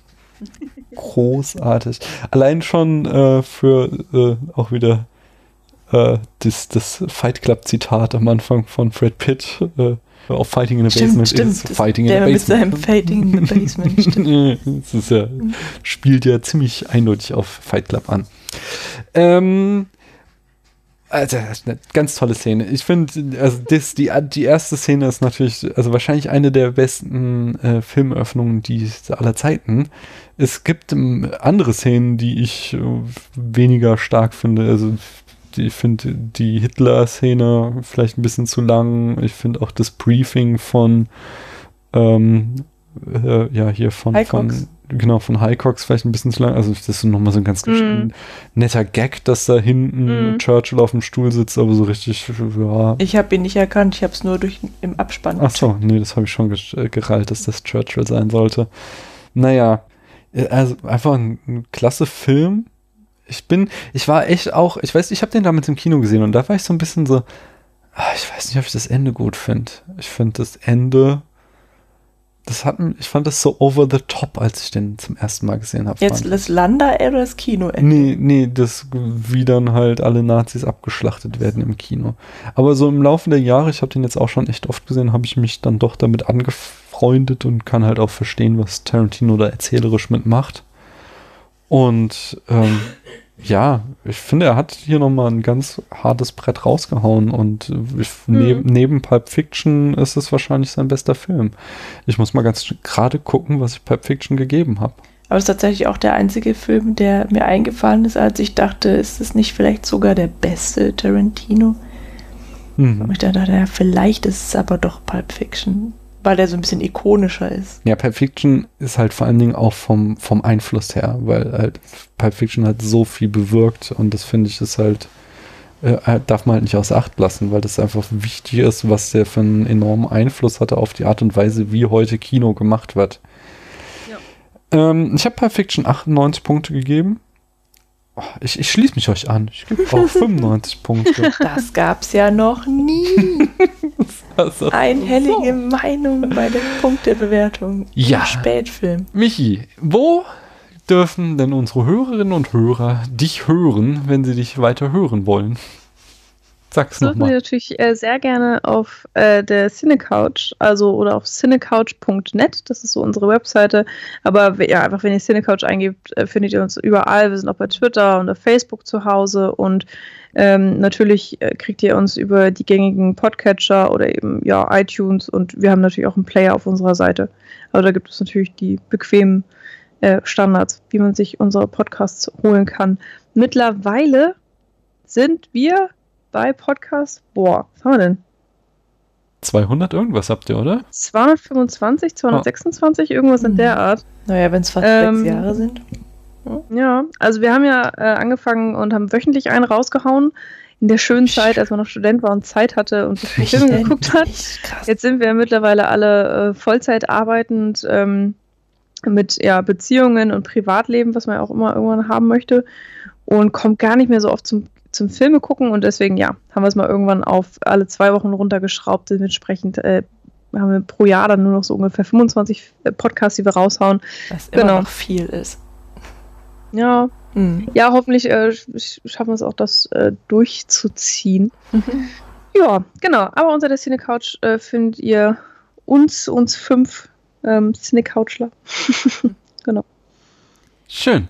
Äh, es hat mir viel Spaß gemacht. Du bist gerne mal wieder eingeladen. Wir, vielleicht finden wir mal wieder den einen oder anderen Film, über den wir reden wollen. Ähm, ja, uns bleibt ja auch nichts mehr weiter übrig, als euch zu danken, dass ihr es bis hierhin durchgehalten habt und äh, euch äh, ja auch hoffentlich demnächst wieder hier in der nächsten Folge zu begrüßen. Wie gesagt, hier geht es dann in unserer Regisseurinnenreihe weiter. Ja, ich bedanke mich auch, Michi. Vielen Dank. Und ähm, ja, Genau. Bis zum nächsten Mal. Tschüss. Tschüss. Tschüss. Man hört sich.